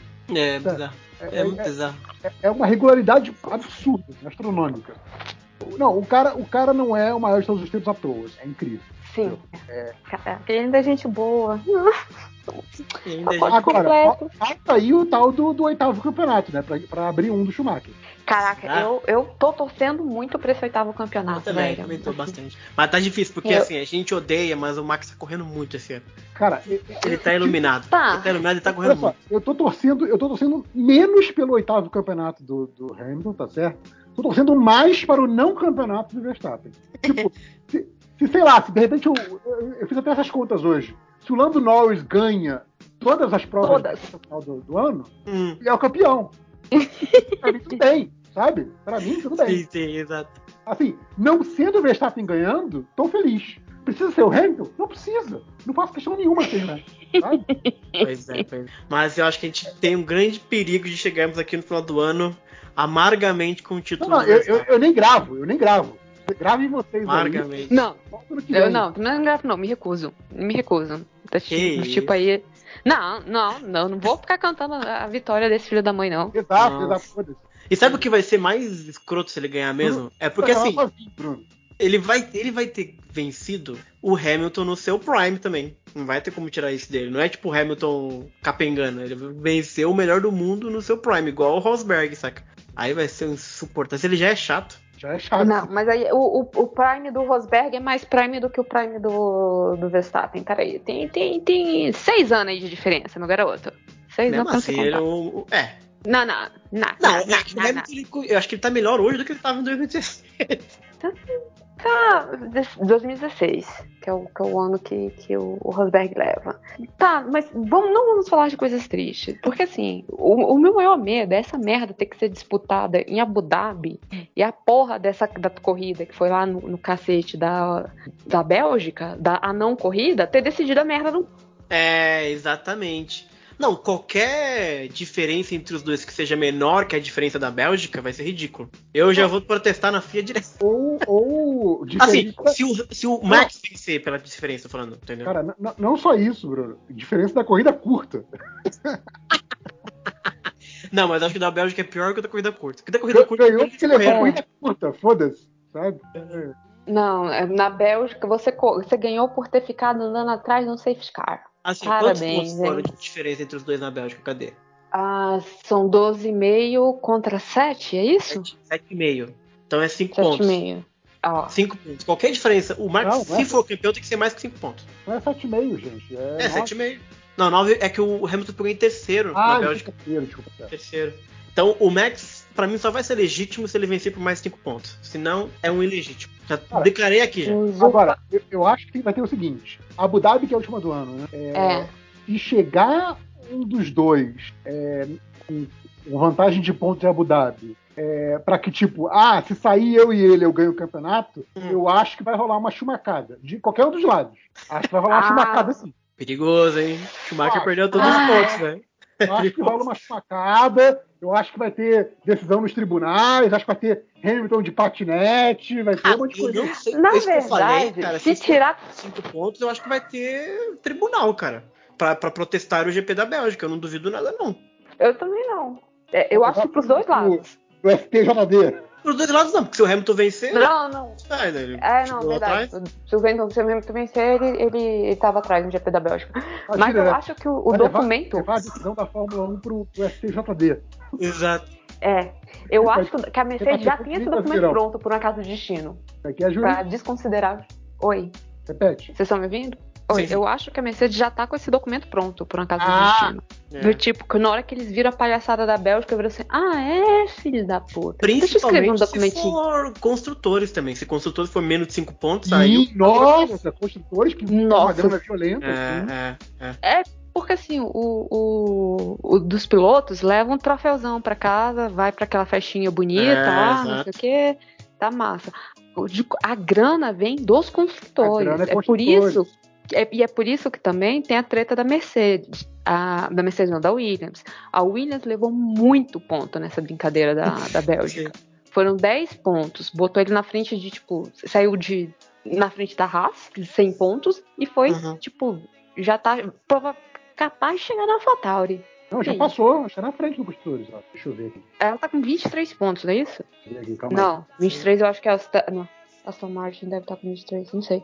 Tá com, a quanti- tá com um bocado. Já olho, já olho, um. já olho. Hum. É, mas também tem aquela coisa, é capaz de. Olha, todo mundo concordou, todo mundo ficou legal e ninguém protestou na época, então todo mundo cala a boca aí. Então acho que É, também, aqui, não ó. sei. Pode ser vazio. Williams, Williams está em oitavo com 23. Hum. A, a, a Alfa Romeo está em nono com 7. Ah, Romeu, Romeu, verdade. Então, É, não, então era, era, era isso que eu tava falando. É capaz de ela estar chegando na AlphaTauri já. Quanto tá Ah, total aí? a, a próxima é. A próxima é a Aston Martin, tá com 5,9. Aí, A AlphaTauri ah, tá com 8,4. É. O Gasly toda hora tá lá em quarto, gente. É, Gasly é bom, Gasly é bom. Sim, é, tem isso, cara. Eu, não- eu não sei. Eu sei que, que A- a, a chance tem- da gente. A gente tem duas disputas de construtores que meio que, que vão ser as duas principais disputas até o final do ano, eu diria. Que é a Mercedes com a Red Bull, tá 397,5 contra 364,5. Então, nesse momento, a Mercedes está na frente por famosos, deixa eu fazer a conta aqui, 33 pontos. É, O que é uma dobradinha de diferença, né, basicamente. Então, dá para Uhum. tirar em uma corrida. E a McLaren com a Ferrari, né, que tá 234 contra 216,5. Então tá. Essa, é- essas duas estão. essa corrida, o terceiro lugar tá pegado. Sim, vai. E, cara, vai ser o que aconteceu no, no ano passado, né? Que tinha três equipes decidindo em terceiro lugar. E a emoção do- da, da última corrida foi basicamente essa, né? As três Uhum. decidindo quem ia pegar o terceiro, né? Foi bem bacana isso. É, Então, pois é. A gente pode ter isso entre, entre Ferrari e McLaren aí no, no final do ano. Eu acho que a, que a, a quinta, que é a Alpine, tá com 103. Por mais que matematicamente seja possível, não acho que alcança essas duas, né? Não acho que Uhum. tiram os mais de 100 pontos de diferença para a Ferrari. Mas ali. E entre- a Alpine só tem um piloto, né, também. a Alpine só tem um E piloto. aí? Ah, velho. E qual quanto tá fazendo nessa segunda parte da. Tá vendo? É esse é o, é o, ó, o poder mental do Ocon- Alonso. Ocon Os fãs ganhou fazendo corrida hate. esse ano, pô. O Ocon ganhou a corrida, é verdade. É.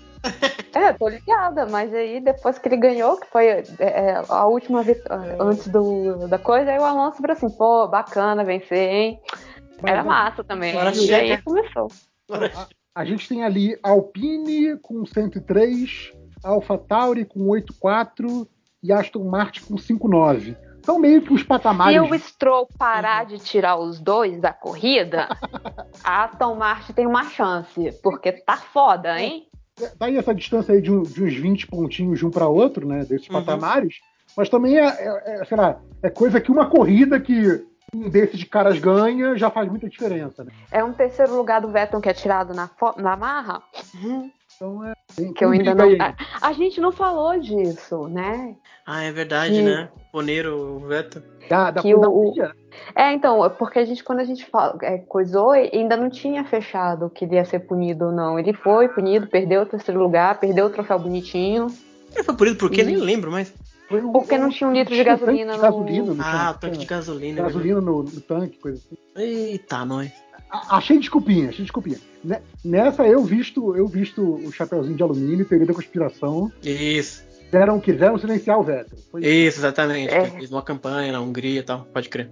É, não, é, foi, foi, tava lá com a, com a roupinha do arco-íris. Eu ganhei a blusa que ele usou pra na casa do destino. Não a blusa Ó. dele, uma blusa parecida com a Meu dele. dele? né? É, mandou aqui pra casa, rapaz. Não tem noção. Como dizer, te vejo em Interlagos, Chuchu. Não, não, não, não. A blusa igual a dele. Pronto. Ok. tá esclarecido. Que difícil, que Importante difícil. Tá, tá se comprometendo aí, Júlio. O cara é casado. É, o- mas é, é, as informações que eu trago, quem passa é ele, cara.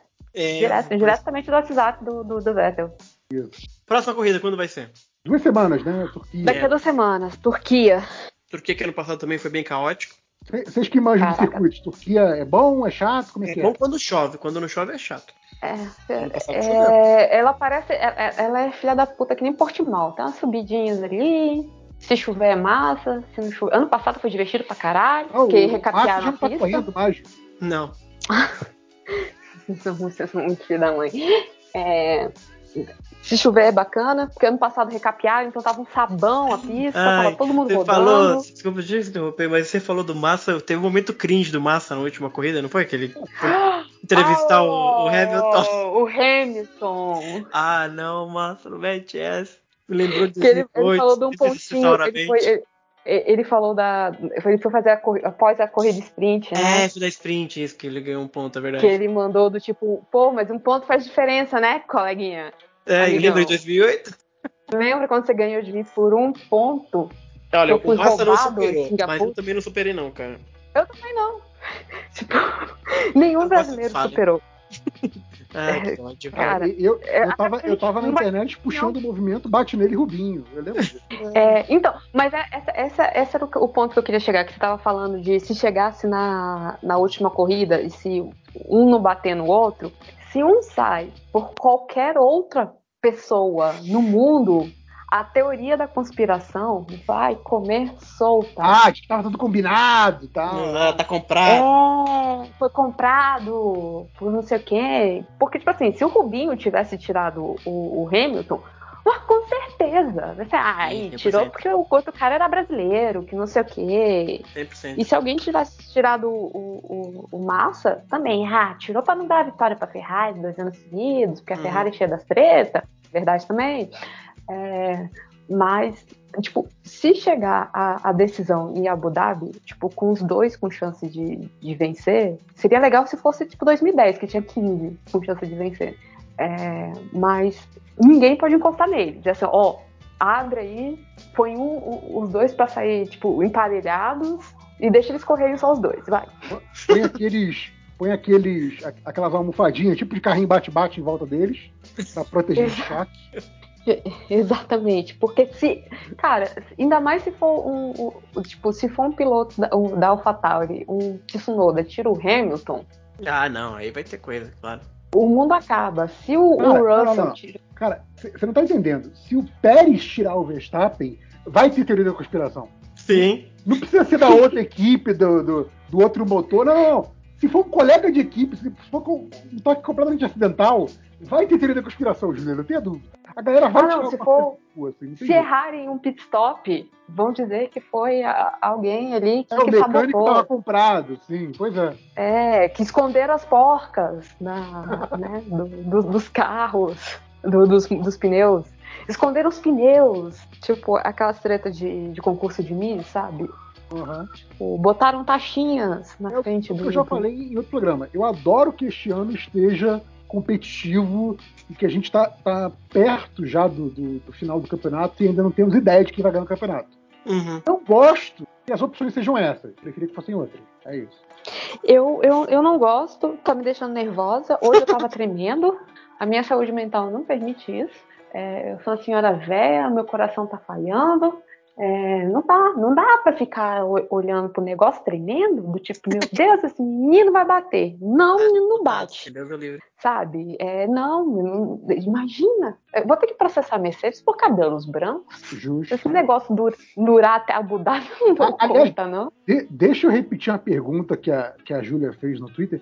O que aconteceu com os estrategistas da Mercedes? Que esse maluco tá parafuso solto, tá tomando férias. tarja preta, não sei. O cara não veio pra trabalhar. Mano, a- assim, um, é, é, tipo, A, a Mercedes não sabe o que faz, gente. É, tá Para o esquisito. Bottas lá atrás. Tá, vai ser uma ótima ideia. Beleza. Vamos, o Hamilton caiu, né? Tá, tá em sétimo. Vamos deixar ele pra, eternamente pra fora. Aí, né, todo mundo. Porque eu tava achando que eles estavam contando com a chuva no meio da corrida. Eu disse, não, vamos deixar ele pra trás, porque deve vir água. E aí ele já emenda no intermediário. E não, eles só deixaram ele lá. E eu falei assim, caralho, velho, o que, que vocês estão fazendo? E, Tipo, nada, nada fazia sentido. Até o Toto chegar e ver assim, você consegue vencer. Aí eu vi assim, beleza, se o Toto falou, eu acredito também. eu, pre- eu preciso que alguém grave uma- a voz do Toto dizendo, Júlia, você consegue terminar esse doutorado. Que aí eu consigo, aí você, doutora Júlia. Ah, pede, pede pro Veto aí no zap pra ele gravar o Toto aí. É verdade. Engraçadinhos, vocês. Mas é isso, né, gente? Foi, ó, pra, quem não, pra quem não viu a corrida, talvez não tenha, não tenha saco de ver duas horas de corrida, mas tenta pegar o, o, o vídeo, pelo menos, né, um recap, alguma coisa assim. As primeiras, a- as últimas quatro voltas da corrida, que depois começa a chover, cara, é um dos momentos mais legais que eu já vi da Fórmula 1, bem bacana, assim, tipo, a- aquele momento em que a gente não sabe o que pode acontecer, tipo, tudo pode Isso. acontecer. Exatamente. Isso- Porque isso é assim, você pode rodar sozinho, você pode rodar e levar coleguinha, você pode não rodar. Exato. Assim, a- é, é um dos poucos momentos em que as decisões de equipe e as decisões individuais de piloto foram importantes e decisivas. Né? Então, é, é- é- é bem legal você ver esse tipo de coisa, porque, na verdade, é bem raro de acontecer. Você tem aquelas corridas. O que a gente mais vê, né? Essas corridas chatas que, assim. A estratégia de, de pitch decide a corrida, né? Foda-se. E nesse não, a Ah, gente não, tem e, um, um final bem tem um eletrizante. detalhe. Como a Júlia falou, né? Tava tremendo no final da, da corrida. Tava, tava tremendo. É, Dessa vez eu tava. E não era, não é hipérbole. Dessa vez eu realmente estava tremendo. Tem um detalhe, mudou a regra do, do pitch, né? Do, mudou na, na, na Bélgica, né? De- Desde a Bélgica que você mudou a regra. Porque antes você tinha. Por que, que a, a Red Bull fazia aqueles, aqueles pit stop 1 segundo e 9, 1 segundo e 8? Porque você tinha a, a- as os furadeiras? Não. Apertadeiras? Não. Os negócios- Broca, né? Você lembra? Ah, as, bichinhos, as maquininhas que fazem. hum, Sim, sim. cruzadeiras. Ah, parafusadeiras deles estão tipo online, sacou? Em, em, em rede. Uhum. Aí uma terminava assim de uma verdinha, verdinha, verdinha e tava conectada com o, o sinalzinho, né? A sinaleira que fica ali. Então, na hora que, que coisava, ele já saía. Aí proibiram isso. Isso. E hoje a gente viu a Ferrari fazendo escola, porque todo mundo errou um pit stop, velho. É. A McLaren zoou o pit stop do Ricardo. Então, mas assim, a- já, já dá pra entender isso aí, Júlia, como também uma teoria da conspiração que é tipo, fizeram especificamente pra prejudicar a Red Bull, porque eles que eram os bons nisso, desse sistema eletrônico fodão. aí. Então, mas aí era. Eu, eu acho que o, o ponto de vista da FIA, não sei se, se, se era só eles que. Se era só a Red Bull que fazia isso, esperta a Red Bull, concordo, tipo, mas estava dando uma vantagem. é, e aí, isso é uma parada que eu acho da, da Fórmula 1 muito palha. Ninguém pode ter vantagem sobre ninguém, ninguém pode pensar fora da casinha. Do tipo, pô, eles pensaram isso, então faz, faziam os pit stops, caraca, um, secu- um segundo, velho. Dois segundos. Já, já foi um carro, acabou. Sabe? É, é muito rápido. E, e eles tentam sempre nivelar pra ficar todo mundo igual. Não era como, tipo. Então, mas na- Não é que os caras, os outros não eram proibidos de usar esse sistema. Era que a Red Bull era muito boa por esse. Então, mas eu acho que eu acho que a grande treta é que era só a Red Bull que tava usando esse sistema. Por isso É. que eles proibiram. Eu acho que não, porque hoje muita gente errou. Então acho que prejudicou muita gente. Hum, mas é porque esse sistema tá proibido desde. é, coisa. E eu não sei se aí se mudar mais alguma regra, não sei. Mas eu sei que hoje foi um show de ferraradas. Não, é, eu vi eles falando na transmissão, né? Que, tipo, já tem umas duas corridas que já não pode essa assistência eletrônica que eles chamam. Ah, eu não tô, eu não tô mais assistindo, eu não tô mais assistindo pela Band. Eu desisti. É, morro de pena de não ter Mariana Becker, mas eu estava me- agoniando. A babação de Cara, do. ho- hoje no pré-corrida, a Mariana Becker fez um negócio que ela já tá fazendo em algumas, algumas corridas, já acho, que- já acho que desde o meio do ano, que é ela vai percorrendo o grid, falando da situação de cada piloto para essa corrida. Uhum. É legal que dá, te dá um overview e te dá uma, uma, uma ideia do que o que pensar para aquele piloto durante a corrida. Ah, esse cara aqui vai tentar atacar logo no início, ah, esse cara aqui vai tentar Verdade. é. fazer o jogo. Então, assim, ela, ela dá esse panorama de piloto a piloto percorrendo o grid.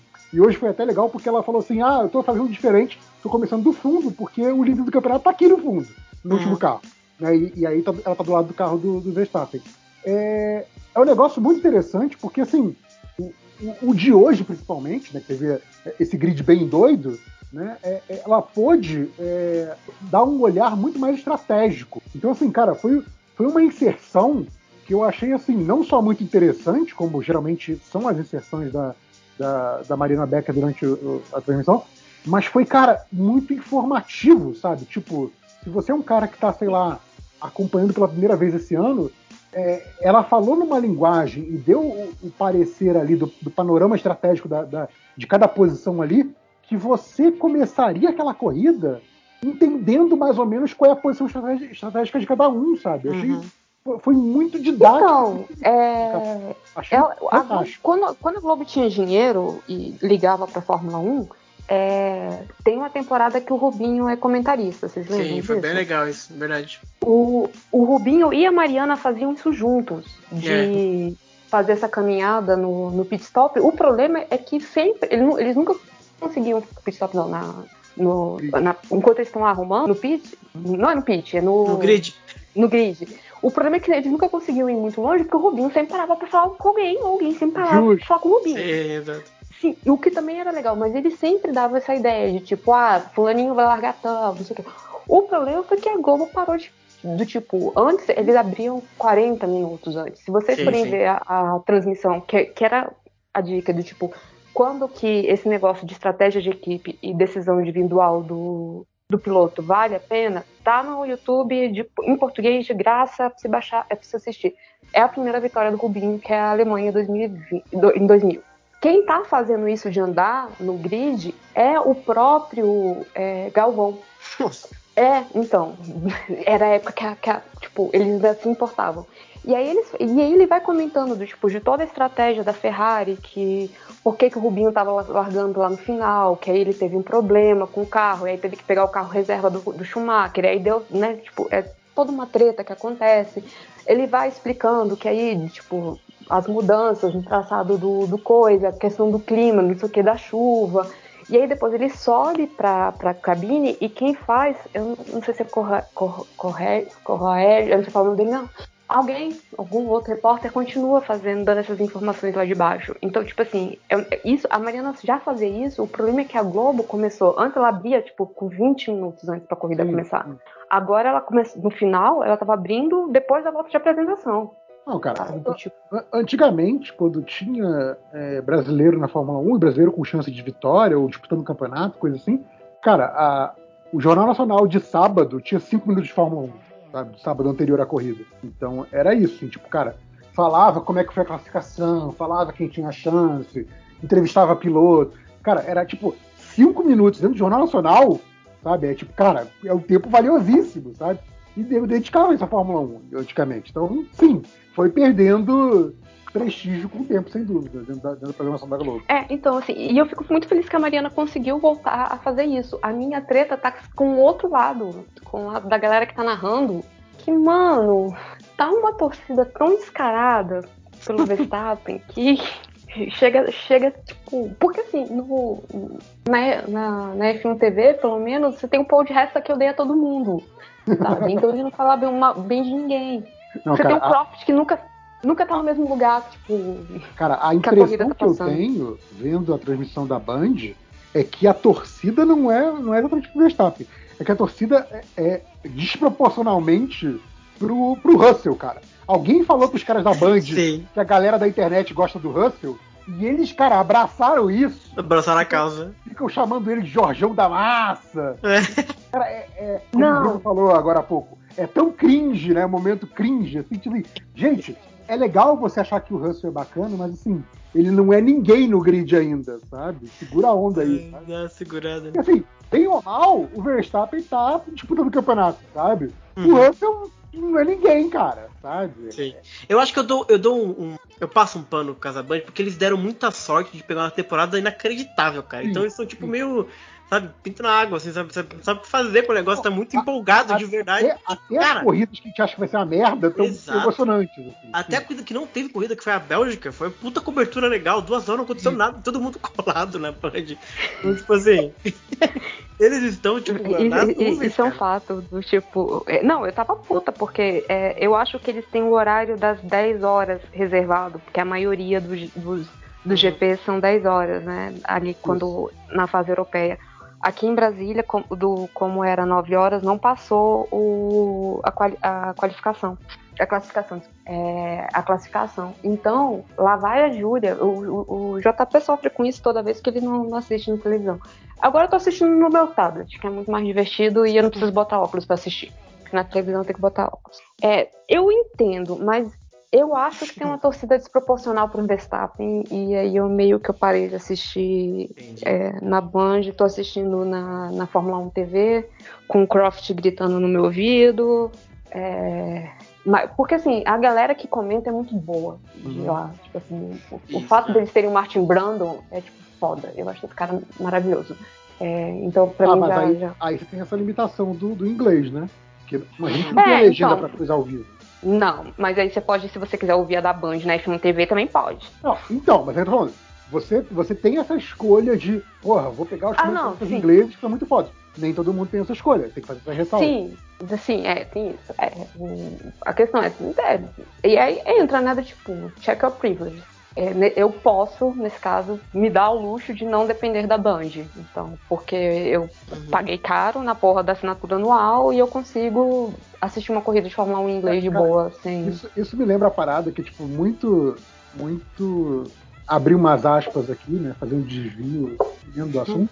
Que é na época da- das Olimpíadas, que o, o Sport TV fez aquela parada de botar os canais, que basicamente é, é, é o sinal que eles recebem Sim. Lá da, da transmissão oficial, e eles só botavam o logo Sport TV, que eram os canais que era tipo assim, o som da transmissão sem nenhuma narração.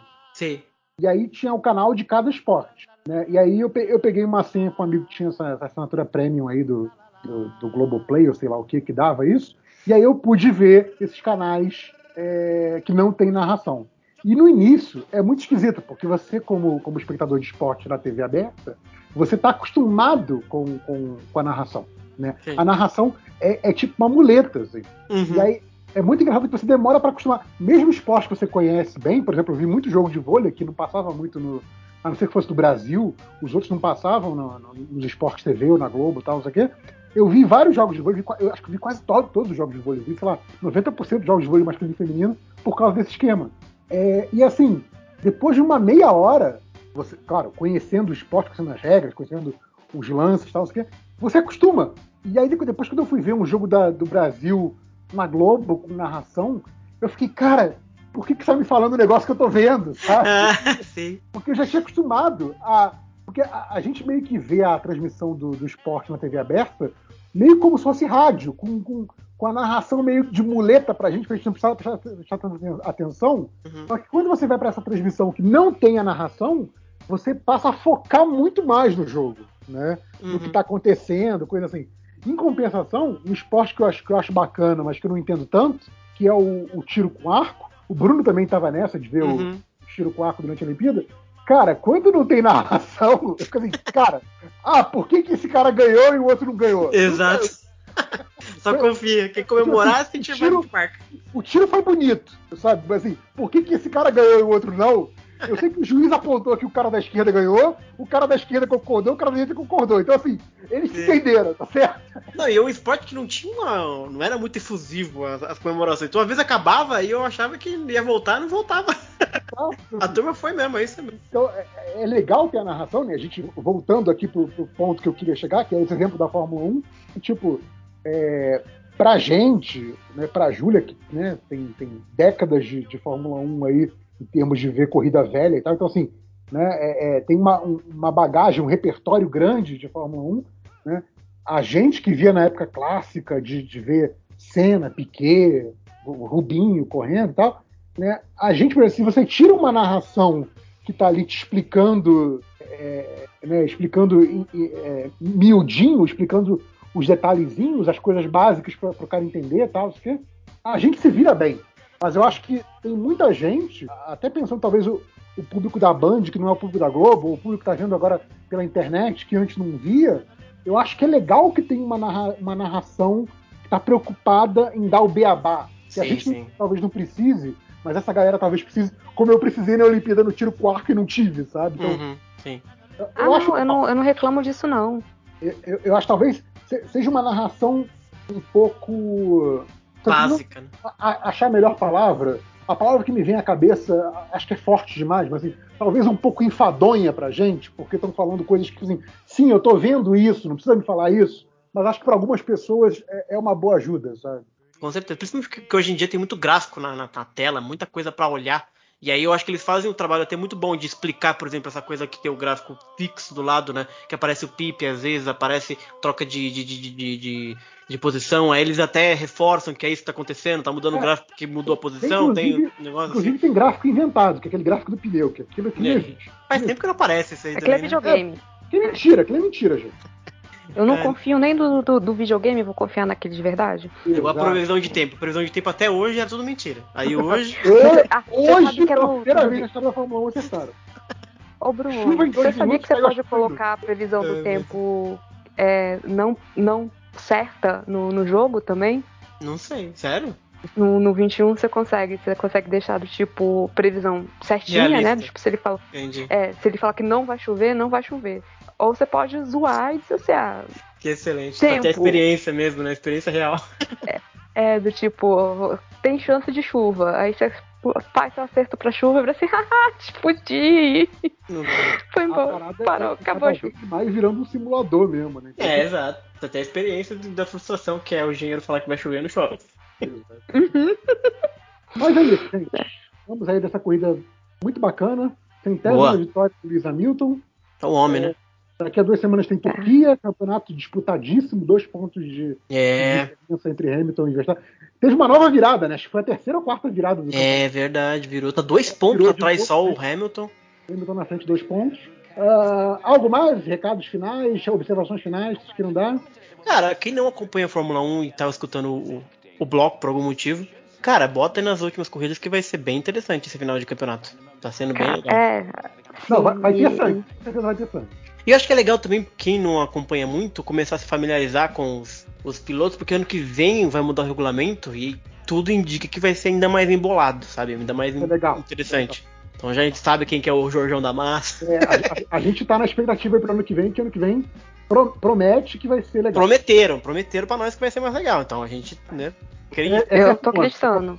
Eu também tô acreditando. Mônaco, Mônaco vai dar engarrafamento, segundo a Júlia. Mônaco nunca vai ser legal.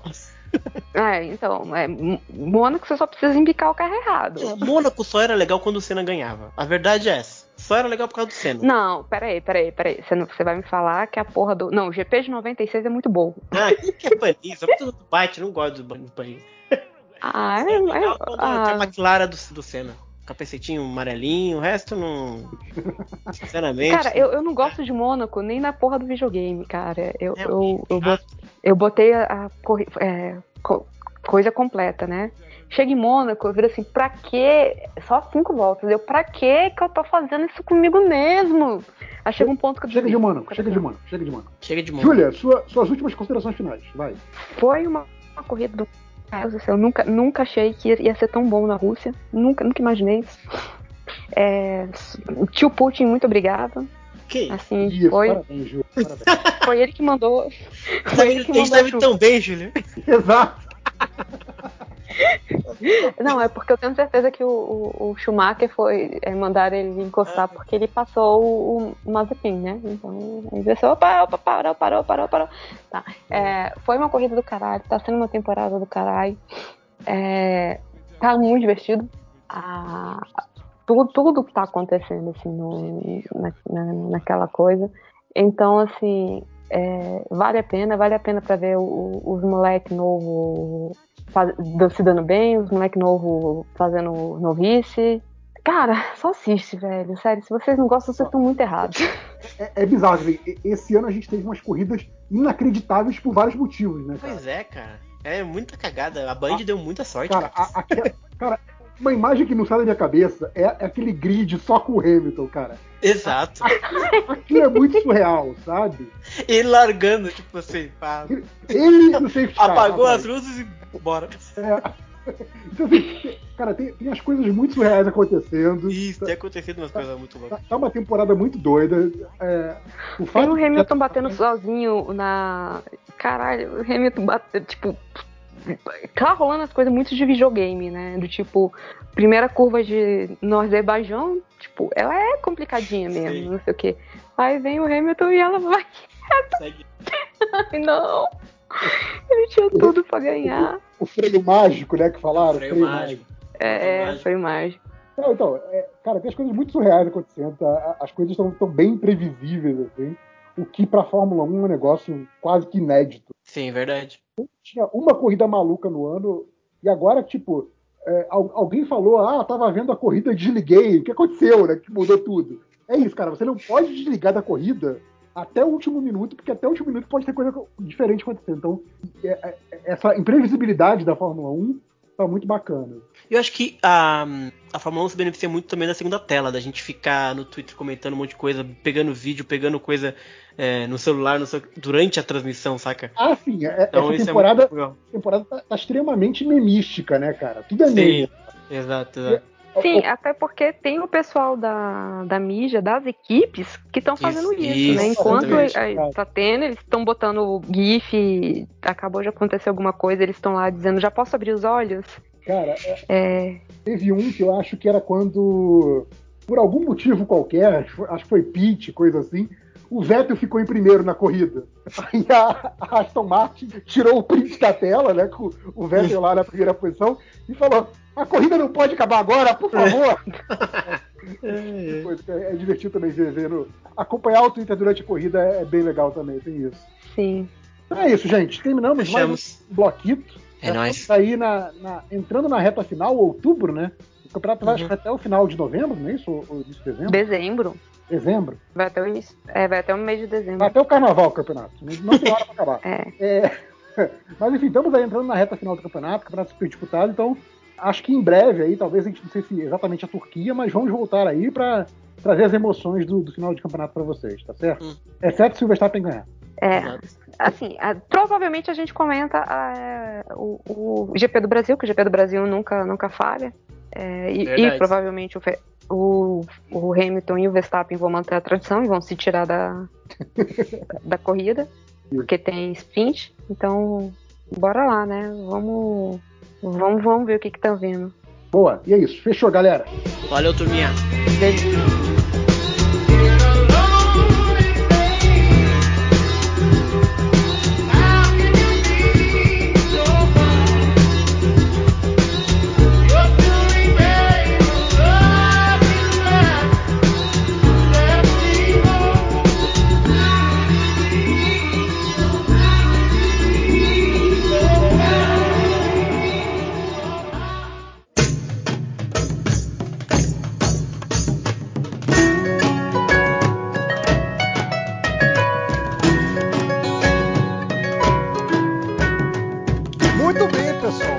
Começando mais um MD menos, o golpe dentro do golpe de maior sucesso do MDM. Se você está ouvindo isso pela primeira vez, vou explicar o que aconteceu aqui. Eu sou o Fernando Caruso. é, Talvez você me conheça das televisões. Televisões, né, rapaz? Hoje em dia está ficando cada vez mais obsoleto. É, sou participante frequente aqui no MDM. Mas quando a gente criou o podcastão de 28 horas, no podcast 600, todo mundo contribuiu, né? Fazendo pequenos blocos de podcast e tal. Eu criei o MD Moments, falando de quadrinhos, que tá rolando, né? Até Hoje você já deve ter ouvido aí. E também criei o MD Menos, que sou eu sozinho, falando o que eu quiser. E assim, fica aqui o convite para todos os meus outros colegas de MDM para fazerem um MD Menos deles também, né? É, já que existe essa, essa, esse precedente, essa possibilidade. E aí uma das coisas que eu comecei a fazer, aliás, a coisa que eu comecei a fazer aqui no MD Menos foi ler o meu livro, porque eu comecei a escrever um livro em, acho que foi 2000 e... Caralho, quando é que foi? 2017? 2015? 2017, eu acho. E, a, e, e tive um bloqueio quando eu cheguei na página 79, e aí perdi o embalo, parei de escrever e nunca mais olhei. Aí resolvi tirar ele do da gaveta cibernética aqui, dele aqui, do, dos documentos do Word, e tô lendo ele pra galera. E a galera tá curtindo. A galera tá curtindo, então eu tô lendo um, um, um númerozinho de páginas aqui até chegar no tal do meu bloqueio para ver se com sorte quando chegar lá eu consigo desfazer esse bloqueio e voltar a escrever esse livro para quem sabe um dia ele ser publicado e poder fazer parte aí do, desse projeto lindo de desmatamento do Ricardo Salles e virar papel e enfim, e ex-árvores. O livro, vamos a ele, se chama O Forasteiro. Vou dar uma recapitulada na história até aqui e aí vou ler as páginas seguintes e o que aconteceu. Isso tá tudo nos, nos podcasts anteriores aí. É, ele apareceu primeiro no podcast 600 e depois eu acho que andando para trás desse podcast, uns 5 podcasts para trás, você encontra esses outros, cap esses outros capítulos, essas outras páginas aí eu vou dizer. E a história é a seguinte: um cara acorda no deserto, sem memória, sem lembrança, sem nada, vagando no deserto, fica acordando e apagando no deserto até que ele é resgatado vai para uma cidade, a cidade próxima ali do deserto, chamada Egrela. É, na cidade ele é acolhido por um curandeiro, um velhinho, é, que eu imagino meio com a cara meio de mestre Kami, mas sem a, sem a parte da putaria, né, do, do Dragon Ball. E é, tá lá nessa cidade até que ele conhece, vem- é, recebe uma visita na tenda do curandeiro, ele reconhece a voz e a voz é da pessoa que resgatou ele, é a Marian que tem cara de também não ser da cidade de Egrela, assim como ele, porque todo mundo na cidade de Egrela é alto, louro, bonitão, tipo aqueles elfos do é, snobs lá do, do, do Senhor dos Anéis, mas mais os paladinos, que é tipo uma guarda da cidade, esses são os mais snobs e altos e esbeltos da cidade, né? É, o, o forasteiro ele fica meio constrangido de sair e andar pela cidade porque ele se sente muito deslocado, porque ele tem um tom de pele diferente, os cabelos deles não são louros, que nem o- os cabelos dele não são louros que nem o, do, o, o da maioria dos habitantes e tal. Mas o curandeiro ah, conta uma história, convence ele a sair, ele sai e. é, ah, o forasteiro conseguiu um emprego de ferreiro, ele sai e ele é, vê uma, um- uma confusão na praça e a confusão é de um desses paladinos, o Ulisses, que é tipo o chefe dos paladinos, que é um cara bem entojadinho, e ele tá exatamente incomodando a Marian, que é a mulher que tinha salvado ele. Ele se mete no meio, acaba en- entrando num duelo. No meio do duelo ele descobre que ele sabe lutar a espada, mas não sabe como que ele sabe, mas, sa- mas descobre que ele sabe.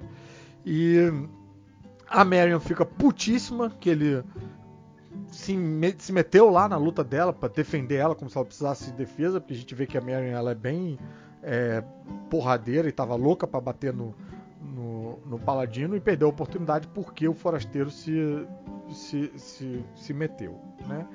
É, bem, com isso o forasteiro começa a a ganhar mais notoriedade na cidade, né? Mas ainda continua sem memória, sem lembrança, o que deixa ele muito angustiado. E aí um dia ele tá lá na ferraria, ele recebe uma visita de uma menina que que, que é, ficou sabendo dele, sei lá, da luta dele, enfim, não sei, meio interessada nele. E a menina leva ferraduras para ele, para ele consertar. As ferraduras estão todas tortas e esquisitas e tal, mas ele vai lá consertar e depois, no dia seguinte, quando ele entrega as ferraduras, ele sai com ela pra, pra passear, eles vão se entendendo, vão, vão ganhando intimidade e acabam se beijando na beira de um lago em Egrela, onde eles passam a noite e são acordados de manhã pelo irmão da menina, que é o próprio Paladino Ulisses. Rapaz, que ele não sabia. Quantas viradas será que tem nesse livro? Meu Deus do céu. E, e aí fica essa situação complicada e tal, né? Porque depois da briga, o, o, o forasteiro, ele rendeu o Paladino, mas para não deixar o Paladino numa situação complicada, ele finge que era uma brincadeira e tal. E aí ali começa meio que uma amizade, mas que fica completamente abalada quando o, o Paladino descobre que o forasteiro estava às voltas com a irmã dele, né? Ele fica incomodado com isso. E no final desse, desse diálogo, o, o Paladino fala: você deveria andar com uma espada. Se você quer é, namorar, sair, sei lá, com a minha irmã, você devia pelo menos andar com uma espada. O forasteiro não entende se isso é uma, uma ameaça ou se isso é uma preocupação de irmão. E é esse ponto aonde a gente parou, tá? É... Acho que é isso. E vocês podem ouvir lá o, os episódios anteriores, se vocês quiserem saber mais detalhes. E se você não tiver nem um pouco afim de saber disso, saber o que, que vai acontecer, saber dessa história, por favor, pule, pule esse, é, essa parte aqui do podcast, o MD menos. E, e, siga adiante que tem o que não falta no MDM é conteúdo, então provavelmente tem um, um MD Maromba, um MD Motors, um MD Kitty Girls, um MD Manas para você ouvir. É, ou então, sei lá, você pega um episódio antigo e tal, não precisa ouvir. Só digo isso porque, enfim, eu tô.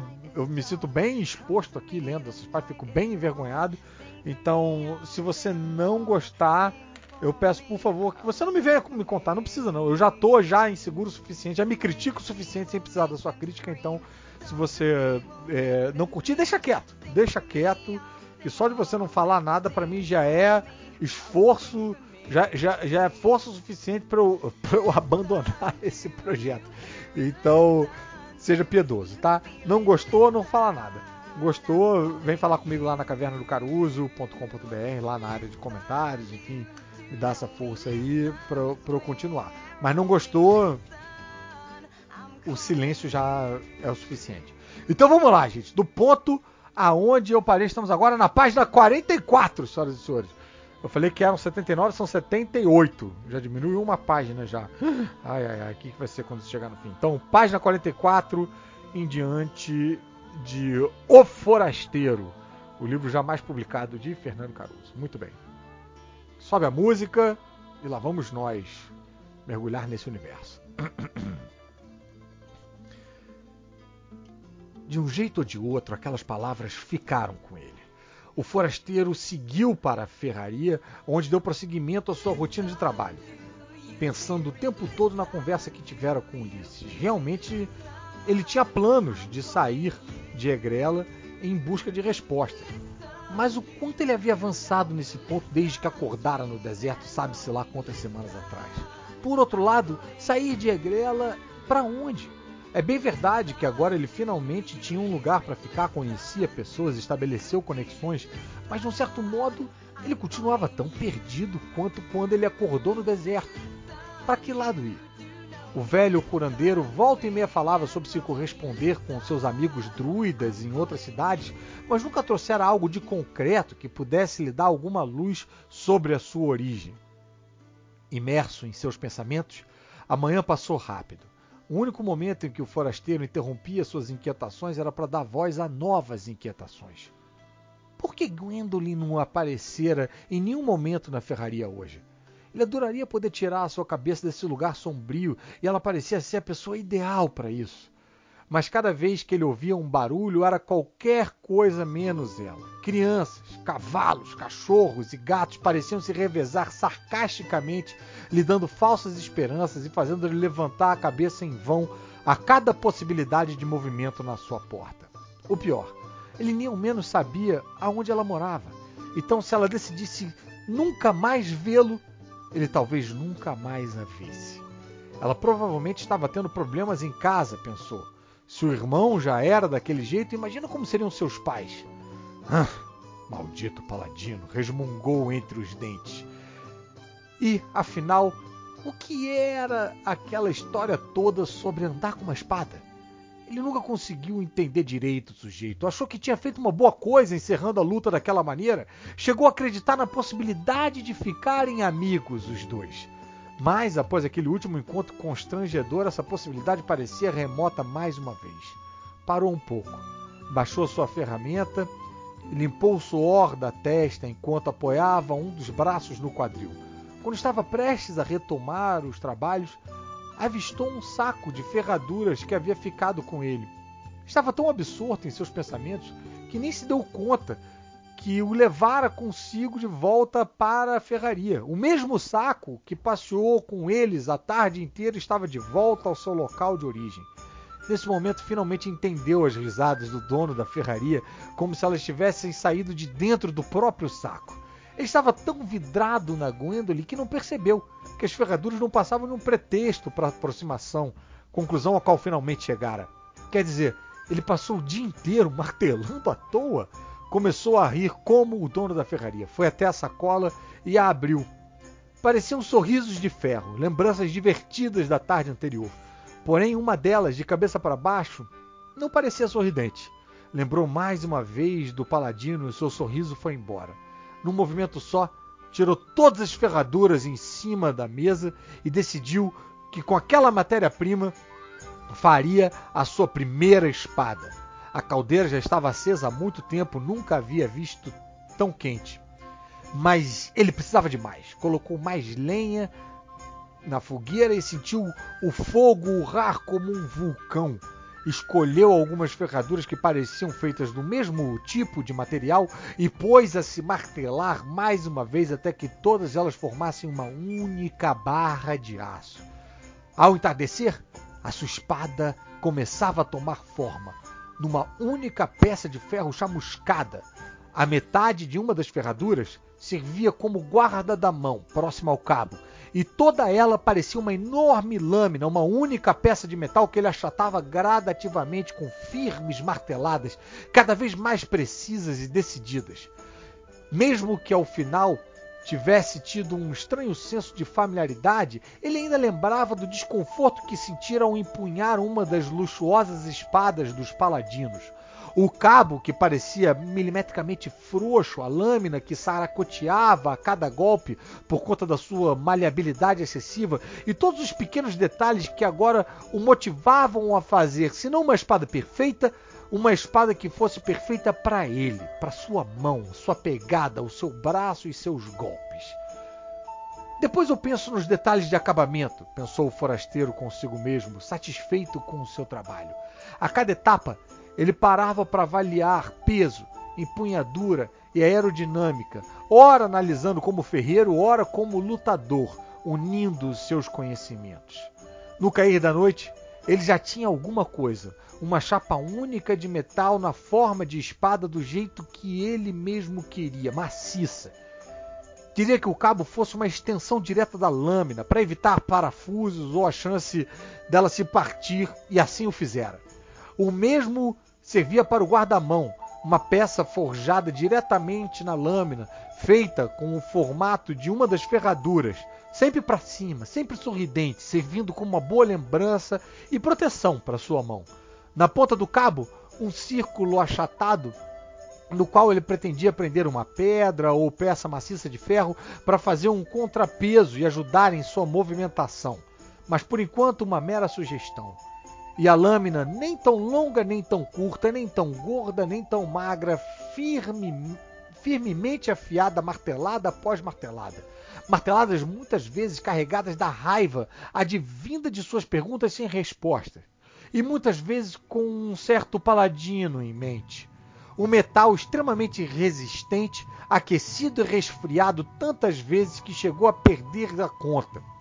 Pôs-se a afiá-la um pouco mais até quase desaparecer com o limo totalmente e finalmente ergueu-a para admirá-la mais uma vez.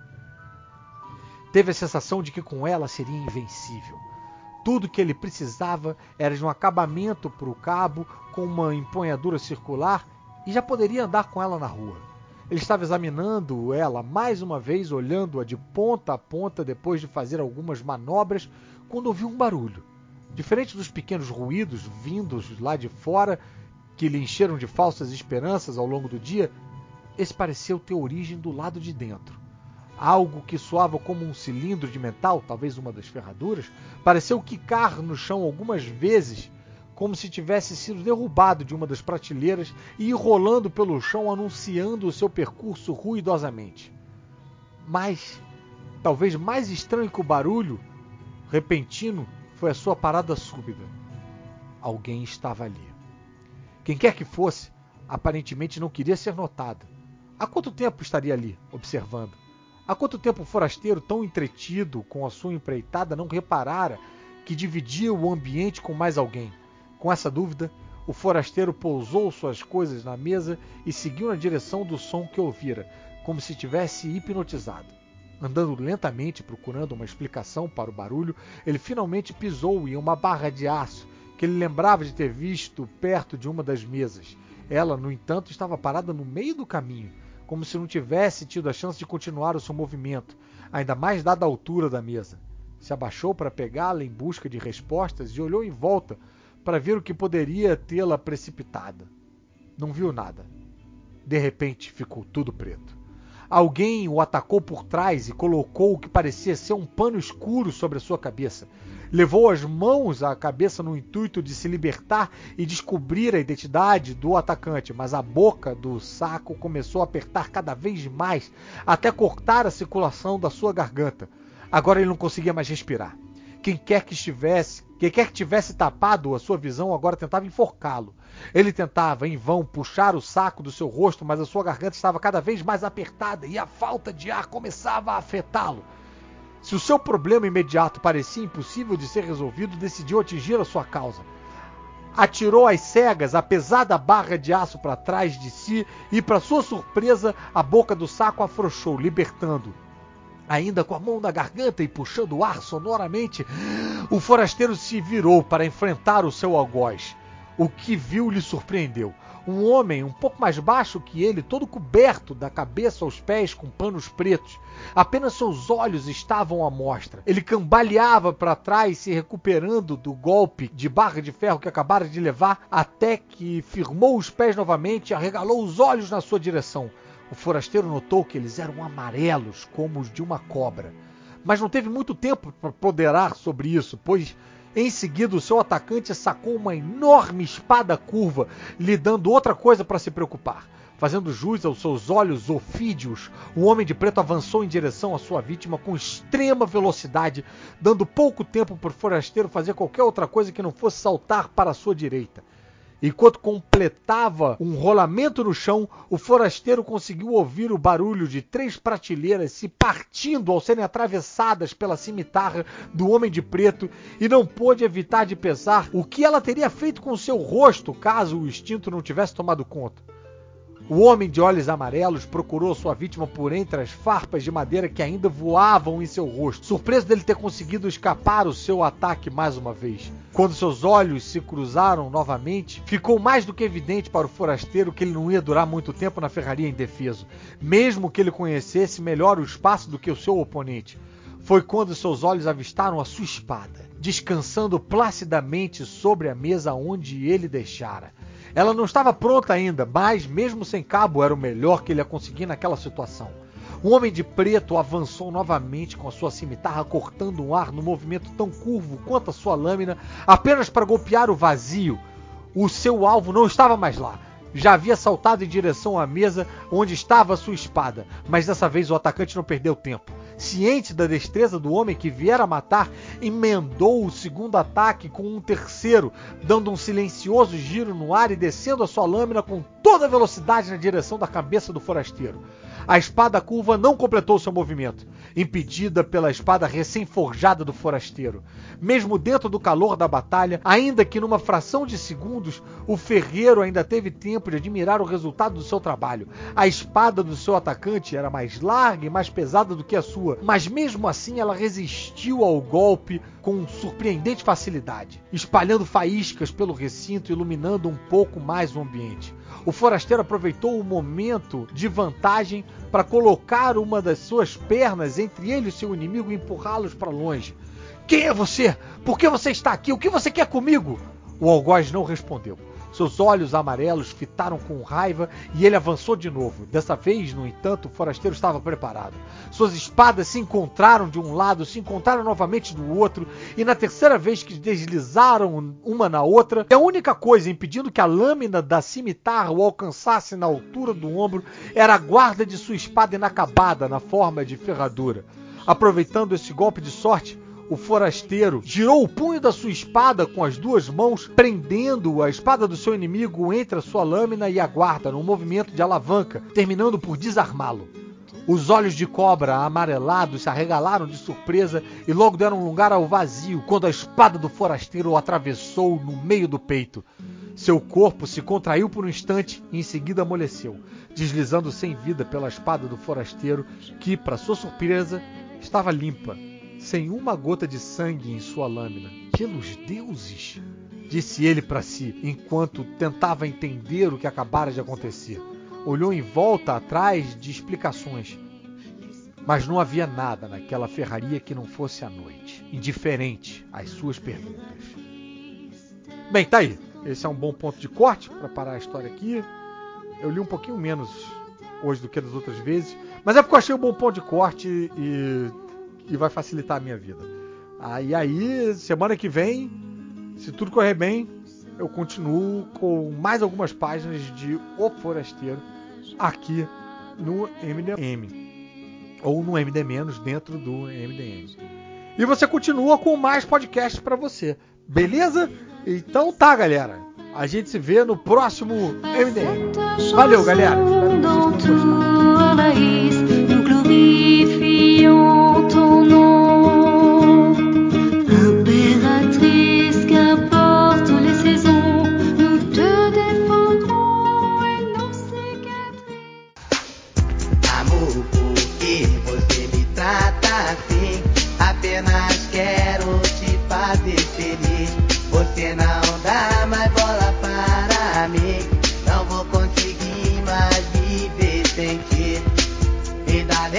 tá. Não, não tá. Ele, ele tá no. no coisa do Tá chat, no chat, tá não tá na. Eu achei que era ele que tava com um demônio no corpo aí, que veio um. "Oh", Do nada. Eu achei que era ele. Esse barulho aqui? Não fui eu que atra... Não sei. Ah, que- arrastei a poltrona. Que agora eu sequestrei a poltrona do- da sala. Tá gravando. Eu estou agora, não estou mais na cadeira de fio. Agora eu estou na poltrona. Encerra-se uma era. Patrão. Poltrona de patrão. Não é que para trabalhar é melhor a poltrona. Cadeira de Pra fio. trabalhar é. Não tem nada que faz trabalhar ser melhor. Isso não existe. Pra Na, começar. na cadeira de fio eu fico, tá ligado? Você fica assim, quase que deitado pra trás, assim, né? Porque ela é feita, tipo, espreguiçadeira, assim, né? Aí fica foda. Tipo, você tem que ficar trabalhando pendendo pra frente, assim, sabe? Sem apoio Aham, costas. Tô ligado. Tipo, eu não entendo também, tipo desenhista em prancheta, que senta aqueles banquinhos, né, cara? E fica, fica horas assim, né? cara- É, que ele vai inclinar pra, pra, pra frente da prancheta mesmo, não precisa de encosto. Mas é, mas tipo, se você sentar numa cadeira assim e ficar com a prancheta na altura certa, assim, você pode desenhar do mesmo jeito, sem precisar ficar naquela posição escrota aqui deitando as, to- as costas. Eu fazia isso quando eu trabalhava Mas no o- estúdio. Eu baixava a prancheta e botava uma cadeira. Todo mundo ficava olhando assim e falava, cara, sabe que você me deu uma ótima ideia? Eu falei, cara, é óbvio, todo mundo deveria fazer isso.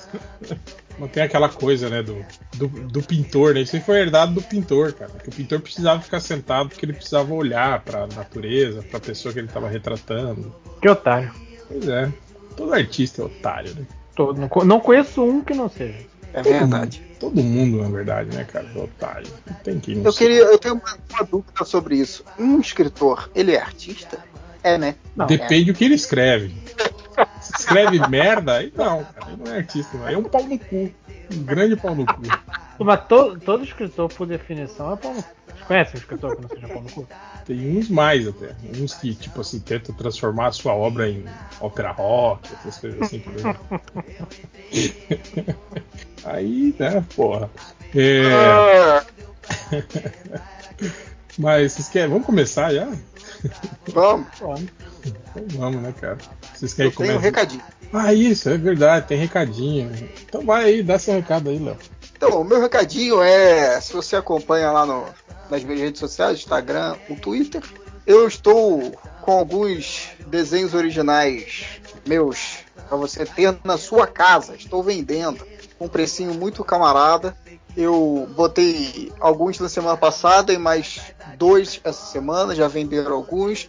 Algumas já tive, tive algumas encomendas, inclusive vi uma foi da famosa International Adriana Mello. Que isso? E... Posso, posso fazer o comentário que eu fiz pra você em off? Ao vivo? Não? Pode. Que otária, ela desenha bem melhor que você. Pra que, que ela quer encomendar um desenho seu? Pra me deixar rico. então, se você. Você pode ver lá, tem, uns, tem o desenho do Homem-Aranha, tem o desenho do Rick and Morty, tem o desenho da Trindade da DC. Tem, tem mais um? Tem da Tempestade. É, eu acho que é isso que tem lá agora. E, mas O se você quiser encomendar um também, O pode. Homem-Aranha vendeu do Homem-Aranha? Eu fiz um do Homem-Aranha com Rino e vendeu. O, esse tem um outro que é só o Homem-Aranha, ainda não vendeu. Mas você fez um do Homem-Aranha chorando? Não, ainda não. Você quer? Depois eu te É. falo o preço. É que você fez um, Commission. Aí é fez um, um Tá encomendando commission. Ainda? Tá, tá documentado aí. Já, já encomendou. Ah, já, já pode fazer um isso aí, mano. Então, mas se você tiver interessado que eu desenhe seu personagem predileto de quadrinhos, desenho animado, você me manda um DM Se eu lá, mandar uma um foto, e-mail. você desenha. Desenha Não, o meu. desenhar o nude, não. Faz o meu avatar. Vou mandar a foto do, do Minhola. Mandar uma foto da minha benda pra você. Então, mas aí se, já se tu mandei, quiser né? algum- É. Mandar foto Deixa do. Minhola parece muito uma coisa sexual. Deixa eu mandar uma Deixa foto do. Minhola pra O você. meu minhola aqui, ó, sem ombro. Ainda. Nossa. Tá. É chato É, interromper, né? Eu ó. nunca interrompi você na minha vida, Matheus. tá. Então, se você quiser, você pode ir lá ver os que tem disponíveis. Se Aí você manda, gostar, você me manda manda DM pra, pra encomendar. Pode mandar DM, pode mandar e-mail. Tem, tem no meu perfil lá tem e-mail, ou você pode mandar DM também. E se você Boa. quiser algum do seu personagem, do personagem que você gosta, me manda DM ou me manda e-mail e aí a gente conversa e combina o preço dependendo do que você quer. É isso, meu recado, muito obrigado. Vitória do povo de Deus. Dependendo do que eu quiser. e você, Lojinha? Não, o Eu não mendigo, vou descobrir esse garoto hoje, não. vocês estão ouvindo o mendigo latino aí? Tá enlouquecido. Então, Deve ser alguma onça querendo pegar ele. é Mas ele é, ele é safo. é Ele é, das, aí. ele é das ruas. Vai lá, Lojinha, dê seu recado. Então, é, o de sempre. Tem, meus livros estão lá para você, pra você comprar. São seis livros. Eu esqueci qu- quantos são todos eles, mas é 5, 5, 5, 26. Ah, acho. 26 reais por todos eles. E que não é, o- você não paga um livro hoje em dia com 26 reais. Verdade. E, e mandem resenhas. Eu, eu peguei, eu fui catar, fazer um ego search dos meus livros nas outras redes de, de livreiro. Que eu não, eu não consigo entrar numa, nessa rede de livreiro porque elas pedem, ah, põe todos os livros que você leu na sua vida. Eu, porra, isso vai durar o ano inteiro. Não tô, não tô com, não tô com paciência. Ah, Mas aí eu vejo, Leu de vez em quando. e- Oi? Você leu mais de dois livros? Li, li mais de, de, de cinco, uma mão inteira. Caramba, é muita coisa. É muita coisa. Tempo que eu perdi, né? Podia estar fazendo outra coisa, tipo transar. Cara, mas vocês conseguem lembrar de, tipo, de todos os livros que vocês leram? Eu não consigo, cara. Eu, eu também não, por isso que eu não entro nessas redes sociais. Tipo, se eu olhar minha estante, o Kindle, eu consigo né, lembrar. Eu vejo que tem e vai, mas eu não, não li só o que tá aqui na minha, ó, à minha disposição. Mas, mas faz, deem resenha. Eu, eu catei um- umas resenhas de maneiras no Scooby de, um- vi uma garota elogiando jornada, fazendo críticas construtivas, mas gostando bastante. E eu fiquei, ó, fez a semana. Querem me fazer feliz? Deixa- Deem resenha lá. Cuidado com o seu desejo. É, Se- eu vou- Tá bom, de- deixa eu deixar mais claro. Se quiserem me deixar feliz, deixem resenha. Se não quiserem, não, deixem. não, Não. não tá claro. porque, é, se quiser me deixar feliz, faça uma resenha elogiando o livro. Resenha positiva. Ou críticas construtivas. Exatamente. Eu gosto de crítica. Se for falar mal, se for falar mal, não precisa falar. Não é isso que É, você tem que não falar. seja igual o Léo, o Léo falando de frutas, por exemplo, que ele fala mal de- gratuitamente. Vocês não ouviram o papo. Eu, eu entrei no meio, não entendi, não entendi o que tava acontecendo. Eu Ah, simplesmente eu falei que pera e maçã não tem graça. E te Ah, dá fome cu. Aí eu falei, ah, fala aí uma fruta então. Você que é o legalzona igual você, ele falou abacaxi. Eu falei, porra, tomar no abacaxi, cara. Você falou, é uma bosta. Então é pra provar a tese de que é muito fácil falar mal de frutas, assim, sem fundamento, igual, igual você Quero, fala. Quero ver você fazer melhor. Perguntinha da semana que vem vai ser: qual fruta você fala mal de graça? É claro Porra, que ninguém pera, pera é mó disso. legal, cara. Mas agora uma- tem uma fruta que eu gosto, mas só é dela como fruta, que é melancia. Melancia eu como como melancia. Agora, É suco, muito ruim. essas paradas que faz com melancia, cara, pô, fica tudo uma bosta, cara. Tudo ruim pra caralho. Nossa, só o cheiro da melancia já é horrível, que nojo. Ah, não, mas pra comer é que, é que, é que você não tá num lugar quente igual aqui, quer ver? Ele vai grilar. Lá no Rio de Janeiro, lá faz 75 graus na sombra. mas, mas melancia, pô, melancia no calor assim, cara, ela gelada, pô, é do caralho, é muito bom. Eu bebo água gelada. Comigo E- é tangerina. Se qualquer coisa. Eu, eu go- eu gosto muito de tangerina normal, mas se, se for Mas- suco de tangerina, eu não gosto, não. Ah, tá. Mas vocês guardam laranja e tangerina, tipo assim, na fruteira em cima da mesa ou na geladeira? Geladeira. Geladeira. Ah, tá. Vai É ficar geladinho. É, eu também faço isso. É que eu fico bolado às vezes quando chega na casa das pessoas e, tipo, laranja, as frutas assim tão fora da geladeira, assim. Ainda mais aqui, que é quente pra caralho. Imagina, você vai pegar um- uma laranja quente em cima da mesa pra comer. São porra. pessoas sem nenhuma moral. O Rio de Janeiro também é quente. A gente aprendeu isso lá. Imagina em São Paulo. Agora que você é paulista. Não, aí não. A gente, eu guardo na geladeira ainda. Porque é um aprendizado que não muda. Vamos falando Vai, aí enquanto continua. eu termino de comer a minha pera sem graça. É você que falar estatística. Você tá maluco. Não, Como você tem acesso? é recado. É recado agora. Não, beleza, eu já dei meu recado. O Matheus já deu o recado dele acabou o recado. Eu acho que a gente podia inventar um recado. Você não tem nenhum recado de ser chegado aí, porra. Eu, eu- Ninguém me, Ninguém me pagou, é ótimo. ninguém Não, me pera aí. pediu, cara. Eu- Os, os 5 horas não participam lá do desenho etílico? não. Ah, não, é a É. Adriana, né, que participa do desenho etílico, né? Um, É, um eu recado. sei. Não é que eu vi eles anunciando que eles iam gravar hoje. Aí eu pensei, ah, talvez seja por isso que o 5 horas não entrou na, na gravação. Não, o negócio de desenho do Felipe era eu. Aí ele aí, ó. Era eu, a Fernanda e a Caralho, mas é só falar mal que ele aparece. Parece Como é que é os- alguém avisou. 30, Só que 17 caveira, né? Ex-caveira 17 que vocês fazem. é tudo, tudo petista, 13. É, tudo esquerdopata. É, mas o Felipe já deu pra trás nesse projeto também, igual. Igual todos os outros, né? É, é aquele negócio. Felipe, você tá aí pra se defender, não, né? Não. Inclusive, ele, ele, matou o projeto Star Wars tão cedo que a gente viu que a gente não tinha nada montado direito. Eu tenho. Eu tenho to- também tenho, toda, eu tenho. toda a história do meu personagem.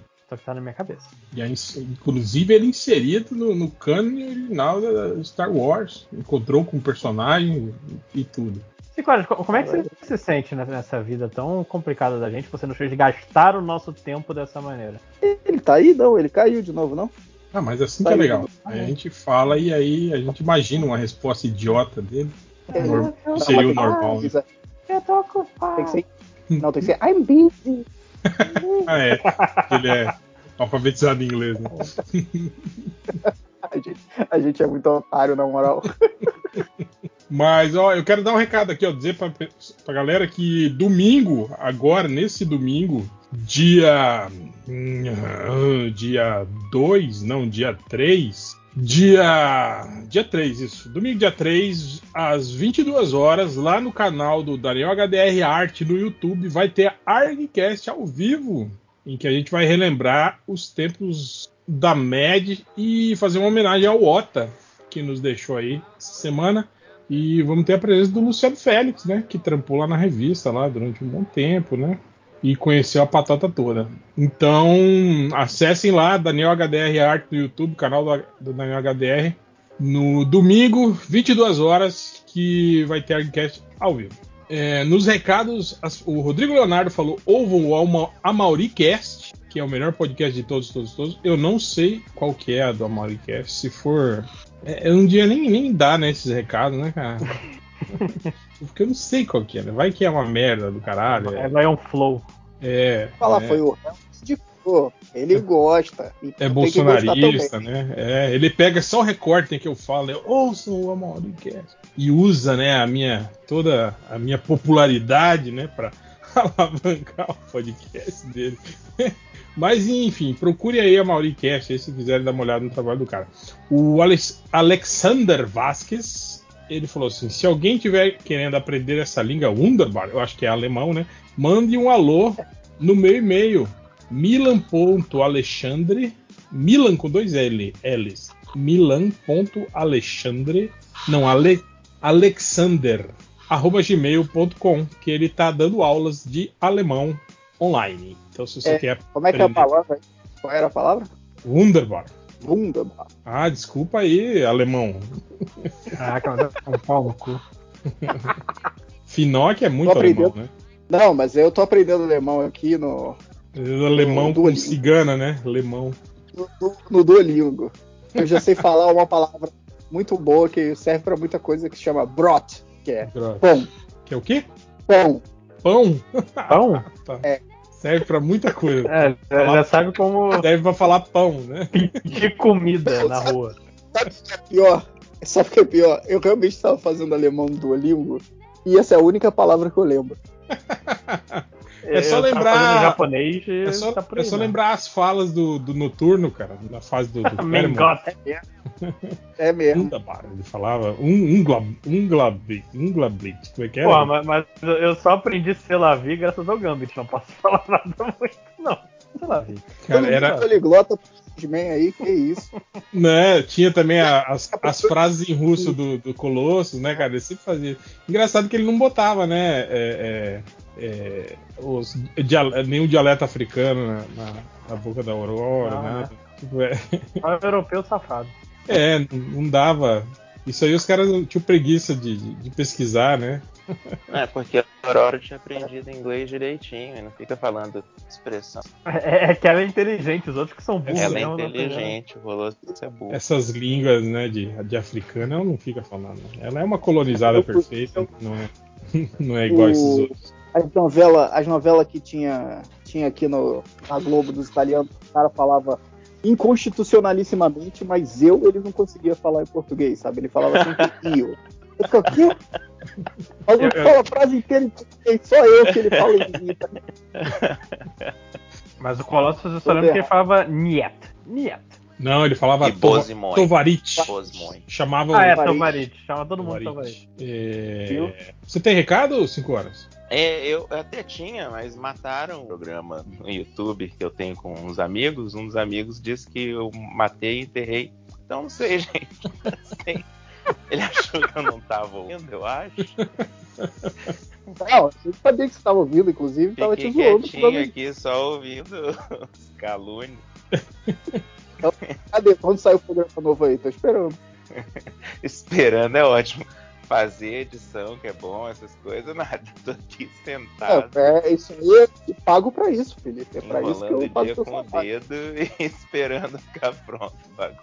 Você sabe que não precisa editar, você- Assim, porque É. a gente faz proibidão também. mas só segurar a língua, porra. Difícil. É, Vamos para as estatísticas então. Eu vou lá pro... mandar lá no Surubal. Já é. É, A primeira estatística aqui, o cara procurou por Venom 2 ou Novo 007, que são bons para ver assiste no celular. Meu Deus, que, que frase longa. Venom 2, Venom 2 ou novo 007, que são bons pra ver assistir. Ver, ver assistir. Pra no ver celular. assistir no celular. Pô, São eu- bons. Esse mais francês também. O cara tá escrevendo aqui um. É, É, e, e o, e o que me espantou foi que eu vi as chamadas no, no Instagram que- falando que Venom 2 é um filme completamente maluco e divertido. O novo 007 é o melhor 007 dos últimos anos. Tipo, todos os filmes que estão Caraca. saindo agora são os melhores. Eu acho que é porque a galera ficou Foda, tempo sem, sem ver filme, tempo né? sem ir no cinema. É. Aí qualquer merda que sai, pensando- nossa, que ótimo, que bom. 007. O. Vocês viram a cena pós-créditos do Venom falando isso? Vi, vi. Mas, gente, nem sabia que tinha um filme. Não, mas não saiu ainda. Não saiu. Mas Não a cena pós-crédito? você já viu a cena Não. pós-crédito? Já tá falando vazaram. Vazou na net. Que bosta. Mas que idiota, né, cara? Tipo, aparece o Peter e o Venom fala, ah, odeio, odeio esse cara. Ah, já não fui com a cara dele. É tipo o Léo falando mal de fruta. O Venom. O Venom olhou pro cara do Homem-Aranha e falou: Ah, esse cara parece uma pena, eu odeio esse cara. Cara, parece Vou destruir, vou matar ele. Mas eu não entendi. Quer dizer então que ele tá no universo? Ué, tá, cara, qual que é o problema? Isso aí não, não faz sentido na minha Na verdade é o Homem-Aranha, né, que, que, tá, que tá errado, né, de estar no, no É. Marvel. Ele é da Sony ainda. Mas voltando pra estatística, o cara chegou no MDM procurando por Loga, tá velho, mas ele não fica velho nos outros filmes. E agora, como fica? É, é, é um argumento. É realmente um, um- um belíssimo argumento. Não envelhece, ficou 100 anos sem envelhecer, passa dois anos ele ah, tu, Ah, é, e agora não fica? sabe mais. E agora, como que fica? Hã? Me fala. Depois teve outra, outra uma busca clássica, o cara procurou por pausão de ferro pelado. Você é de ferro, então não tá com a armadura, então não tá pelado. Tivemos também uma busca pelo. O cara. Olha a dúvida do cara. O cara perguntou: O Corilga do filme é maluco ou não? Eu acho que um cara que atira na cabeça do apresentador de TV deve Ao ser vivo, maluco, programa né? ao vivo. Um pouquinho maluco, pelo menos. Depois teve outra busca que procurou por Puno de Ferro da Netflix. Acabou assim mesmo essa merda? Essa é a minha semana.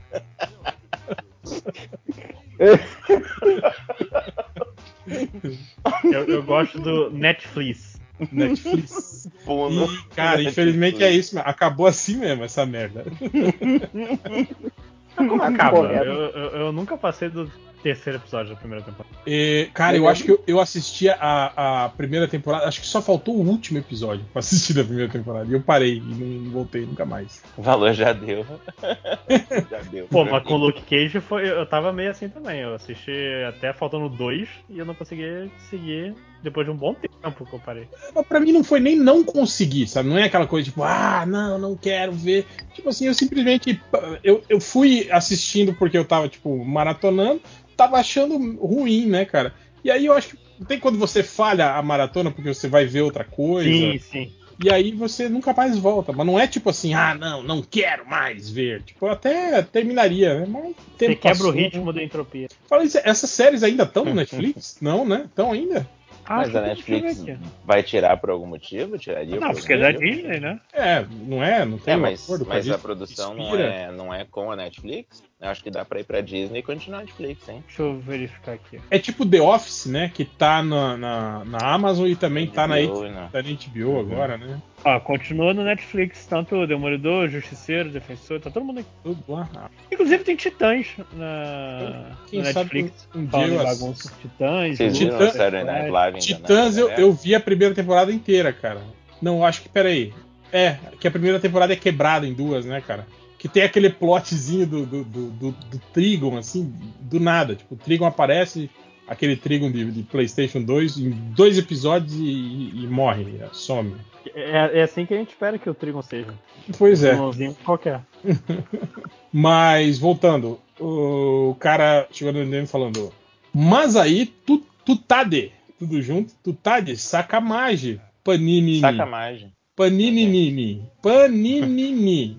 Assinatura. de. Assinatura. de. Não, não compreendo o, o- o português, mas entendo o sentimento. É, ele tá falando, aí tu tá de sacanagem, Panini Assinatura. Eu acho que é isso, né? Ele deve estar tá descontente com alguma coisa. Panini não. Panini. Paninini. Paninini.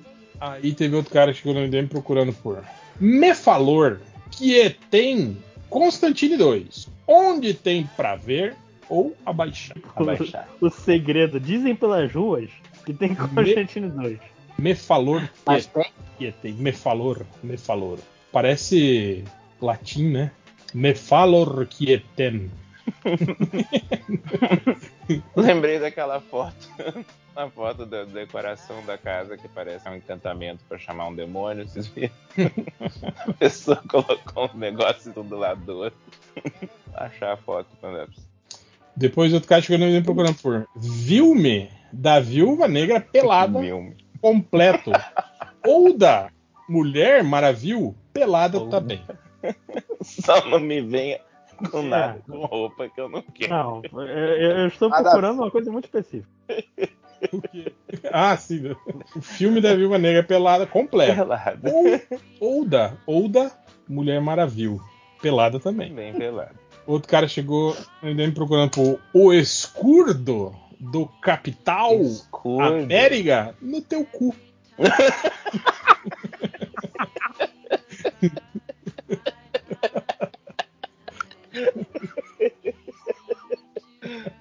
Meu Deus do céu. Ai, ai. Aqui tem a parada que isso aqui deve ser um trabalho pro Lojinha, que é, é o taco. Mas o cara pergunta: Quem é que é o melhor lutador pica das paradas tudo? Junk Dog ou Tokita? Porra, Junk Dog eu não. Ah, não, é, me, me- é, é, me- é Megalobox. E que na tradução portuguesa era um outro nome. Eu não sei, vê, o- vê o anime. Mas Eles ele- respondem, no fim. Mas eles são do, do mesmo anime, esses dois? Eu acho que são. To- Tokita é foda, eu acho que o cara escreveu errado. Tokita. Deixa eu ver aqui. É, Não existe Tokita. Sekita Anime. Kegan Ashura. Kengan Ashura. Na Netflix. É, Kengan Ashura. lugares diferentes. Orma Tokita. Nome do, do... É que é Tokita com Kai. Ingressa em um mundo secreto onde disputas e negócios são resolvidas em lutas. E blá blá blá blá blá. blá. Eu acho que, que esse, o, o, o Kengan Ashura, pelo que eu lembro nas conversas de MD Mangá, o Máximo viu, cu- curte muito, que é uma parada completamente aleatória e sem noção de pessoas lutando. Eu nunca vi. Como é que é o Hum. nome de novo? Kengan Ashura. Eu acho que eu ouvi falar disso hoje, Lojinha. Mas tá desde. Já tem, já tem um ano já que ele tá no Sim, Netflix. sim. É, e pra terminar, Ah, já? Foi já, curtinho hoje. o cara procurou por Gina Carango e Henrique Covid já namoraram. Vídeo de sexo metem. Gina, Gina Carango. E Henrique Covid? Henrique Covid, eu acho que é Henrique Cavill, deve ser. Será? Com certeza. Porque a Gina Carango é a Gina Caramba. E ela namorou com o Henrique Cavill. Eu, eu, eu acho que a primeira pergunta é: eles namoraram? Sim ou não? Se sim, quero foto deles transando. Meter. Metendo. Metendo. Metendo. Faltou o O ali, né? Do metendo. Ai, cara, deve ser fora de cara. Que bizarro. Gina Carango. É muito bom esse no Gina Carango. Eu muito Parece personagem do Carros, né? Tipo, é a Gina Carango. bom. Gina, caramba. Vai dar o cantário dela da corrida. Ah, o melhor personagem é o Relâmpago Mar. Relâmpago Marquinhos. Henrique Covid também é um bom nome. Cara, isso aqui certeza que ia estar na área de comentários, cara. Como nick aleatório de, de comentarista. Isso aí pode virar, pode virar do tweet lá, o nome da pessoa do tweet. No Twitter. Mas, mas é isso, encerramos as estatísticas. Vamos agora para os comentários. O, Achei eu, que era pra ir pra cá. eu puxei um comentário do que saiu. é, passaram um link com todos os podcasts do MDM, desde o primeiro upado, numa playlist. E aí o, o link, o perfil do MDM no Twitter postou esse link, né? E aí o cara comentou assim, Claudião, ele respondeu. Nunca tinha ouvido esse Bugman. Ouvi 10 minutos e já estou com raiva dele. Então você tá ouvindo o podcast certo. Ai, meu Deus. Foi bom.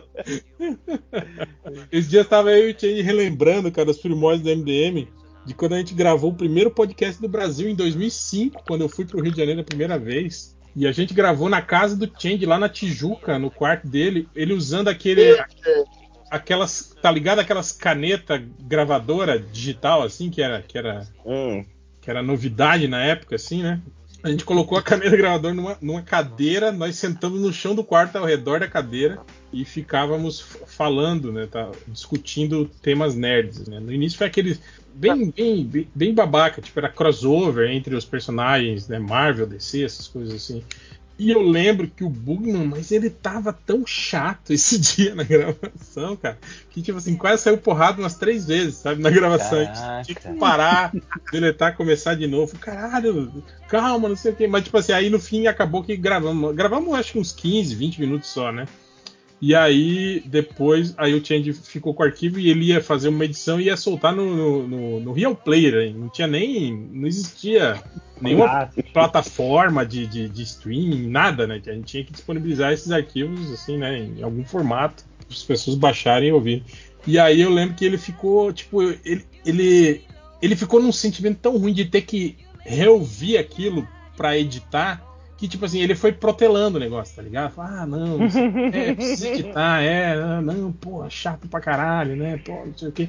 E aí acabou que o tempo foi passando e ele acabou perdendo esse arquivo e aí o podcast nunca foi ao ar. Então, o primeiro podcast do Brasil Mas- nunca foi ao ar. O, o réu, Diga. tu não- tu- isso foi 2005, tem certeza? Porque a primeira vez que tu foi no Rio foi em 2004. Então foi 2004, foi antes de, de, de 2005, então. Uhum.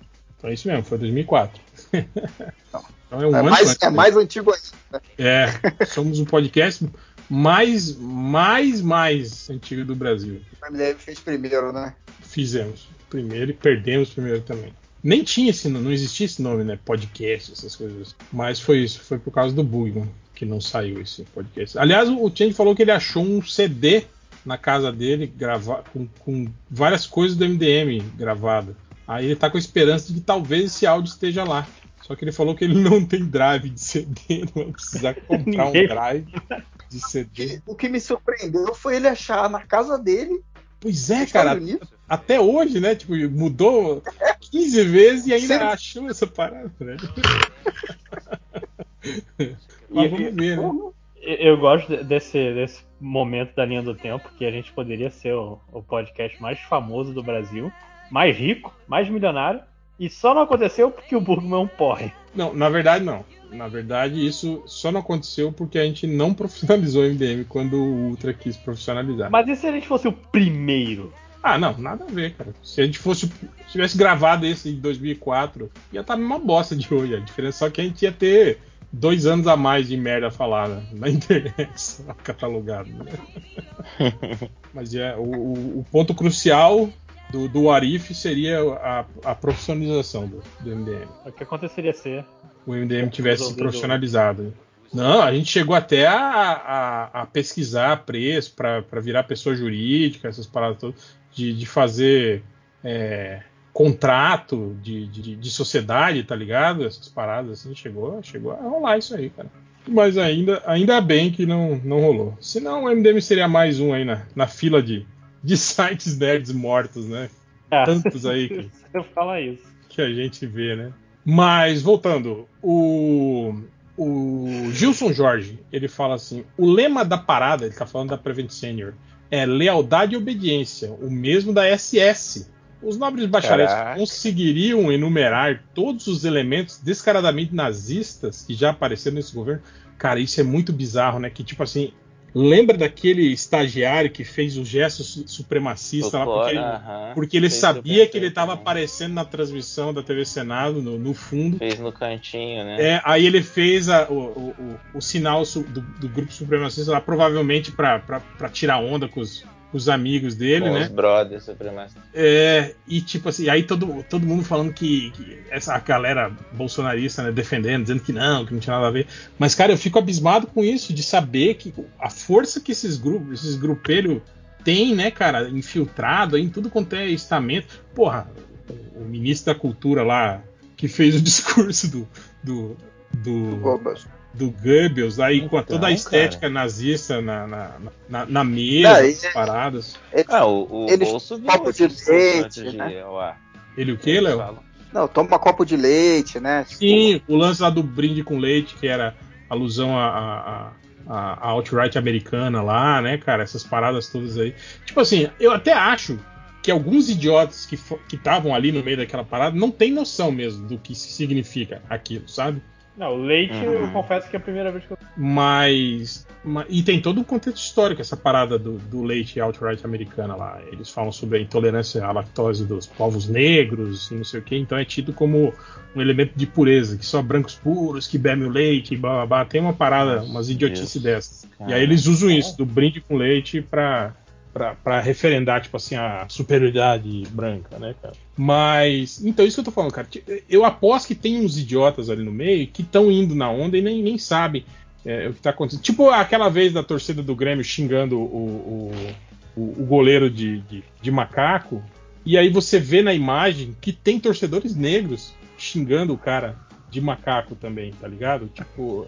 Que loucuragem. É, o cara tá. Você tá no, no meio ali do, do, do, do- do rebanho e, tipo assim, você vira membro do rebanho, você não, não- você não tem mais a sua, a sua característica própria, você não tem mais consciência de quem você é, você simplesmente tá Uhum. ali no meio e age como, como todos agem, né, cara? Mas, cara, eu fico abismado com isso, com o, o tanto de, de- desse, desse lixo escroto, desse chorume saiu do- do- dos bueiros, né, cara, e, e voltaram a aparecer. E o tanto que as pessoas tão, normatizam isso, sabe, cara? Tipo assim, Uhum. tentam dizer que não, que é bobagem, que isso aí é. Uhum. Vocês estão. Vocês estão sendo conspira, é, conspira, conspiratórios e não sei o quê. E não, né, cara? A gente vê que essa parada é, é- é presente e, e tá aí, né, cara? Uhum. Me deixa muito puto, cara. Muito puto. É bizarro. Mas, voltando, o Lauliet, ele fala assim: qual o mais fácil? Indicar por onde começar a ler X-Men ou indicar por qual episódio começar a ouvir o MDM? Ah, o DMDM, não ouvi. Vai fácil, pronto. É, o- o- os X-Men eventualmente tem umas. Tipo, um final de saga e começo de outra que, que é bom ponto de leitura. Uhum. Eu tô gostando que você entra no site da, da Panini agora para comprar revistas e eles indicam isso na revista. Tipo assim, é, é ideal para novos leitores. Assim, tá escrito lá assim na, na- nas revistas, assim, que significa justamente isso, que são, são provavelmente sagas que estão começando, o início de nova equipe criativa, né?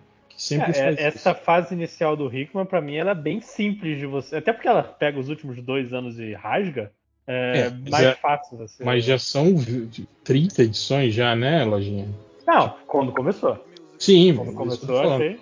Mas imagina, como que o cara vai fazer? Ah, eu quero começar a ler X-Men agora. Ah, você tem que voltar pra edição 1. Mas tá na 35, é. Se virar no 30 e achar Fora todas as outras, todos É. os outros títulos na capa, né? e vindo, vindo comprando. Mas agora a- a- o mix da Panini tá juntando tudo num- numa edição só agora, dos X-Men. Então tá, tá vindo tudo numa, numa revista só. Eu, eu tenho que ver, porque eu realmente não tô com essa revista há um tempão. Mas. Ver, ver se aquela. Fica lendo scan, né, ladrãozinho? Não! Eu vou nos Estados Unidos e compro. Comixology. Gasto, gasto 25 reais por, por gibizinho. hum, que delícia! Sou rica! Viva, como, viva a comodidade de você poder ler no seu no, no site do Comixology. Site excelente. Com aquela merda de tecnologia panel to panel. Você tá Ah, falando mas sério? aí ou Você tá falando eu do, sou do- obrigado a discordar. Você pô. tá falando do Read Comics online. Ele tá, ele tá escolhendo o Comixology mesmo e eu discordo também. Tem que eu concordar com discordo, você. eu acho o Comic Scholar de bonzão, cara. Mas Nossa, sério que vocês eu compram leio- mesmo pelo co- Compra no Comixology? Comixology? Eu compro com frequência, cara. Pô. Caralho, Caralho, não. aqui? Eu não, Você paga Eu- 5 do, eu não dólares? compro tem anos. Cara, toda vez, toda vez que aparece desconto, uma e fala, ó, galera, o, o Hawkeye outro dia inteiro tava por 2 dólares. Nunca inteiro, vi, aquela- Nunca vi e nem conheço esse Hawkeye que você tá falando. O que, que é Hawkeye? Eu, eu, É o Rock Eu Guy, já vi não aqui. é o Hawkeye, Rock Guy. o, o- Tem vários quadrinhos de graça, você botar lá free, você acha várias paradas de graça. mas no é- Ah, mas aí é mais fácil Edição, você ir no, no-. Tem sites que é tudo de graça, até os mais novos. Acabei de ver aqui no, no dos meus sites aqui, tô olhando o X-Factor do, Tem do um que Peter David. Tem sites que o que saiu ontem já tá de graça, Léo. Então, né? Pense É. isso. Mas sobre começar a ouvir o MDM, cara, eu realmente não sei se o MDM tem novos ouvintes. assim. eu acho que não. Eu acho que, tipo assim, essa, esse formato caótico que o MDM tem, eu acho que é, realmente não é o ideal para novos ouvintes. Apesar A de gente, que. é- tem que a gente tem que pegar aquele ABNT lá do cara lá do podcast e começar tudo de novo, né? É, apesar que eu acho que agora, tipo assim, essa divisão por blocos, eu acho que facilita muito, assim, a, a- ao, leitor novo, assim, né, cara? A começar a entender qual que é a pare- parada. Olha lá, mandei no, no, no Surubão pra vocês verem o post de quando? 2019. Que tu mandou em Caraca, é realmente. Ah, vai tomar. Outro dia, que porra é essa? Que, que espécie de outro dia dois anos atrás? Meu WhatsApp nem tá carregando. Outro dia, do que, que você É falou porque você trocou dia? de celular. É, você trocou de celular, a culpa não é minha, mas você troca de Você celular. falou, não troca ah, outro dia eu mandei o Quadro Gavião Arqueiro. Porra, 2019 não é outro dia. Ah, mas eu não sabia. Gente, sei lá, 2019, 2020, Não. 2021 é um. Dois anos nome, atrás. né? E você falou assim, eu sempre faço É. isso lá no grupo. Mas eu vou procurar mais coisas. Vocês querem estar errado de novo? Peraí que eu já. Caraca, o moleque, agora, a o gente moleque vai mandar link toda hora agora. A gente continua certo. Esse, esse é o lance. Eu encho o saco o tempo inteiro por causa disso. Ah, a gente pauta- sa- Não que eu esteja já- reclamando, mas A você pauta tá já é outra. saco A pauta é começar a ouvir o MDM. Num- O quadrinho já passou. Mas olha, escapando pela tangente. Mas é isso que eu acho. Eu acho que agora, por exemplo, essa coisa de. O, o tamanho do MDM é, um- é uma coisa que eu acho- também acho que dificulta. Apesar de que agora, né, o- o- os mesacasts também, com esses programas de 3, 4 horas, assim, né? Estão meio que, que fazendo, popularizando, né? Esse formato de, de podcast gigantes, assim, né? Então, o MDM sempre na vanguarda, né, sempre fazendo o primeiro, né? A gente já fazia isso, sei lá, desde 2015, né, 2014. Mas realmente, novos leitores, novos ouvintes para MDM não é uma coisa muito, muito fácil, não. A gente depende do corte do MDM. Que na verdade não é para novos leitores, é só para um bando de velho que esqueceu. Exato. E, olha só. Mas também, quem indicaria o MDM como podcast? Não, não entendo muito. O MDM tá numa fase meio tipo. A gente já, já é. A, gente não é mais os trapalhões, a gente já é a turma do Didi, assim, tá ligado? Agora eu fiquei triste. É, o MDM é meio. O Lojinha é o, o Tatá, O Bambam, aquele que, que, tava, Jacaré. que tava o, o Zacarias, né? Que tinha um que era igual o Zacarias. Então Zacarias é o malandro. Nossa, tá, tá bem longe de, de Zacarias, mas tudo bem. Mas é isso, cara, é meio triste mesmo, cara. A gente tá assim. É que eu falo, o exemplo que eu dava era tipo, o MDM é, é como se o Faustão nunca tivesse saído da Band e estivesse fazendo o Perdidos na Noite por 30 anos, assim, né, cara? Estaria fazendo até hoje o É o que ele Perdidos. tá fazendo agora. Ó, ele tá fazendo agora, inclusive. É, ele vai voltar, né, fazer isso agora, né? Mas não vai ser igual era no Perdidos. Ah, Noite, não. cara. Ainda mais pelo horário, que é, é da- é das nove às à meia-noite, sei lá, o programa dele, né? Vai ser, né? Era na década de 80, é claro que vai ser completamente diferente, pelo amor de Deus. Uhum. Não, ele nem vai poder falar as merdas que ele falava, nada. Assim, vai ter que ser um troço super, super caxias, assim. né? Ainda mais a Band, né, cara? Mas enfim. Agora tem aqui a sessão aspirador robô reverso depressivo. Ele mandou, sei lá, acho que tem umas 15 mensagens dele no, no Twitter. Eu vou ler porque, né, não tem mais ninguém mandando. então a gente lê. O aspirador robô reverso depressivo ele pergunta primeiro: Eu queria saber se vocês já explicaram a origem dos codinomes de vocês recentemente para a nova geração dos ouvintes. Porra, Por recente, digo nos últimos 10 ou 5 anos. Então tem dois momentos, né? Os primeiros, né? Que era o Change, o Ultra, o Bugman, Change blog. o Hell, o Spider e o Gamma, eles tinham nomes que eram, tipo assim, eram nomes baseados em personagens que já existiam. O Change, ele vinha do, do Change Blog, do Change Dragon, né? Change. Como é que era? Change, era só Change Change. Dragon, né? O nome do É, não, era. personagem, do, do Tinha Change. Change Dragon, Change Pegasus, Change Griffon, É Change. Mar... Então o Change- Change era, era um personagem que era baseado no, nos Changeman. Então ele era o Change Blog. O Ultra era, era o Ultra Blog, ele era baseado no Ultraman. O Bugman, ele era baseado no Batman. Nossa. O Bugman era baseado no Batman? No Batman. Era Blogman antes. O nome, o nome era Blogman antes, aí depois virou Bugman. É, virou Bugman. Você você não entende o humor, Refinado. O, o Hell era Hellblog, que vinha do Hellboy. O Spider Blog vinha do, do Spider-Man, do Homem-Aranha. O Gamma Blog vinha do Hulk. O E era isso. Spider-Man do Spider-Man do Homem-Aranha. Parece É. tão óbvio assim. Porra! Caraca, não, vai. Alguém- não, não, não. Aí- né, cara? Quando a gente deixou de ser blog, saímos do blogger e viramos site, né? A gente optou por tirar o, o termo blog dos nomes dos personagens e também s- separar eles. Como a gente estava começando a fazer as tirinhas, né? Fazer história em quadrinhos dos personagens, a gente optou por, tipo assim, tirar o blog e, e afastar os personagens das versões é, é, em que eles eram copiados, entende? Então, tipo assim, o Changeman, o, o Change mudou bastante o uniforme, né? O, o, o Hell também mudou. Antes ele era exatamente igual o, o Hellboy, tinha chifre cerrado, tinha uma mão de pedra, né? Tipo assim, isso tudo foi, foi mudando com o passar do tempo e eles foram, tipo assim, tiveram os seus visuais. É, É, é, foi, foi nesse momento que muda de Blogman pra Bugman e ele vira com um cara de, de de, inseto. de né? inseto, exato. Antes ele era só um Batman que usava uma cueca samba canção de morceguinho. Uhum. E, e o Léo, inclusive, foi um dos caras que, que, que ajudou no, no redesign dos personagens. Eu lembro Uhum. das, das brigas homéricas daquela época, né? Pelos, pelos novos designs. Então, Você lembra que eu fiz uma histórias aí sobre. Hã?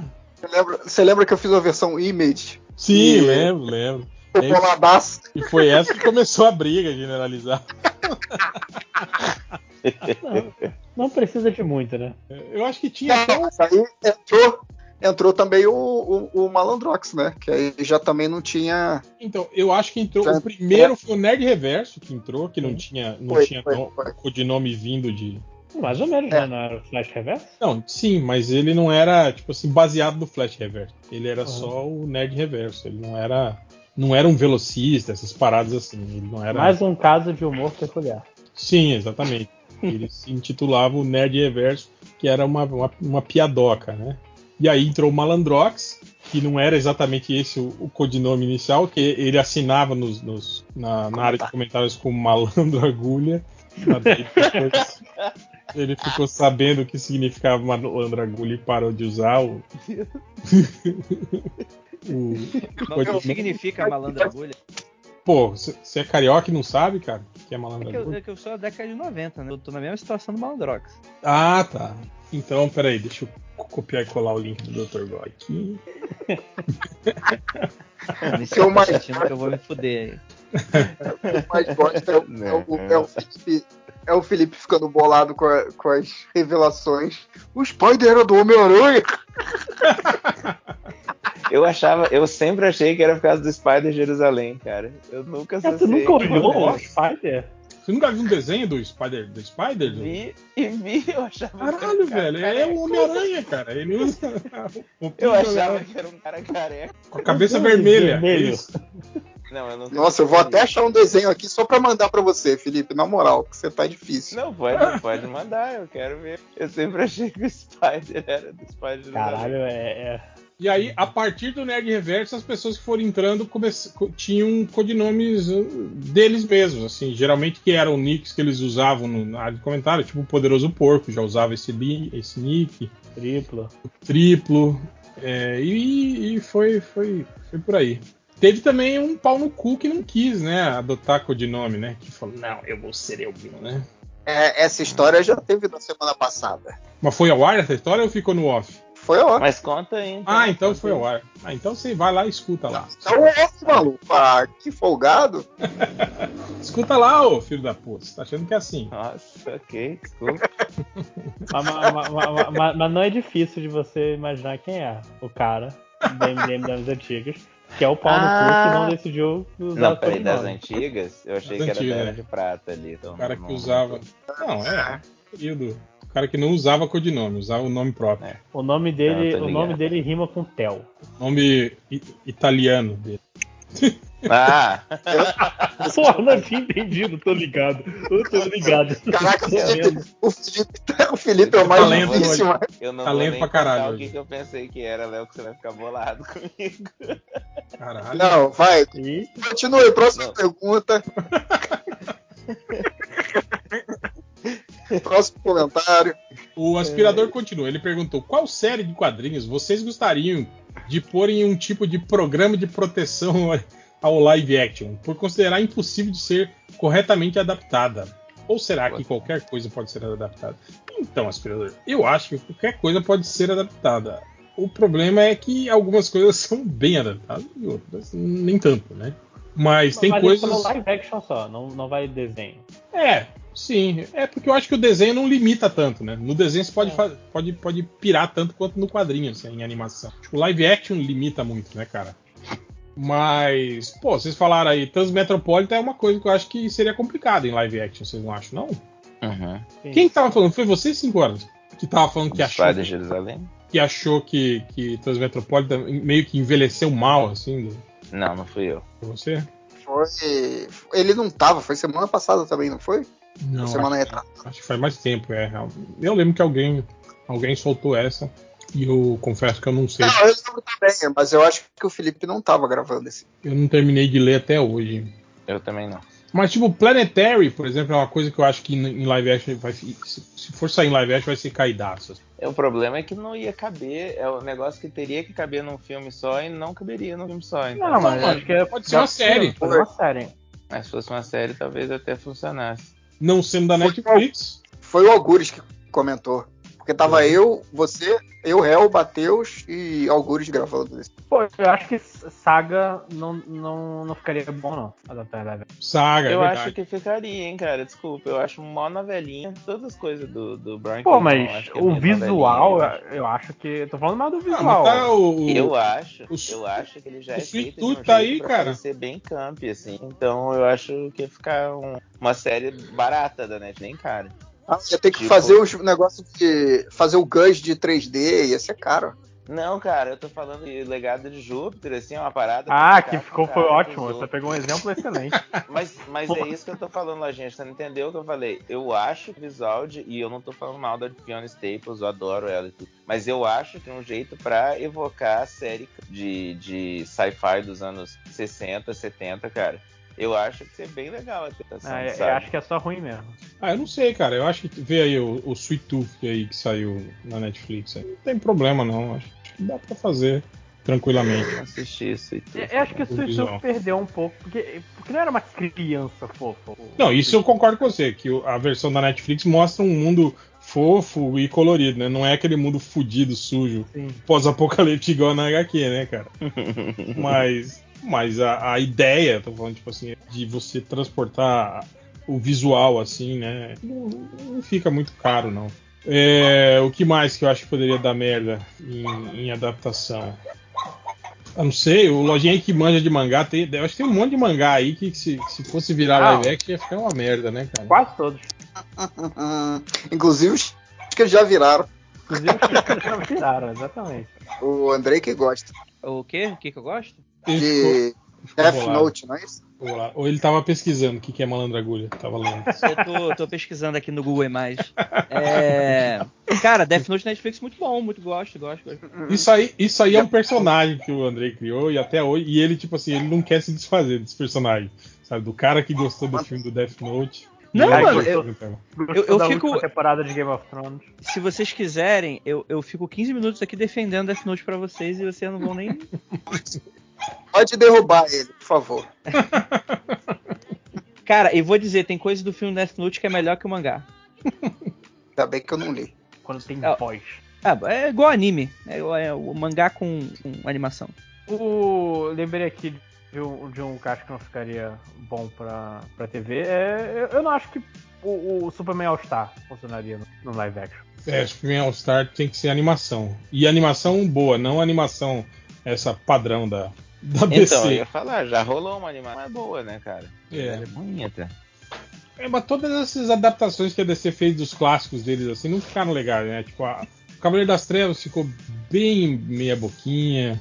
O Piada Mortal é, é terrível, né, cara? Aquele prequelzinho que eles botaram do Batman namorando a, a Bárbara Gordon, cara, tomaram cu, né? Mas enfim, é, o aspirador continua. Ele pergunta: Quais personagens de universos diferentes daria uma, uma boa série sitcom?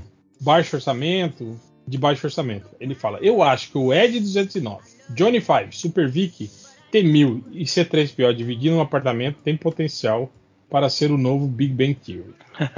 o pior que o pior que conforme ele foi falando, foi montando um cast na minha cabeça. Tem a cara do Big Bang Theory mesmo. Eu acho que o único que tá fora disso aí seria o C3PO, né? Que ele é de, de, tipo. É o Sheldon, cara. Não, mas eu tô falando que ele é de uma realidade que não se encaixa, não se encaixaria nos Ah, entendi. Cara, é- é- eu vou ignorar completamente o comentário assim, mas vocês viram aquele manhwa? Eu não sei se é manhwa, mas não, é, que lançaram o webtoon do, do Batman, que é essa pegada aí.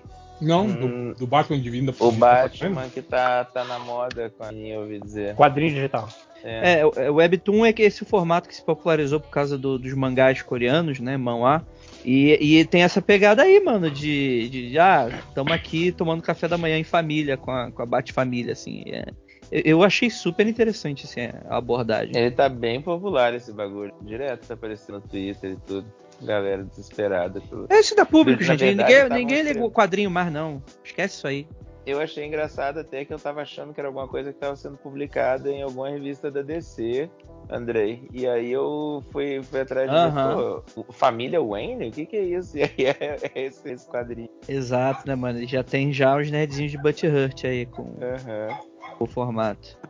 O psicólogo dos 5 horas. E- Ele, ele pergunta: quais os membros do MDM pararam de gravar, mas não porque brigaram com alguém, mas sim porque mudaram de vibe? Ah, eu acho que a maioria, né, dos que pararam de aparecer por aqui, assim, né, dos que saíram também do site, né? E por aí, assim, né? Tipo, Que é algo que é comum, né, mano? Tipo. Sim, viram vai ficar- adultos, né, cara? Tipo, não vai ficar falando sobre nerdice até a vida toda, né? Igual eu, Ting, esses caras. As pessoas evoluem na vida, né? Vão, vão fazer outras coisas, né? Viram adultas, né? Não ficam brigando contra isso, né, cara? As pessoas têm que aceitar a finitude das coisas. Sim, claro. Mas agora, os que pararam de gravar porque brigaram, aí a gente só pode revelar no, no, no Proibidão.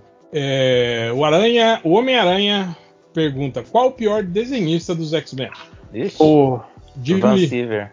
Não, no, o Ethan Van Não, calma, ele, ele deu opção? Ele deu opção? Não, cada um fala o seu. Eu, O eu Van vou junto com o cara. porque É, o aquele maluco cara- é nazi, né?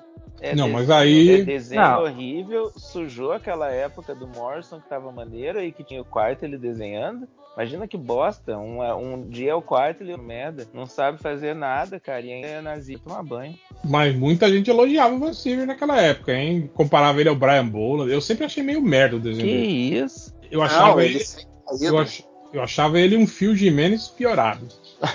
Pô, fio de mil pra ele, tá louco. Não, a, a galera comparava ele ao Brian Boland, porra. Não, tô, tô, tô impressionado de ouvir isso. Isso chama, isso chama droga. Droga. Abuso, inclusive, de droga. Mas eu acho que tem gente pior que o Van Siever que desenhou os X-Men. Tem quem? Tô catando uns aqui. Ah, o Madureira, por exemplo. Ai, não. Não, Aí, foi, tá de sacanagem. Esse Você tá falando.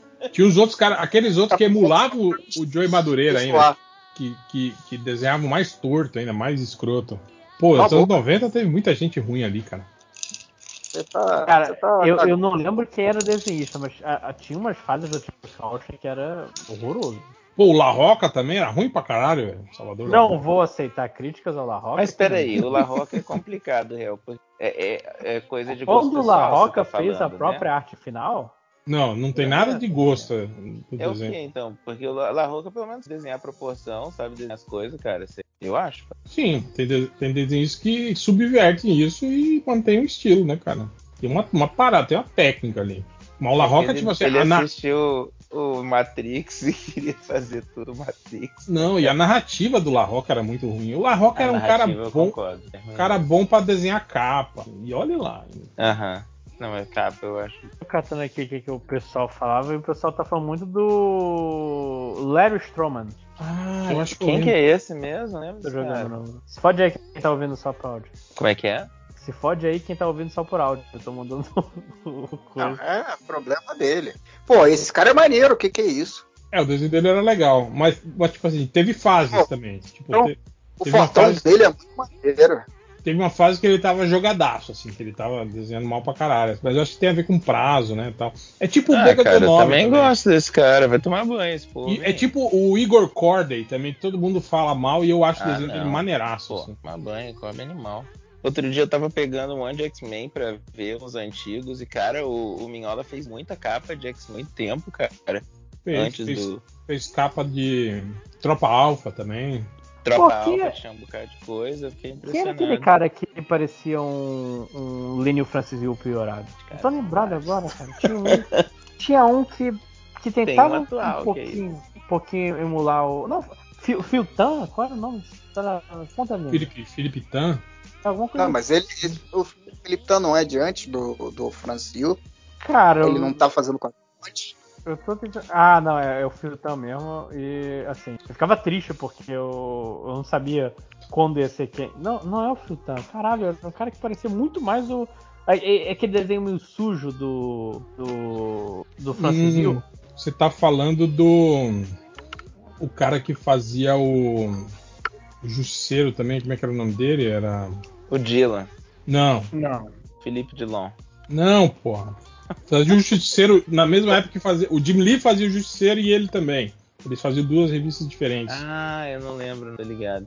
Nossa, eu nem tinha que eu nascido. lembro agora Eu acho que é o- ele desenhando Darwin e eu não lembro agora mais em que situação. Ah, achei, achei, achei, achei, calma. Achei o, o- a imagem do Darwin que eu tô, que eu tô pensando. Só que eu só tenho que achar agora aqui um artigo. Vou jogar aqui no, pra ver se, se isso lembra alguma coisa. Ele, ele, ele fez a época que o Brubaker levou os X-Men ao espaço. do- Ah, não, não é quem eu tava pensando, não. Eu não faço ideia de quem é essa pessoa. É o Darwin. Não, o desenhista, porra. Mas eu não acho que parece com, com o Francis Yu, não. É o Tan, é o Tan, é o Tan. Eu tô, tô, tô, tô dando volta, mas é esse cara mesmo. Billy Tan, Billy Tan. Por causa, Billy eu vi o sobrenome. É, Billy Tan.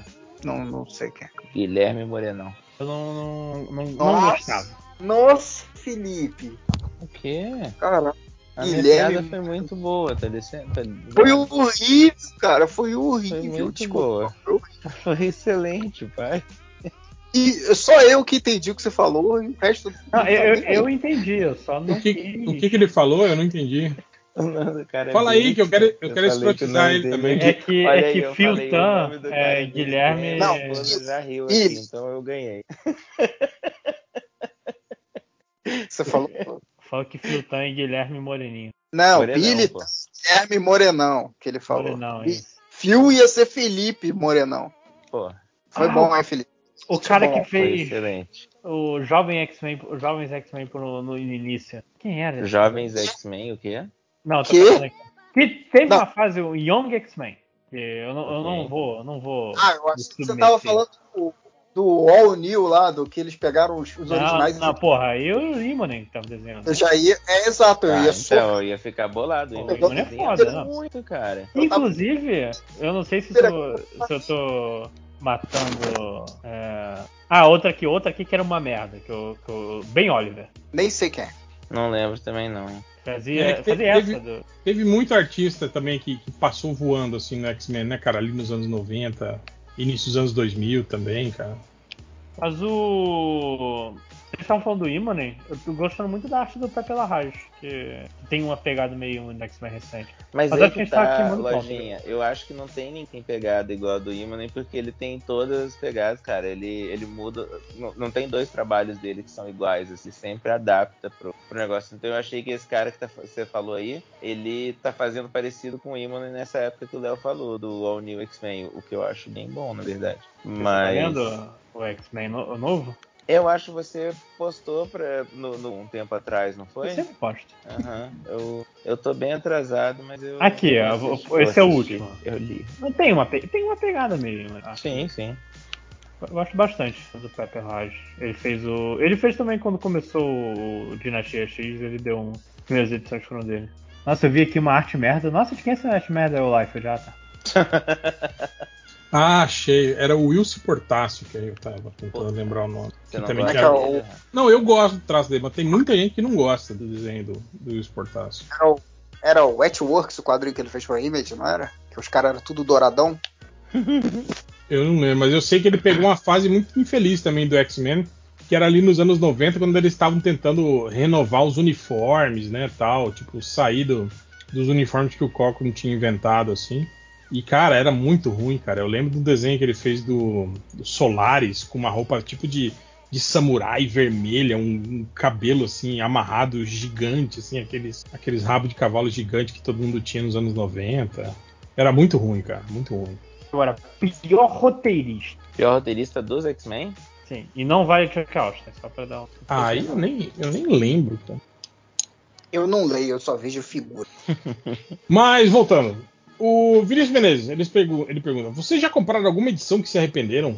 Eu, por Porra. exemplo, comprei o encadernado de Noite Mais Densa, uns anos atrás. Paguei 75 reais na promoção, Cara. achando que seria a mesma sensação de quando li mais jovem. Acabei não curtindo muito. Eu, eu li um monte de coisa de Lanterna Verde ver. há um tempo atrás, por motivos aí. O E meu- vou te falar que não é tão maneiro assim essa. E o O meu-? O meu último arrependimento, deixa eu ver se eu acho ele aqui. Mas o Ivan Reis desenha muito, hein, cara? Eu não, não sou fã desse estilo mais, mais realista, que é o padrão normal, assim, super-herói americano. Mas quando é o Ivan desenhando, dá, dá gosto de ler. A narrativa dele é muito boa, né, cara? Tá louco, o cara saca o que é quadrinho. Sim. Tá aqui, Tem eu comprei, sequência- Ah, desculpe. comprei essa edição encadernada do What If aqui. As grandes sagas da Marvel. E que ruim, hein, cara? Porra. É isso. Eu na esperança de que talvez fosse. É que eu não, eu não leio as especificações da revista, sabe? Eu devo fazer, Uhum. eu tinha que fazer isso, né, cara? Eu, não consigo nem identificar grana. quem são os personagens aí. Mas ao invés de eu, de eu ir lá e, e, e- que eu olhei e aí as grandes sagas da Marvel, eu achei, pô, deve ser os os What If clássicos, né, tal, não sei o quê. Aí comprei, mas não é, tipo, é só revisitando essas sagas mais anos 2000 pra cá, tipo, é, Wolverine, inimigo do Pla- Estado. É, Planeta Hulk, o, o Capitão América lá, Guerra, Guerra Civil, Essa Assim, viu Essas- a melhor história que tem segundo o Nazik. essas merdas É. todas. essas merdas todas, assim, Hulk contra o mundo, sabe? Cara, tudo muito. E é uma edição grande, é? É, é, uma edição encadernada, assim, com vários. Tipo assim, visualmente até que é legal, tipo, sabe? O tratamento, desenho bacaninha, cores, né, tal. Mas, cara, muito qualquer nota, assim, sabe? Aqueles, aqueles Warif bem sem, sem inspiração, assim, sabe? Tipo, a série. Exato, tipo a série animada, exatamente. Tipo, Aí, esse foi o meu arrependimento. Eu li só a metade, parei na metade, não- e olha que tava no banheiro, hein, cara. Tipo, eu tô preferindo, eu tô preferindo cagar rápido do que terminar de ler essa revista que tá no E, meu banheiro. e existem coisas, poucas coisas mais tristes do que cagar rápido. Sim, sim. Mas é foda, tipo, porque, porque eu chego sendo vaso, aí eu olho pro lado ali onde fica as revistas, só tem ela. Eu falo, pô, Que deixa bom que você cagar não tem rápido. prisão de ventre. Deixa eu cagar rápido aqui, porque ler isso aí não vai rolar. Mas acho que todo mundo, né, cara? Vocês já, já fizeram alguma. Agora, de comprar coisa grande, cara, assim, vocês já. É, teve uma Era do Apocalipse que eu comprei achando que ia ser a Era do Apocalipse que eu lembrava, e não era. Era do Bachalo desenhando? Não, era. Aí que tá. Era o, era o número 1 da Era do Apocalipse. E aí na Pô, minha aí, ó. cabeça eu fiquei com o número 1 da Era do Apocalipse que eu lembro. E não era. Nem tinha história do número 1 da, da Era do Apocalipse. Era o que que tinha? Porque a começava naquela. No, no- não era Alpha que começava? Cara, eu, eu não lembro. É que eu- a minha memória da Era do Apocalipse, Léo, começa com o bicho subindo a montanha lá e ele encontra o Dente Sabre e a galerinha. Pra mim, esse era o começo da Era do Apocalipse. E esse gibi que eu tô falando nem tinha isso. Em momento nenhum chegava nessa hora. Mas, tipo, era um volume ou, é- ou dizia Não, que era eram completa? cinco- Aí que tá, eu não sabia que ia ser mais do que um volume. Então era. Esse era o primeiro volume de cinco, eu acho, e aí era só as coisas que, que combinaram com a, com a Era do Apocalipse. Era meio que Eles um lançaram os prequel. encadernados da Era do Apocalipse. todo. Ah, então é. Exato.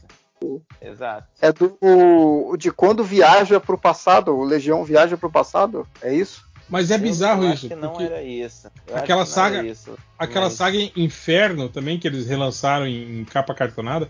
Cara, acho que tem uns oito, umas oito edições. Eu falei, caralho, mas essa saga foi tão longa assim pra sair oito, É, não- oito encadernadas em capa, capa cartonada. Não precisa ser uma saga gigante, não. O Dia do Futuro Esquecido lá, sei lá, eu esqueci o nome agora também. Um O encadernado, saiu, o encadernado que saiu, tipo assim, eu comprei e aí vem 58 re- histórias que eu não queria ler e eu só queria ler uma, que é tal, tá lá, do Dia do Futuro Esquecido. O resto todo, eu não, não, não sei o que tava fazendo ali. Podia ter me vendido um 24 páginas, só que eu tava feliz. É, o, o que você tá falando então são dois números só, é aqueles que importam, que todo mundo morre, que o Wolverine leva um tiro de laser e fica esqueletinho de adamante. É, aquelas duas É edições que, que o Burner Então, e o são Claremont fizeram. edições só, É, né? Mas eles botam 32 outras histórias antes, eu fico, "Que? pra que, que eu tô lendo isso? Eu Vai não quero ler isso. caríssimo o negócio, ficar encadernado desnecessário. Aquela né, capa cara? dura safada. Aham. É igual aquele, aquele DC 1 milhão também, né? Que saiu em dois encadernados de 300 páginas. Ninguém caralho, velho. nunca ia usar um negócio desse, né? Saiu em quatro edições formatinho aqui, na época, a minissérie. Eu falei, como que virou dois encadernados de 300 páginas cada um, caralho? A galera tem que fazer valer o passe, né? O Rafael Almeida, ele fala assim: Eu ouço o MDM desde 2012. Quais foram os melhores momentos da historiografia do MDM que aconteceram antes disso? Ó, vai lá no link lá do que a gente disponibilizou lá e escuta, cara, os podcasts de 2006 até 2012. Aí Eu não, não vou lembrar desses tem. grandes momentos. Não tem. Também não sou, não sou teu empregado, Rafael Almeida. Tá fazendo isso se fuder. O Lucério Martins, ele estava ouvindo alguns dos episódios do Arquivo Lamentável e no episódio 201 o Chance diz que o MDM vai acabar em breve. E no último podcast, o da semana passada, o réu diz a mesma coisa. Pergunta: Tá quantas vezes o MDM realmente quase acabou? E eu posso sonhar com isso acontecendo em breve? Olha, eu revelei pra galera aqui em off semana passada que realmente agora o perigo é, É. iminente e pode Ah, é. É momento. Tanto Pode que- estar acontecendo agora e você nem sabe. Esse É. podcast que a gente tá gravando pode não chegar até você. Pode não ir ao ar, exatamente. Mas agora sim, o perigo é real e imediato, como diria Harrison Ford. Mas o que, que, que, que vai acontecer aí? Depois, Em off. no- em off eu, eu conto. Tá De novo. No ar não, não dá pra contar. Ih, rapaz. Ai, ai. As pessoas ficariam enojadas. Brigas. Tá complicado, hein, cara? Estamos tentando localizar e tá difícil, hein, cara? Aí eu mando mensagem pra um, mando mensagem pra outro, não sei o que, e cadê? Não sei, sumiu, nunca mais vi, blá blá blá, e tá, tá foda. Ih. Mas enfim, o Thiago Senhares, ele fala assim: saindo do aeroporto agora, perguntinha: os MDMs têm medo de voar? Quais são suas desventuras a bordo de um avião? Pô, voar eu não. voar- em termos gerais. De voar, não, eu tenho medo que caia, né? Tipo, eu tenho medo de voar, eu tenho medo que ele caia.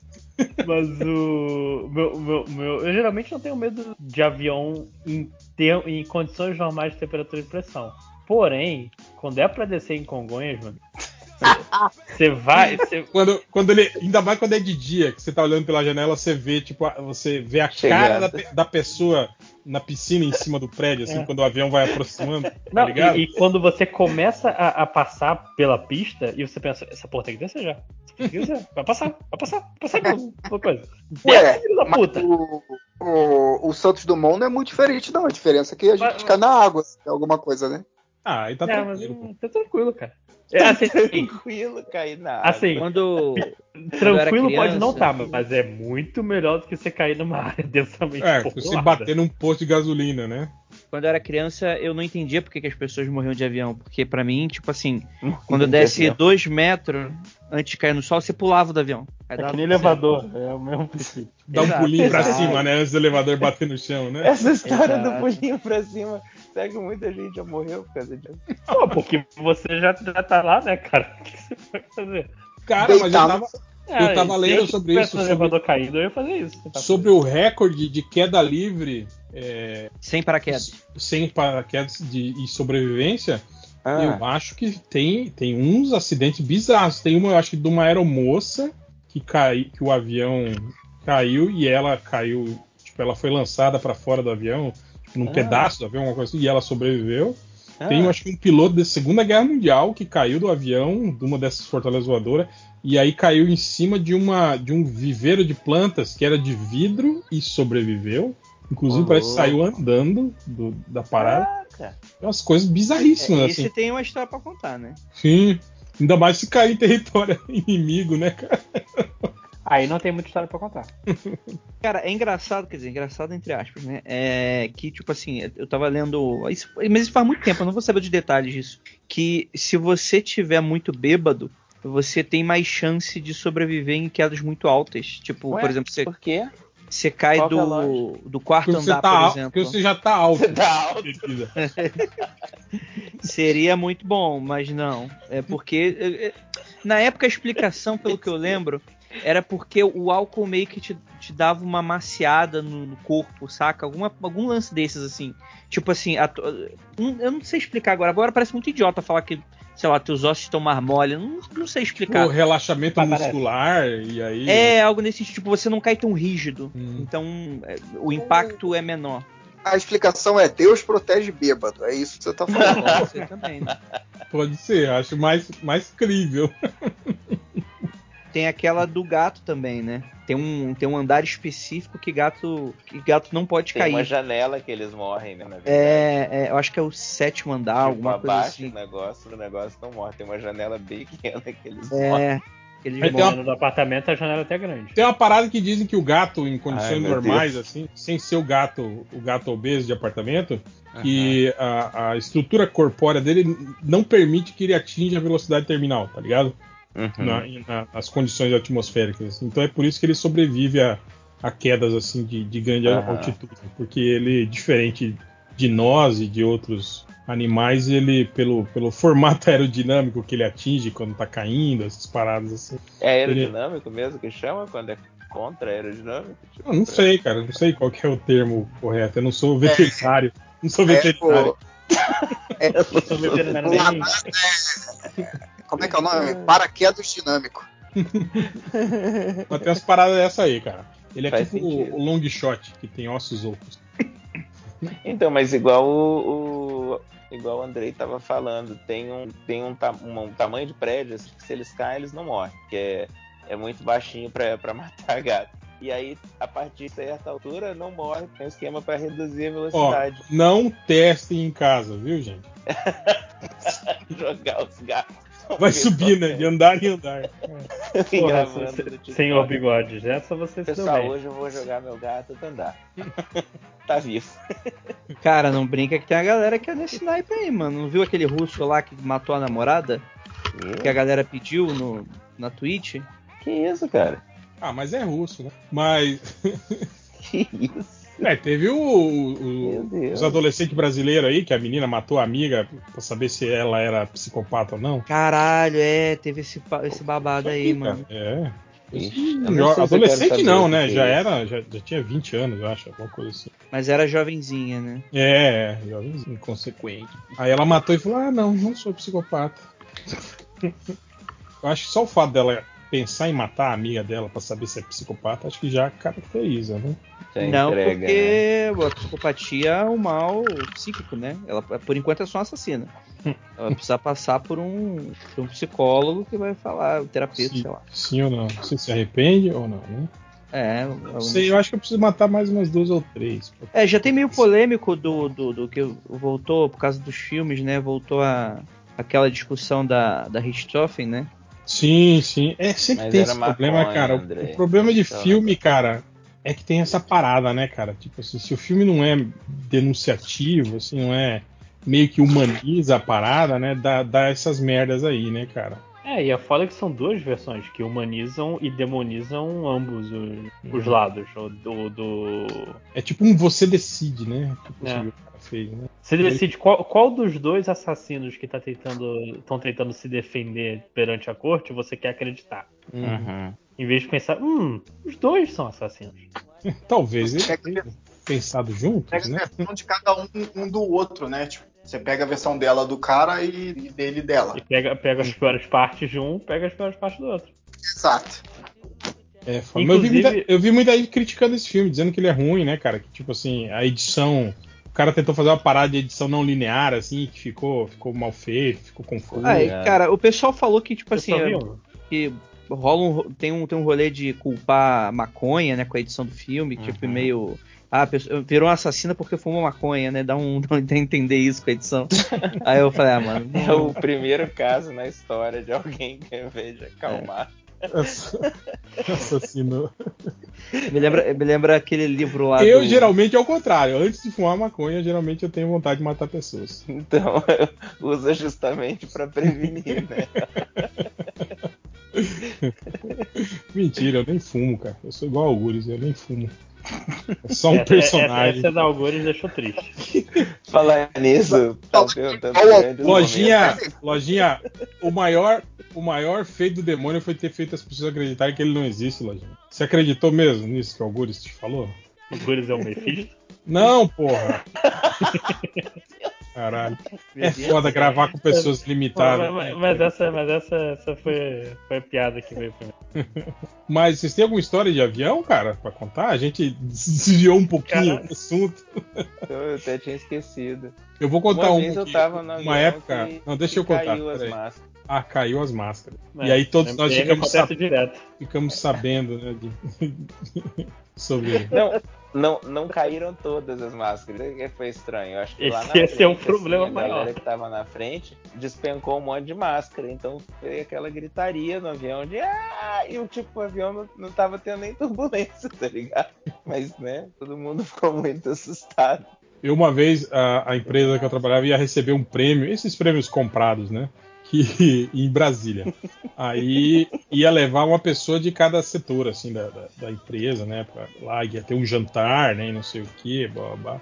E aí era em Brasília, aí a gente foi para pegar o avião, e aí foi com a gente o Zé. O Zé, ele é filho de Ribeirinho, ele foi Ribeirinho até os, sei lá, seus 14, 15 anos, e aí que ele veio morar na cidade. Cara completamente humilde, nunca tinha entrado num avião, nada, né? E ele é bem, daqueles bem, bem, tem o, o sotaque forte, assim, de, de, de Ribeirinho que tem aqui, né, no, no Mato Grosso. E aí a gente foi. aí tinha a Maria também, que era uma, uma crente também. E a gente foi bem nesse, nesse período de agora, assim, sabe? De, entre agosto ali, que é o período das queimadas, né? Então, tipo assim, é muito quente também. Então tem muita. Aquelas oscilações de temperatura, tá ligado? Aqueles bolsão de ar quente que o avião atravessa, né? Tal, e dá umas, umas turbulências meio foda, assim. Enfim, aí tava todo mundo no avião. Essa menina crente, né? Essa senhora crente já tava rezando no avião, alto, inclusive. Eu falei, Maria, não faz isso. É- Ai, não, deixa eu aqui fazer uma oração para ficar tudo bem. Eu falei, sim, mas reza abaixo, que as pessoas podem ficar incomodando, né? Tipo, imagina, cara, você tá no avião e tem uma pessoa, boca. uma pessoa rezando do seu lado, né? Óbvio que você não vai gostar, né? Mas enfim, aí tá, o avião sa- saiu da pista, até então o Zé tava, tava eu tava sentado no corredor, a crente tava do meu lado, e aí depois do corredor tava o, o, o Zé e, e uma outra pessoa ao lado dele. Então ele tava do meu lado, assim, né? E aí o avião saiu, né? do- do- é, é, levantou voo, assim, e aí eu acho que, sei lá, ele andou. E aí ele deu uma. Não tem quando ele dá uma, uma, uma quedinha livre, assim? E Uhum. você fica sem peso, assim, dura- sei Pra lá. ajustar, né? É, de, de meio segundo, assim, né? Não, ele deve ter passado, saído tipo, de um bolsão de ar quente, deu, deu uma, deu uma per- perdeu uma sustentaçãozinha, assim, mas rapidinho, assim, sabe? Deu, E o termo técnico é. Upa! É, um, um meio segundo, assim, que você fica sem peso, assim, né? Você fica em Uhum. ambiente de microgravidade. Cara, a, a crente a- fincou as unhas no meu braço e, e Ah, durante a. caraca. E e ela deu um, assim, Pai Nosso que estás no céu, assim, tipo, E o Zé Ribeirinho, ele falou assim: Ô motorista, tá louco? Passou pelo buraco, porra. Pois é, ele não, não ouve, o cara tá fechado na gabina. Não, não, rapaz, esse cara não pode, não pode pilotar assim, não. Você tá louco, motorista? Gritando no avião assim. Achando que é igual rodoviária. É, né? pois é. Cadê a cordinha? Cadê a cordinha? Eu vou descer. Não, não, para aí que eu vou descer. Para no ponto que eu vou descer, né? Mas foi isso. Muito bom. Lembrou daquele vídeo que viralizou da Fernanda Torres falando, né? Que ela tenta segurar o avião com o pé, né? ela fica os dedos do, do pé assim, fica segurando o avião. Mas já voei também nesses avião teco-teco, assim, assim, pro. Cara, isso aí eu fico, eu fico assustadíssimo com a quantidade de gente rica que morre nisso aí. Ah, É, porque eu não sou Aí, rico, ó, então agora tá de boa. assustou, É, não, de boa, né? Não, mas por exemplo, não foi avião, né? Foi helicóptero, mas o Boechat foi dessas aí, né? Sim, sim, sim. Tu pegar essas Era empresinhas, velho, esses pilotos. isso? Não, mano, eu, eu não- eu não sei, eu não, eu não vou dizer que eu não sei, assim.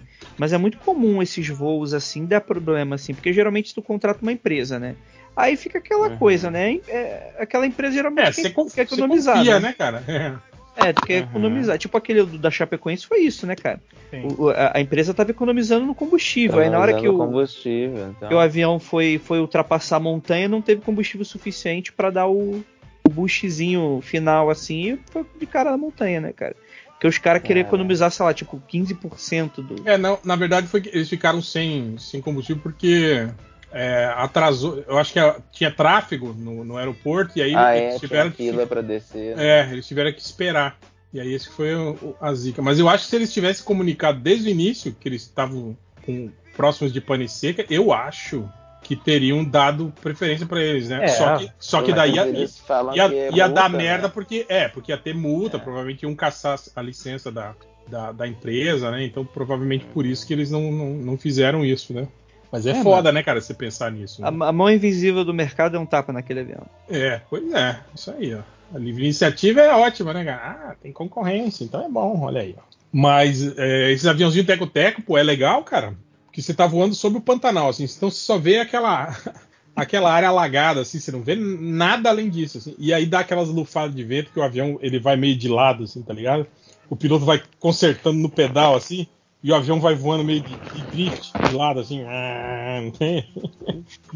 E legal pra pousar também. A gente chegou no lugar que era pra pousar, aí ele tava alinhando na pista, ele subiu. Falei, puta que pariu. Eu ia perguntar isso. Foi com uma rodinha só? Você sentiu uma roda? Não, ele falou. pista, Aí ele, né? ele arremeteu, né? Falou, puta que pariu. Eu falei, o que, que foi? Falou, não, é. Peraí, peraí. Aí Ele pegou o celular e ligou, né? Lá. Ô, rapaz, eu não falei pra você que ia chegar agora aqui às duas horas? Então, cara, tira lá, tira lá da pista, pô. Vocês também. Aí desligou o celular, aí deu mais umas duas voltas. Aí ele aproximou. Aí falou, não, é que os caras deixam o gado solto na pista ali, ó. Tem que recolher, senão não dá pra pousar. Aí, cara, ele deu os dois, ele deu os dois razões, assim, pra meio que afastar a boiada, tá ligado? Pra abrir um. Caralho. Pra E aí pousou. Ele abri- buzinou. Quando abriu, aí ele, ele pousou. Deve ser comum isso. A galera aproveita a pista que tem pasto, né? E mete boi, cavalo lá dentro. É, o Morgan Nascimento, ele fala assim: Já pensaram no que aconteceu com os bebês que sumiram no estalo do Thanos quando eles voltaram? Porra, eu pensei isso essa semana, bicho. Eu tava Se muito sumiram. No colo da mãe e do pai e no momento da volta esse não estava no mesmo lugar, o bebê se materializou no ar e caiu? Ou voltou para onde o- ela Não estava? tem Desde que os meu magos bebê- salvaram todo mundo? Desde, tá ainda deixa eu terminar de falar, caralho! Ah, desculpa. Desde que meu bebê nasceu, eu penso nisso. E outra, quando você for falar, sai de dentro do- da garrafa. Não dá pra entender nada. Desculpe. Mas eu, eu não sei quem que explicou isso. Eu não sei se foi num, num desses. Não sei se foi alguém que deu entrevista, ou se foi numa dessas HQs, ou se tem alguma citação em algum filme, mas eles explicaram que as pessoas, quando voltaram do blip, elas voltaram em posição de segurança próximas do local onde elas estavam. Tipo assim, eh, se você estava num avião em cima do Oceano Atlântico, você não apareceu no ar. Você apareceu ou provavelmente no aeroporto do Oceano plataforma Atlântico. de petróleo. ou no aeroporto, ou no destino final, essas paradas assim. Então, Ah, isso a- é meio covarde, hein? Isso eu achei meio covarde. Isso. é, mas foi O o que eles clipe inteiro é bizarro. Não, Ah, o, começou. o, o Tony Stark pensou nisso, né, antes de quando ele instalou os dedos. Não é assim. Ah, é ele, Ele quem pe- decide, então. É, ele pensou, eu quero que as pessoas Ah. todas voltem em Eu vou te falar que segurança. essa E- explicação é a melhor de todas, verdade. Não, foi É. o Hulk, na verdade. É a vontade dele. Não, eu acho que se fosse isso, ele ia falar- pensar, putz, volta todo mundo, menos os chineses. Ele faria Não, isso. quem, quem desejou foi Peraí o só um Hulk, pouquinho, foi o Foi o Hulk, né? Hulk. Ah, O verdade. Homem de Ferro desejou só que os outros morressem. Isso E o- mesmo. Que o Thanos morresse, né? Thanos e seu exército morrer. É capaz de ter desejado assim, eu quero sair com lacrando. Pensa numa frase pra mim, estalo. E a frase foi essa. Hum, você é contra a lacração, Eu então? quero, é? eu quero que surjam Sim. vídeos explicando É, por que, que eu lacrou, falei não eu lucrou. sou homem de ferro. Porque ele falou, eu sou inevitável. E ele mandou uma piadinha de volta. Eu não entendi. É muito uma cantada de, al- de alguém que não. De uma mulher que não. De um cara que não. Que a mulher não consegue se livrar, né? Mas então, perseguindo. Vocês lembram dessa explicação que deram, que a pessoa volta, que elas voltaram em segurança? Se foi algum diretor, algum roteirista que falou em Não, eu entrevista? lembro da explicação de os magos lá, que, que eles cuidaram pros aviões voltarem, mas agora eu tô, que eu ouvi. Não, no filme não tem isso não. Não fala não, né? Não. Eu não sei. Só, só tem o Doutor Estranho falando com o lá, ele, ele falando voltou todo mundo, mas, mas não deixa claro isso. Então não sei de onde que eu tirei isso. É, enfim, foi Mas- isso. As pessoas voltaram em segurança. É, mas essa explicação aí faz muito bem pensar nisso. Se serve pra fazer todo mundo desaparecer, deve servir pra pôr as pessoas de volta no lugar certo, né? Sim, sim. É, eu só penso assim, na- no- dos problemas psicológicos, né? Que essas pessoas voltando depois de cinco anos como se nunca tivesse existido, né? Tipo, famílias que terminaram, relacionamentos que tipo, o cara perdeu a esposa e casou de novo, esposa, né? Que teve outro filho. Às, às vezes a família some e você vira um assassino no Japão. É o único problema que eles se preocuparam. Então eu imagino, né, cara, o trampo que os psicólogos devem ter tido aí, né? Depois dessa. Vocês lembram do Náufrago? Eu gosto Imagina, do- do- o psicólogo argumenta com o cara que, que ficou tipo, não, cara, segue sua vida, não vai voltar, segue sua vida, não vai voltar. Aí volta e filho da puta. Caraca, cara, seguir a vida se eu tivesse Mas- esperado. Náufrago é muito triste, cara, aquele, aquele triste. final, assim, do tipo. Eu sempre comento isso, que, tipo, o que manteve ele vivo na porra da ilha foi pensar É. na mulher, né, cara? E aí quando é ele muito volta. triste, tipo- mas é muito real também. Não, claro, com certeza, né, cara? Eu acho muito. E, tipo, é maneiro. foda quando ele devolve a, a- o pingente e fala que não, isso pingente. é da sua família, tem que ficar na sua família. Do tipo, eu não faço mais parte disso. Caralho, velho. muito Mas é- doido. Mas aí tem aquele finalzinho covarde, né? De que ele arranja uma gatona. Ele encontra uma gat- pessoa uma gatona asinhas, descolada no final. É tipo final de novela da Globo, assim, né? Que aparece um galã, assim, que Cara, não eu tá fico na muito novela. imaginando um, tipo, eu um é produtor que na sala de falou nada, roteirista. né? eu Desculpa, fico imaginando um, Andrei. um produtor na sala de roteirista assim, não, mas eu acho que isso tá muito triste, né? Que tal. E dá umas sugestões dessas, saca? Pra, pro público americano não chiar, saca? Falar, nossa, coisa triste, né? Não basta o cara ter não morrido, né? Não, e, ele- e eles foram tão sacana que eles botaram essa mulher no início do filme. E aí ela, Ela tá no início? final. Sim, ela que é a artista plástica que faz a- os, os desenhos no, no- nos envelopes da FedEx. E as asas que ele viu no Nossa, envelope eu da FedEx. Esse filme de novo, um dia, não, E que ele- disso. e que é a asa que inspira ele, que ele faz A a, asa, ele desenha a asa na vela, que tra- te tira ele da, da ilha, era aquela artista plástica que fazia. Olha aí, eu não lembro. Ah, mas ó, já, já melhorou. Já- Agora Né? eu aceito a explicação. O William, Williamson Douglas, ele pergunta: Nobres bacharéis do MDM, do que o MDM livrou vocês? Exemplo, tenho certeza de que o MDM me livrou de virar bolsominion, como, como os badernistas, com as MD manas e os MD monas. Tava relendo os posts antigos meus e puta que pariu. Caraca. Ah, É, mano, mas isso, bom, isso bom, acontece né, com cara? todo mundo, né, mano? Acontece, tá acontecendo aí com um amigo nosso. Eu acho que eu falei demais, né? Eu não faço nem sei quem você tá falando. Depois eu. Eu diria que é seu amigo. É meu amigo, seu também, de todos nós. É, Cara, do que, que o MDM me livrou? Me livrou de uma Das vida melhor. drogas, né? Ele não pode curtir, curtir os filmes. me livrou de uma vida melhor é foda. Mas sei lá, nunca, nunca pensei nisso, sabe? Do MDM como algo que. que- ah, que é. Foi algo natural. Pra mim é algo natural que aconteceu e não tem assim um objetivo ou que teve um ponto de ruptura que eu percebi que o MDM fez. Acho que não. Pô, eu, eu, eu quando entrei no MDM eu tava bem tristão. Fiquei feliz. Aí É, você ficou com depressão quando entrou, né? Não, aí, aí eu ganhei depois. Quando eu percebi que eu não poderia mais curtir nenhum filme. É, mas, mas acho que isso rola todo. muito, Lojinha, essa coisa de, de, de pertencimento, né, cara? De você, assim, né? de estar com uma, uma galera, né, nova, tal, né? Isso, isso eu entendo. Tipo, são amigos, né? Novos amigos, né? Essas coisas assim. Isso faz bem mesmo, né? A maioria, pelo menos. Não, lógico que tem uns pau no cu, como em qualquer roda de. Toda roda de amigo tem É, uma pessoa tem. inconveniente, né? Se não tem na tua é porque você provavelmente é inconveniente. Não, e tem, e tem amigos que nem são, nem amigos são, né, cara? Não, no MDM é assim também, né, cara? Tipo, tem pessoas que você tem.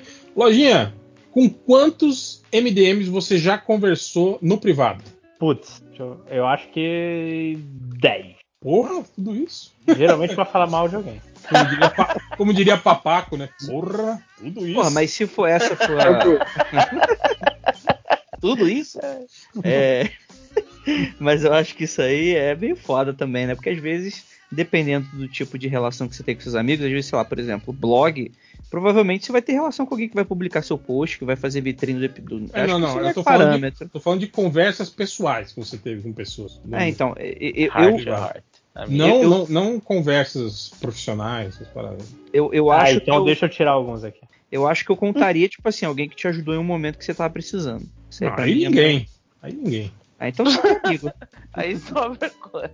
Porque tem aquela coisa também, tem gente que tem até uma porra. É, é foda. Tem gente que acha que Tem gente você. tem a uma primeira- porra que é foda, né? que é Mas foda. também, eu acho que se o cara vem pedir ajuda no MDM já tá errado. Não, mas assim, mas é que às vezes as pessoas vêm com umas perspectivas, expectativas diferentes, assim, tipo, cara, tem amigo teu que é tipo, que é o brother que tu vai pra balada, que tu brinca, se diverte e tal. E tem brother que tu que tu pede ajuda e tal, que tá lá contigo sempre. E eu, tipo assim, conto nos dedos da mão do Lula pessoas que são desse segundo tipo, saca? Então, quatro. Foi muito específico. Ó, do MDM que já foram, ou conta grupos privados, tipo assim, um grupinho que tem só 10 caras do MDM. Ah, tomara que conte. Isso conta como privado? Não, né? É que eu acho que conta. Não. Privado, eu, eu, eu quero que seja só quando você conversa com uma só pessoa. Eu converso com o Léo, apesar de que sempre eu que chamo. O Léo nunca me chamou pra uma conversa privada. Sempre Nossa, eu que, como será que é isso? que chamo ele. É, Eu, eu gosto muito da conversas que eu tive privado com o Léo, que é. O Léo manda, li quatro edições de Aliens, não sei o que pensar. Aí eu Ele mando, quer que eu te diga? nada. Ele não. Então por que você veio falar comigo então? Se não coisa, caralho. Cara, mas eu Mas eu acho que tô o pod- o engraçado podcast- o réu reclamar que as que fala com o Léo, sendo eu que falo com o réu, e às vezes o réu nem responde essa Hum, não, para, para, Zico. Sem, sem autopiedade. Mas o Felipe tá reclamando aí. E sou eu que sempre vou falar com o Felipe. E ele não me responde. Mentira, não te respondo. Vai, vai tomar banho. Não me Quanto responde. Você demora responde? três dias pra, pra me responder. Eu fico Mas bolado. aí é assim. um problema porque você pessoal deve pedir, meu. né? Você deve Cara, pedir. teve uma mensagem só que eu não respondi Explorer, até hoje ele reclama disso. Que foi a última que ele me mandou que eu nunca respondi. De- depois, Foi a última. depois daquilo nunca mais conversamos no privado. Ó, eu converso no privado com um, dois, três, quatro, cinco, seis pessoas, eu acho. Do MDM? Agora Ó, pensando de cada Não, pessoas de vida real. O Léo só tá falando. pô. Não, mas eu tô, eu tô, contando só a galera que. Tô pensando só na galera que tá Só no galera surubão. maneira. Não, só a galera maneira, então é ninguém. Cara, eu acho que eu, eu nunca conversei com, com o Léo, mas já encontrei ele em restaurante, que é melhor do que conversar em box. É verdade. Concordo. Eu, eu- eu acho que Caraca, melhor do que isso é, é o Léo dormir na sua casa. Ô, Andrei, eu não respondi, não respondi a Ira, mas fala que sim, tá? Eu esqueci de responder hoje pra ela. É, não, não sou garoto de recado, não. Se vira aí, filho da puta. Caraca, muito otário, né? O que, que você tá falando com a minha mulher, bicho? Mandou mensagem, eu não respondi. Ah, então ela que tá mandando mensagem? Eu vou conversar, vou ter conversa séria com ela. Que bobagem. O pior é o mau gosto, né? Tu fica mais ofendido com. Vai ficar com. Vai ficar- Vai ficar com o animador, bicho? Se fosse um empresário. Se fosse dono da Prevent né? É, porra, Ruivo nem, nem, nem vou, nem, nem vou comentar sobre isso. Não leva a ficar chateado. Cara, eu, eu percebi que eu só conversei no privado com o Lojinha duas vezes. Sim. E Olha, ele falou ele, que ele, saber qual ele conta, cara, que foi Ah. uma qu- quando deu uma treta que eu, que eu fui conversar porque eu tava preocupado com ele e ele nem me respondeu. Não, não. Ah. Tá dando uma de 5 horas aí. E aí, depois, agora, uma que eu avisei só, ele falou, ó, botei você, ô pau no cu, eu botei você na gravação lá, pra você pegar o arquivo. Do podcast que eu gravei sem a presença de vocês. Ah, mas Eu quero essa aí, metade das minhas conversas com, com o Caruso. Então, e eu conto. Eu, né? Eu, eu quero ratificar aqui a, a minha meu número de pessoas que eu converso e adicionar o Caruso e o Catena, que eu esqueci deles. dois. Olha aí, hein? Que é isso. Vai mandar nude? O, o Catena é, entra na minha lista de, de reunião de pais e a gente só conversa sobre as crianças. Pô, a gente tem, a gente tem, a gente tem um grupo. Ah, não, não tem não. Ih, olha aí, hein? Legal. Pô, eu, eu peguei aqui uma conversa Nem precisa 25 falar nada. horas. Tem um grupo aqui chamado Conselho de Pais MDM. E eram só dos MDMs que tinham filhos. Só que tem alguns aí que têm filhos que não estão aqui, pelo jeito. Então, quem será que nunca ouviu falar desse Eu peguei aqui minha conversa privada com o Felipe 5 horas e os últimos mensagens que eu mandei fo- foi: Opa, agora eu consigo dar foco. A minha personagem está devendo alguns credores por ter conseguido fugir de sua família. A sociedade Tuelec, olha só o esforço que eu fiz. Por nada. Não, foi. Agora o, o, o Lojinha mandou muita coisa e o Réu sei muita coisa. O Léo. Isso é. é o Ele mandou. Não, o, o, Hell fez muita coisa, o Lojinha fez muita coisa, o Léo só desenhou. Então, É. foda. A Vo- última, Você falou que fazer o personagem, não fez? Aí eu, quando não sei as regras pra fazer o personagem, eu vou fazer o quê? A última mensagem que eu recebi dos 5 horas foi essa do He-Man eu reli umas três vezes. Tá Nossa, eu não lembro o que que é amigo, ser Que é um. É um assunto que a gente tem recorrente, que a gente sempre conversa a respeito quando acontece. Ah! Bom, mas e aí, você não acha que era isso mesmo? Sim, sim. Eu li, fiquei, por que chegou essa mensagem pra mim? O Andrei, depois que ele, que ele virou profissional pau no cu do Spotify, eu só converso com ele sobre temas profissionais. Não paramos de, de, de trocar ideias. Eu, eu não perco tempo com a, com a Patolé, não. É, né? Cara- Mas antes, mas antes vinha desabafar, né? Sobre os produtores de conteúdo do Spotify que foram contratados. Ih, rapaz. Ah, Isso deixa- aí é. Olha o FGA aí comendo solto.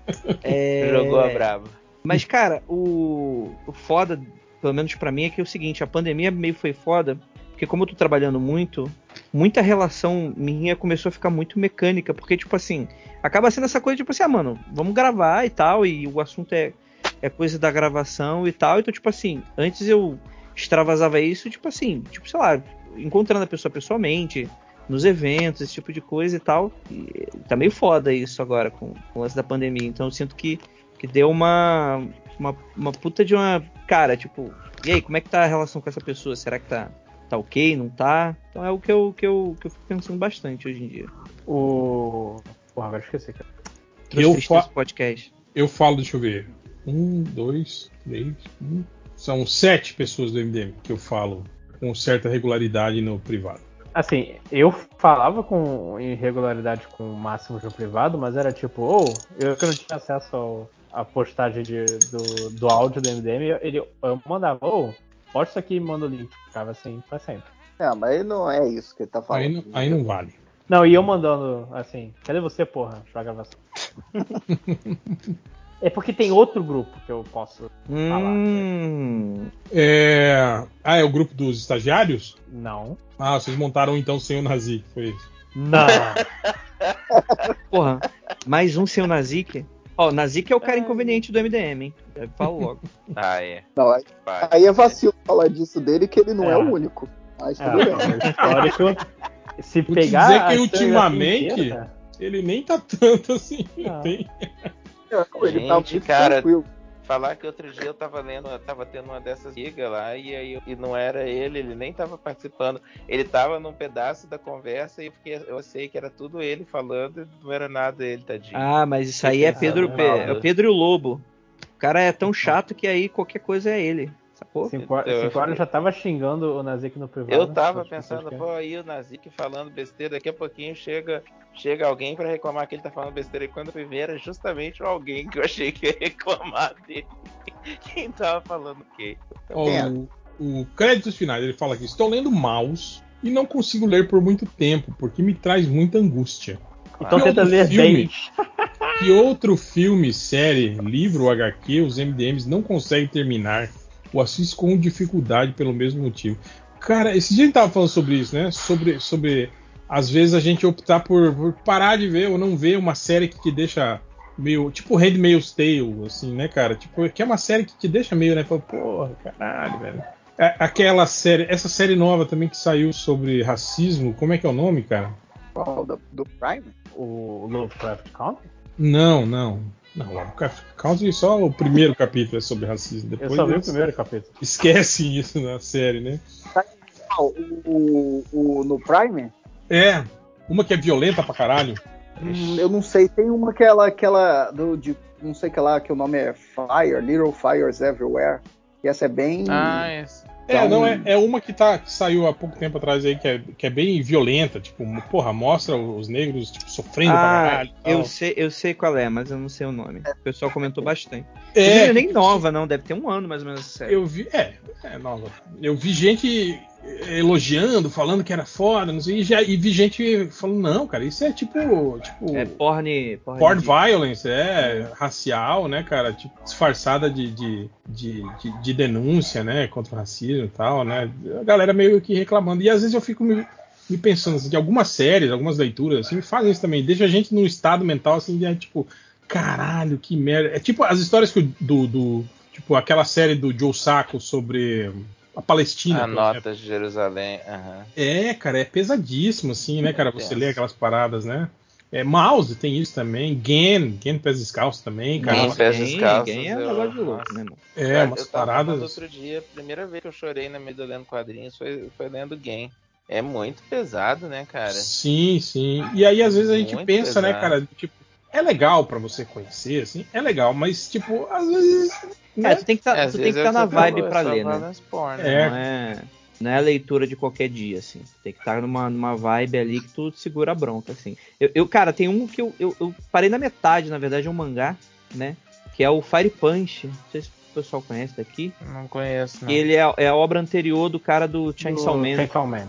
É. Ah, E, cara, é, é, tipo, a história é muito debilóide, bicho. E aí eu tenho muita dificuldade de avançar. Eu quero terminar ela ainda, mas eu tenho muita dificuldade de avançar. Tipo assim, tipo, a história começa com, tipo assim, o mundo pós-apocalíptico dominado por gelo, tipo, numa era glacial. E aí você tem dois irmãos pequenos, crianças, vivendo num vilarejo.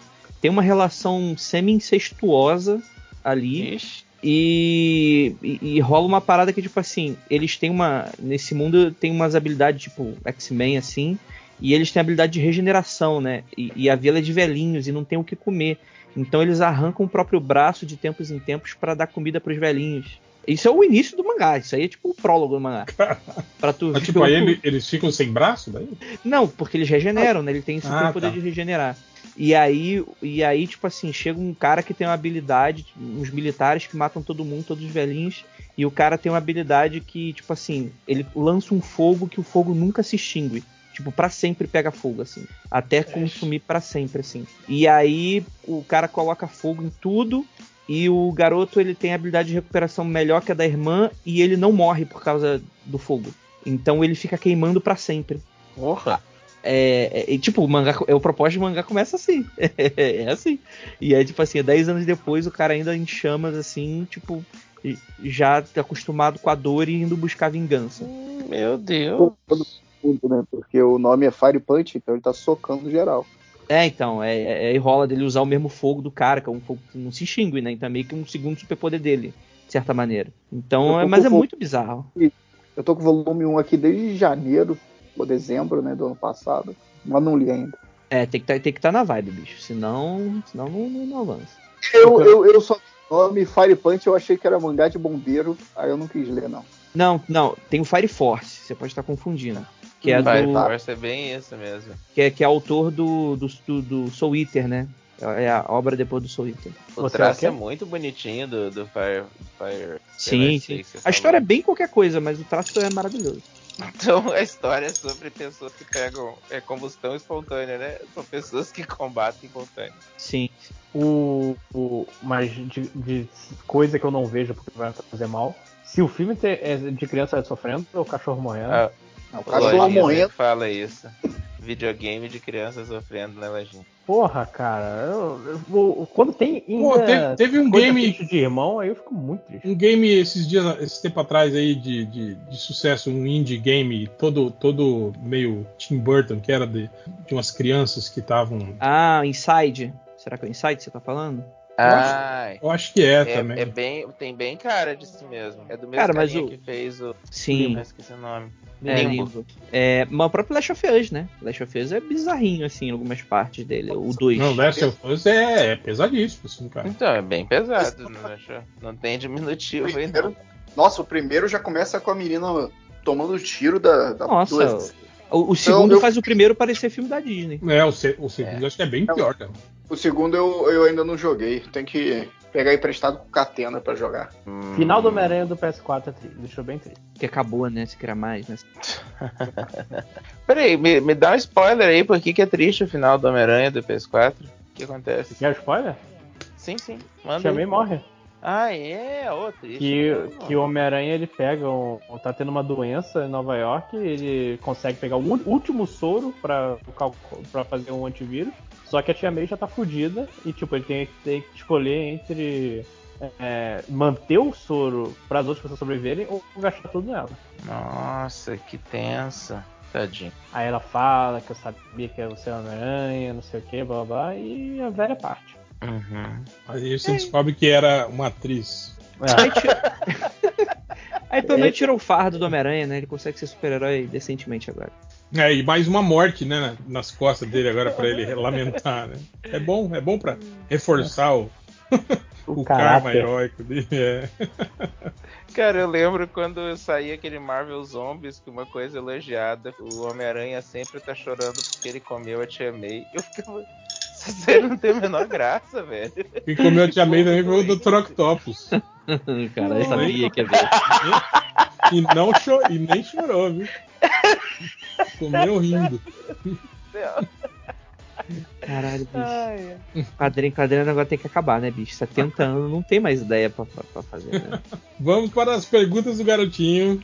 É, o Vinícius Espadas. É, não, eu acho que Espadas Cruzadas é a descrição do, do emoji que estava do lado do nome dele. Então é só Vinícius. Não é Vinícius Ué? Espadas Cruzadas o nome dele. É, não, é que quando você copia o, o, O emoji, comentário né? e cola no, no, no- no- tipo, no, no bloco de notas, o emoji se transforma na, na descrição do emoji. Então fica lá. Caraca. Espadas cruzadas, bandeira preta, agitando. Tipo, isso aqui. Óbvio que o nome dele não é Vinícius Espadas Cruzadas, bandeira preta, agitando. Não, vai que ele é filho lá do Alma Negra. Vai que é sueco. É, O... Pergunta, garotinho. Ter o poder de mudar de forma, mas ter que se esforçar para manter a forma escolhida, e a sua forma original vai ser sempre o velho da van, Ai, meu Deus. ou ter o poder de ler pensamentos, mas cada vez que você faz isso, parte da sua mente se transforma na mente do Bolsonaro. Porra. Meu Deus. Não, mas peraí, Vai eu tenho né? esse poder, mas eu não preciso usar esse poder. Mas se não ia. Ah, você não ia conseguir. Você pode ler pensamentos, você não vai ler. Hum? Me diz. E a tentação? Sei lá, hein, cara. Eu, o risco Tipo, é muito, cara, eu muito vou entrar sério. nessa.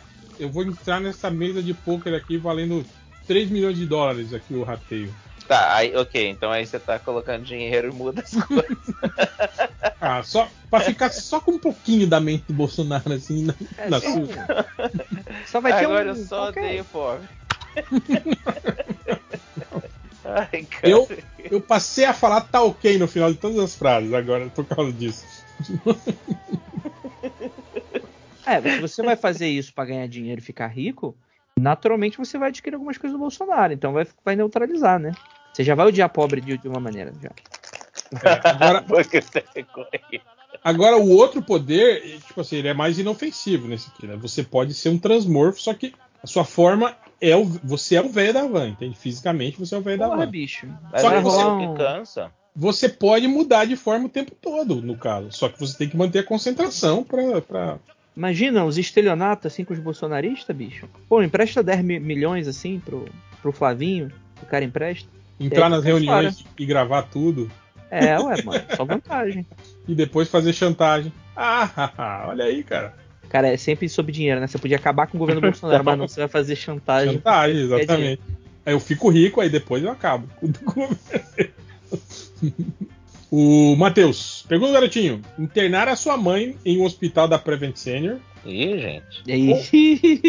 ou entregá-la para o réu? Aí eu gostei que o Dark Paul já respondeu. Falou, Essa pergunta já está respondida. Se você está aqui escrevendo isso, então sua mãe já foi entregue ao réu.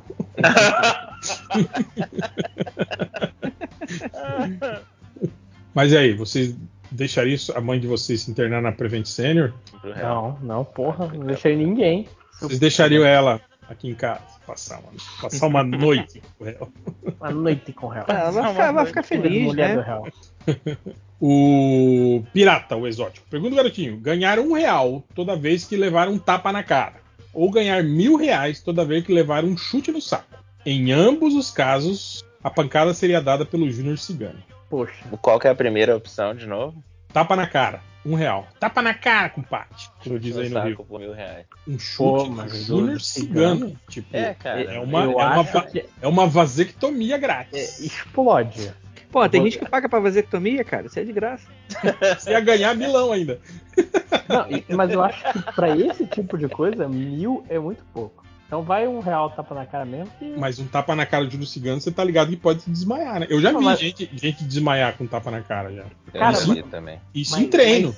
Mas, mas se. ma- Mas eu prefiro desmaiar do que ter minhas bolas explodidas. Mas aí que tá. Mas, com um real. mas eu posso optar por um e nunca, nunca requisitar. fazer, né? É, porque ele não fala aqui qual é a frequência que isso ia acontecer, nem nada. É, ele só diz que é um jeito de ganhar dinheiro. Que eu Tipo assim, um real. Eu vou mudar então a pergunta. Eu vou melhorar a pergunta do pirata. Pirata, péssima pergunta. Eu vou melhorar ela. ganhar um real por dia e ter que levar um tapa na cara do Júnior Cigano, ou ganhar mil reais por semana, mas ter que levar um chute no saco do Júnior Cigano. Ai, caralho. Não, mas Cara, aí ficou mais fácil ainda, mais chute no saco. O que, a gente tá descobrindo sobre isso? Mil reais por semana seria um. Tô descobrindo que eu gosto seria de quatro- mil reais. Quatro mil reais a mais no final do mês, né? Cinco É. horas. Então, Já dá uma boa, já é uma boa ajuda, né? Tu- ajuda de custo. Ou do que você levar, sei lá, 30 reais por mês levando tapa na cara todo dia do Júnior Cigano. Será que o Júnior Cigano chegar no momento ele não sente pena de você? Tipo, porra, toda semana tá vendo aqui. Eu acho que não, porque Não, pra ele ele. começa a chutar Eu acho que não, eu acho que porque pra- pra ele é o contrário, porque cada vez que ele te der um tapa, ele ganha mil reais. E cada vez que ele der um chute no seu saco, ele ganha um real só. Então ele dá o chute no saco com mais raiva, porque ele só tá Com ganhando raiva, real. porque tá, esse cara tá levando muito mais do que eu. Então, então, o tapa na cara, que ele pelo menos vai fazer feliz.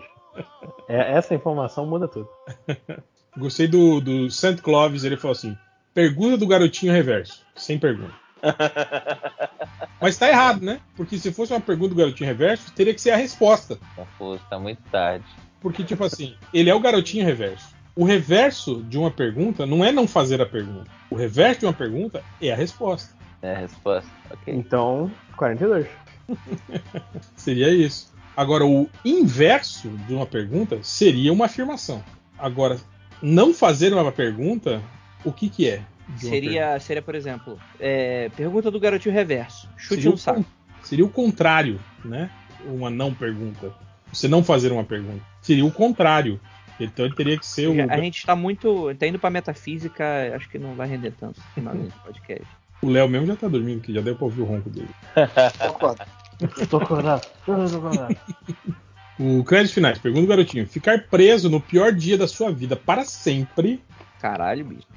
Repetindo ele várias vezes, ou viver para sempre, mas na pobreza extrema, tipo comendo lixo, morando debaixo da marquise. Caralho, Aí- bicho, nem- nem faz sentido. Como É, não? não, não, não, não, não É, não, né, que a não, pergunta é, foi... não é, é, Essa não- pergunta é difícil de responder Só- pra caralho. Não, mas, mas é isso, a pergunta do garotinho é isso. São duas opções Não. difíceis de optar. Não, eu, Não, mas sim, não- eu só tô comentando. Essa é uma pergunta realmente. Sim, sim. Você prefere o quê? Viver para sempre, mas preso no pior dia da sua vida? Ou ser imortal, mas sempre na pobreza extrema? Não, É. nenhum dos dois. Não tem nenhuma Não, coisa você que tem que escolher optar. um. Não, quem disse que quem disse? Tá em É, a contrato? regra, Cara, a regra da pergunta Essa Garotinho per- é essa. pergunta foi feita pra ser a prova, a prova do, do problema do Máximos, né? Porque dos dois jeitos ele já tem o que ele quer. Não, mas, Qualquer mas, jeitos é uma bosta. É, o, o Márcio ia falar assim qualquer uma das duas, porque viverei para sempre em qualquer uma delas. Ele, Não, não, ele tem, que falaria falar, isso. tem que falar que nem ele. Bicho, uma, qualquer uma das duas. Não, mas, mas tipo, tem que ter um- uma contrapartida da coisa ruim pra você ficar. Não. Porque se for uma coisa tipo, ah, não, cê- tipo, você prefere que cortem teu saco ou você prefere que, o, que engolir um, um porco espinho? É, Porra, exatamente Não tem graça, caralho. Não, é essa a parada da pergunta do garotinho. Tipo, Você, você tá, você- você prefere tá vi- pro predador ou pro alien? Cara, Pô, foda-se, sei lá, ninguém. você tá vivendo, você tá vivendo na pobreza, você tá vivendo pra sempre nas duas, mas você prefere, tipo, viver pra sempre no pior dia da sua vida ou viver pra sempre na pobreza extrema? É isso. O ruim é que viver no pior dia da sua vida, você falar uma hora eu vou me acostumar, mas inferno, né, cara? Se acostumar, ter a mesma inteira. Ou será que dá pra você fazer mais coisa só Ih, rapaz, sendo como o é que pior é? dia? Calma aí, calma aí, calma aí. Armored Down solta comunicado oficial sobre o fim da banda. A Armored já Down tá resultado. isso? Caraca, por causa do negócio de. é, é a banda do irmão do cara da Prudente. Ah, foda-se esses caras. Não, Eles então, mas vão ficar, eles vão ficar chorando ainda, dizendo que ah, tivemos que acabar porque fomos, fomos censurados, ah, não sei o que. Vai ficar nessa choradeira aí agora, só ver.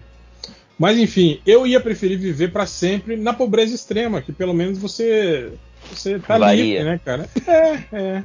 E tipo assim, você é imortal, cara. Você não vai se importar em ser pobre ah, na pobreza extrema. que lógica é essa? Eu não entendi a lógica. Ué, você não morre, cara. Você é imortal. Você pode dormir embaixo da ponte, dormir no meio da rua. Você pode dormir aonde você quiser. que Você não vai morrer, entende? Não, eu prefiro fazer o seguinte: eu prefiro é, é, tá na pobreza extrema e ser mortal do que tá na pobreza extrema e ser imortal.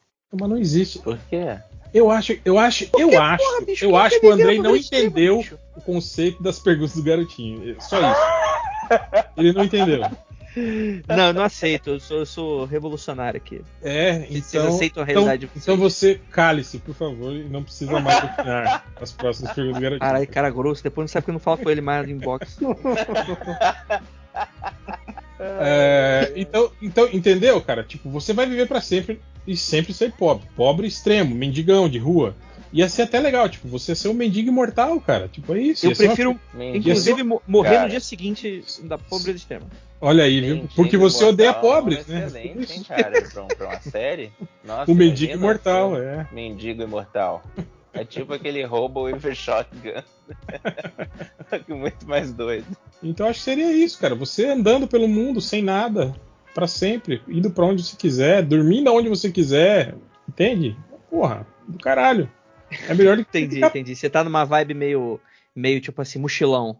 Não, eu tô, eu tô pensando em contrapartida na outra opção de você ficar preso pra sempre no pior dia da sua vida. Imagina o dia que tudo deu errado, o pior dia da sua vida, e você tem que viver pra sempre nele, dormindo e acordando, dormindo e acordando. Cara, então, dia. mas se você consegue, por exemplo, mudar algo do pior dia da tua vida, então, cara, você vai zerar. ele vai continuar sendo Mas é o pior isso dia que da sua tá. é- Essa aqui é a. A pergunta é do roubar garotinho é jogo, Não pode. Pergunta do garotinho é uma maldição. É, exatamente. E Não importa o que você mude, vai continuar sendo o pior dia da sua Eu, eu fui educado no método Paulo Freire, que é contra a minha realidade. Eu vou lutar contra a realidade, serei revolucionário. Mas O- acho que a do réu faz mais sentido, de fato. O aspirador robô reverso e depressivo pergunta o garotinho: ser um telepata falido e sempre que for usar os poderes, assistir mentalmente dois ou três anúncios de, uma, de um minuto e meio da Trivago? Ou ter, Eu escolho esse, nem- não quero nem escutar o outro. ou esse ter, tá muito incrível. ou ter superpoderes físicos, tipo força, velocidade, apenas se todas as suas contas estiverem sempre pagas no prazo? Tá, eu escolho o segundo. Eu também acho que eu fico com o segundo. Para de gastar dinheiro. Eu sou bom pagador, eu tenho, eu tenho um perfil positivo no, no Serasa. Meu enquanto. banco gosta de mim, o que é o pior elogio que eu poderia fazer a mim mesmo. Pois é, rapaz. O psicólogo dos 5 horas, cuscuzeira é gatilho. Que frase é O pergunta o garotinho dele. Poder se transformar num carro esporte vermelho, mas nunca ter dinheiro para gasolina. Ou receber um anel da lanterna verde, mas ele só funciona por 90 segundos porque a bateria dele está viciada. Anel, anel do Lanterna Verde, pô. Acho que o anel. Dá pra, dá pra trabalhar alguma coisa Um 90 carro sem, sem gasolina é inútil. Eu prefiro o anel. Não, eu prefiro o carro que eu é vendo o carro. Não, você se... Ah, é bom, você... mas aí tá, você se vende, depois você se destransforma na garagem do cara e, e vaza com o dinheiro do, do seu. Ah, mas. de você mesmo. Aí, aí o próximo anúncio o cara vai ver, o cara vai achar que você roubou. Roubaram esse carro. Não, mas daí você muda o número de chassi. Ah, então. Muda a cor do carro. Mas como é que você muda a sua própria. Ah, se pinta. Ah, não, mas é um carro esporte vermelho. Ah, mas você pode. Ele não falou se é o mesmo carro esporte sempre. Ah, mas vem de outro estado, lojinha. Porra, dependendo do carro também, se você só vender um, você nunca mais vai precisar vender outro, cara. Tem essas Ferrari que valem 5 milhões de dólares, essas paradas assim, porra. É, se for- pode ser um Corsinha também, né? Não, mas aí não é esporte, é carro esporte, ele tá falando. Ah, É que depende do que você faz com ele, né? Não, não, depende. não tem nada a ver, não. Desculpa, É. é, idiotice que eu falei. É, tipo, é, eu jogo futebol em cima do Corsa, então ele é um carro esporte vermelho. Né? Exatamente. Você faz é, drift, né? Sei lá. Faço racha, né? Com o. Corsa. É, ué. Esse É é o- meu Corsa. É, o É um Corsa carro e um esporte. Agora, Racha vai esse ter na próxima Olimpíada. Desculpa. Esse anel do Lanterna Verde podia funcionar também, cara. Você faz, sei lá, É, eu acho você verdade. faz um milhão de dólares e, e corre rápido pro banco pra depositar isso na sua conta.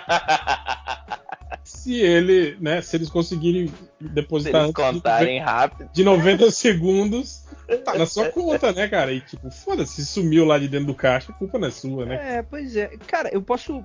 Não, foi- eu, eu pensei numa coisa muito horrível que talvez possa ser muito ruim pra maneira como os ouvintes vão me encarar. Então vou ficar em silêncio. Co- comprar coisas, é isso? E fazer o dinheiro e, e eles. Não, não, né? Porque em teoria que se você cometer um crime e você não tiver arma do crime. Mas isso não é crime, você tá pagando. Agora, se o dinheiro sumiu, tá. Não, não, não. Por É exemplo, a- se você, é a bateria. se você assassinar alguém com uma arma que vai desaparecer 90 segundos depois, por exemplo. É, você pode alugar essa arma para outras pessoas. Pô, mas tem que ser aquele aluguel que a pessoa vai entrar, no, vai falar contigo, sair de casa e encontrar a primeira pessoa na rua, né? Não, mas você fala, me dá aí o dia e horário que você vai fazer o negócio. E eu faço o anel, eu faço a arma parecida. Ah, boa, boa, boa. Uma parada meio JFK, né? De tipo, não tem a arma que tu entrou no hotel. É, não tem. E eu, tipo, teoricamente, eu nem preciso estar lá, né? Preciso só saber onde você tá, pra fazer o construto. Isso aí, muito bom. É, mas é muito, muito, muito cruel de sua parte pensar nisso, viu? Matar Ah, pessoas. pô. Ah, perdão. Mundo. Eu, eu tô sendo mais benevolente, eu tô pensando em lesar bancos. É muito mais humano. Ah, depende da pessoa que você tá matando, né? Às vezes matar certas pessoas é mais humano do que qualquer banco que você ferir Que aí. lesar o banco. Exatamente. O, pra terminar, o Sérgio Silva, pergunta garotinho: todos os dias, até o fim da vida, ganhar mil reais, não pode guardar e deve ser gasto diariamente, ou por cinco anos Uhum. receber 10 mil reais por mês e pode fazer o que quiser. O primeiro. Peraí, 10 mil reais por mês, todo. Por cinco anos. Ou anos. 100 Mas reais aí- por dia até o fim Ah, da não, sua vida. 100 ou é mil reais por dia? Era mil reais? Era mil reais. Mil não, 10 mil ele falou, por cinco anos. Não, não, o primeiro, do diário. Eu falei mil reais? É. Ah, então é mil reais. Não, Ah, porra, então então tá. eu vou de segundo, Mil foda-se. reais? É um salário de 10 mil por 5 anos. Eu quero 10 Não. mil também. Eu quero. Peraí, gente. Mil reais por dia Mil reais 10 por dia. Não é É, mil reais por por 10 dia, é? 100 reais por dia. É, Eu falei Ah, errado. é 100 reais? Não, então não. É. Então Ah, 100 reais você muda Nossa, completamente. estão Tá ganhando bem. Vocês estão jogando fora 100 reais, hein? Tem gente passando fome aí. Você foi o primeiro. Mas eu, eu sou babaca, né? Isso eu tô acostumado. É, ele é babaca, ele quer matar pessoas com a arma que vai desaparecer. O Spotify me contratou, né? Eu sou né? Como ritmo. Mas é isso, chega, né? Vambora. Nem sei quanto, Mas- quanto tempo de gravação tem aí, Lojinha. É, deixa eu catar aqui. 2 horas e 22. Tá bom, né? Ou vocês querem Tá falar mais oito minutos aí pra completar duas horas e meia? Não. Ah, então só é porque o isso. Falou não, eu quero agora. Vocês querem indicar alguma coisa? Indica aí, Lojinha. Eu indico meus livros. Babaca pra caralho. Mas eu tô. Indicar Ted Laço no stream mais próximo. Eu, eu tô querendo Todo ver Ted mundo Laço, mas todo mundo tá super bem. elogiando e por causa disso eu tô sem vontade de ver. Todo mundo tá elogiando só porque ganhou o prêmio. Garanto que muita gente nem assiste. Ah, não, então é eu, eu, tava, eu elogiei, se é só procurar na minha conta ali. Ted Laço, que eu tô falando bem antes do, da Ainda premiação. mais que é série sobre futebol. E eu odeio futebol, então Exatamente, cara. É isso que eu tô falando. As pessoas estão assistindo só porque ganhou o prêmio.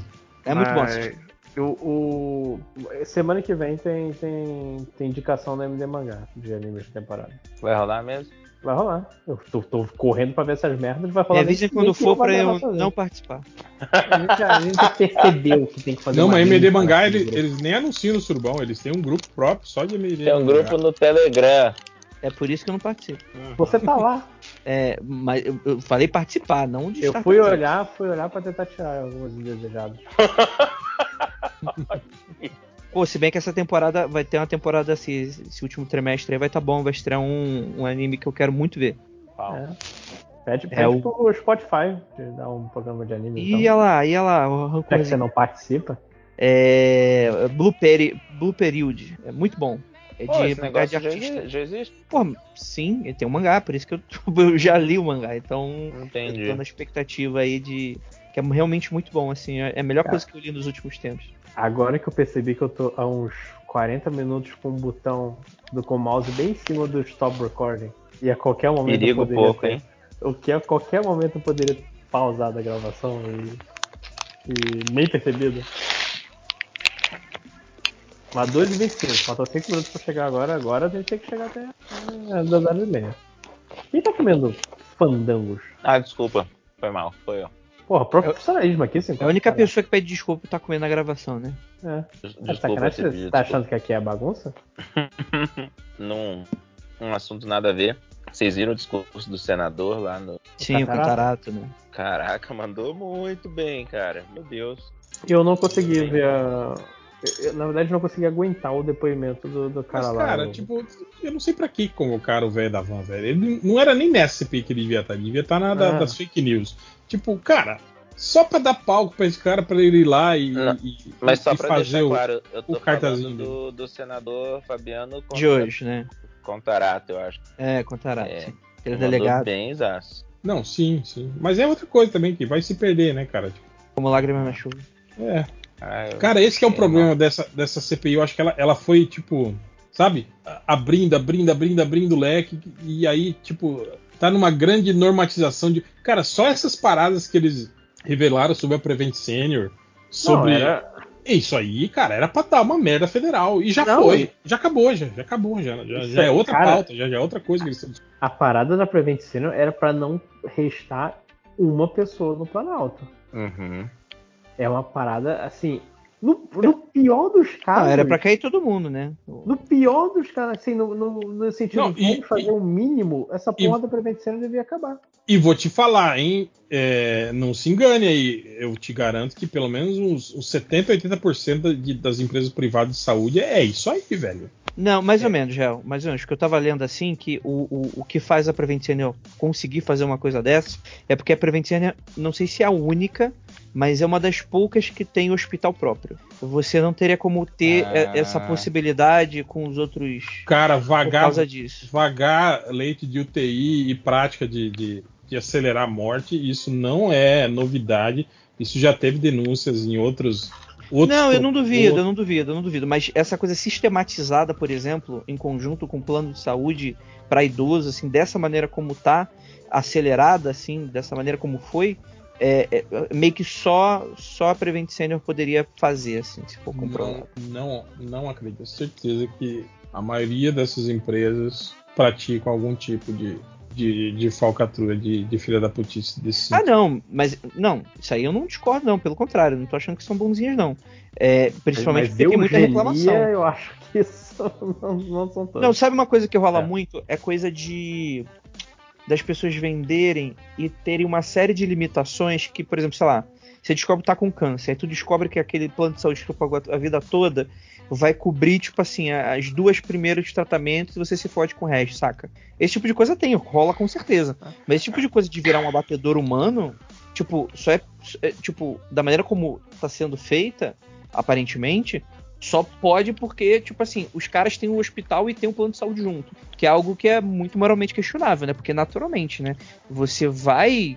Tipo, Tipo, Unimed tem, tem- tem um desses no, no Rio de Janeiro. então, é, não, não sei quantos teriam, né? Mas pelo que eu entendi, são poucos. Então tem, tem esse rolê assim, né? Que tipo assim. Porque quando você tem um hospital que é fora do plano de saúde, o hospital vai ter que cobrar alguém. Ele não, em teoria, ele não tá interessado em matar a pessoa, né? Essa conta vai pra alguém. Se vai o plano de saúde ou é a própria pessoa, aí foda-se, né? Mas por o plano de saúde tá oferecendo e tal, rola aquela coisa que, tipo assim, eles estão cobrando o que podem e entregando de menos. Mas uma coisa que eu não entendi nesse, nesse lance foi como matar a pessoa dava dinheiro pra ele. Ué, mano, porque você liberava o leito. E aí o leito, o leito de, de, de, de, de- de UTI, cara, que pode ser ocupado por uma- um particular, entende? É, tipo, você tem 100 vagas. Tipo, a Não, pessoa eu tô- receber alta ou a pessoa morrer, dá no mesmo. Não, que eu tô pensando no, numa pessoa que, que é do plano de saúde, tá lá pagando todo mês, e aí ele vai perder um cliente, assim. é Eu tô pensando, num um pagador, assim. É isso que eu tava pensando. Por isso que eu não entendi. É, então, mas é porque provavelmente a conta é que, tipo assim, leito de TI é muito mais caro do que provavelmente é a conta, né? Pelo que eu vi, os iniciais ali era 800 reais por mês, assim, que a pessoa pagava e já podia ter um, um modelinho assim. É, vamos imaginar que isso é um custo muito pouco para um quarto de UTI e um tratamento intensivo que vai durar pelo menos duas semanas, assim, né? Deu duas horas e meia. É isso, gente. Tchau. Tchau. É, pode encerrar Lojinha.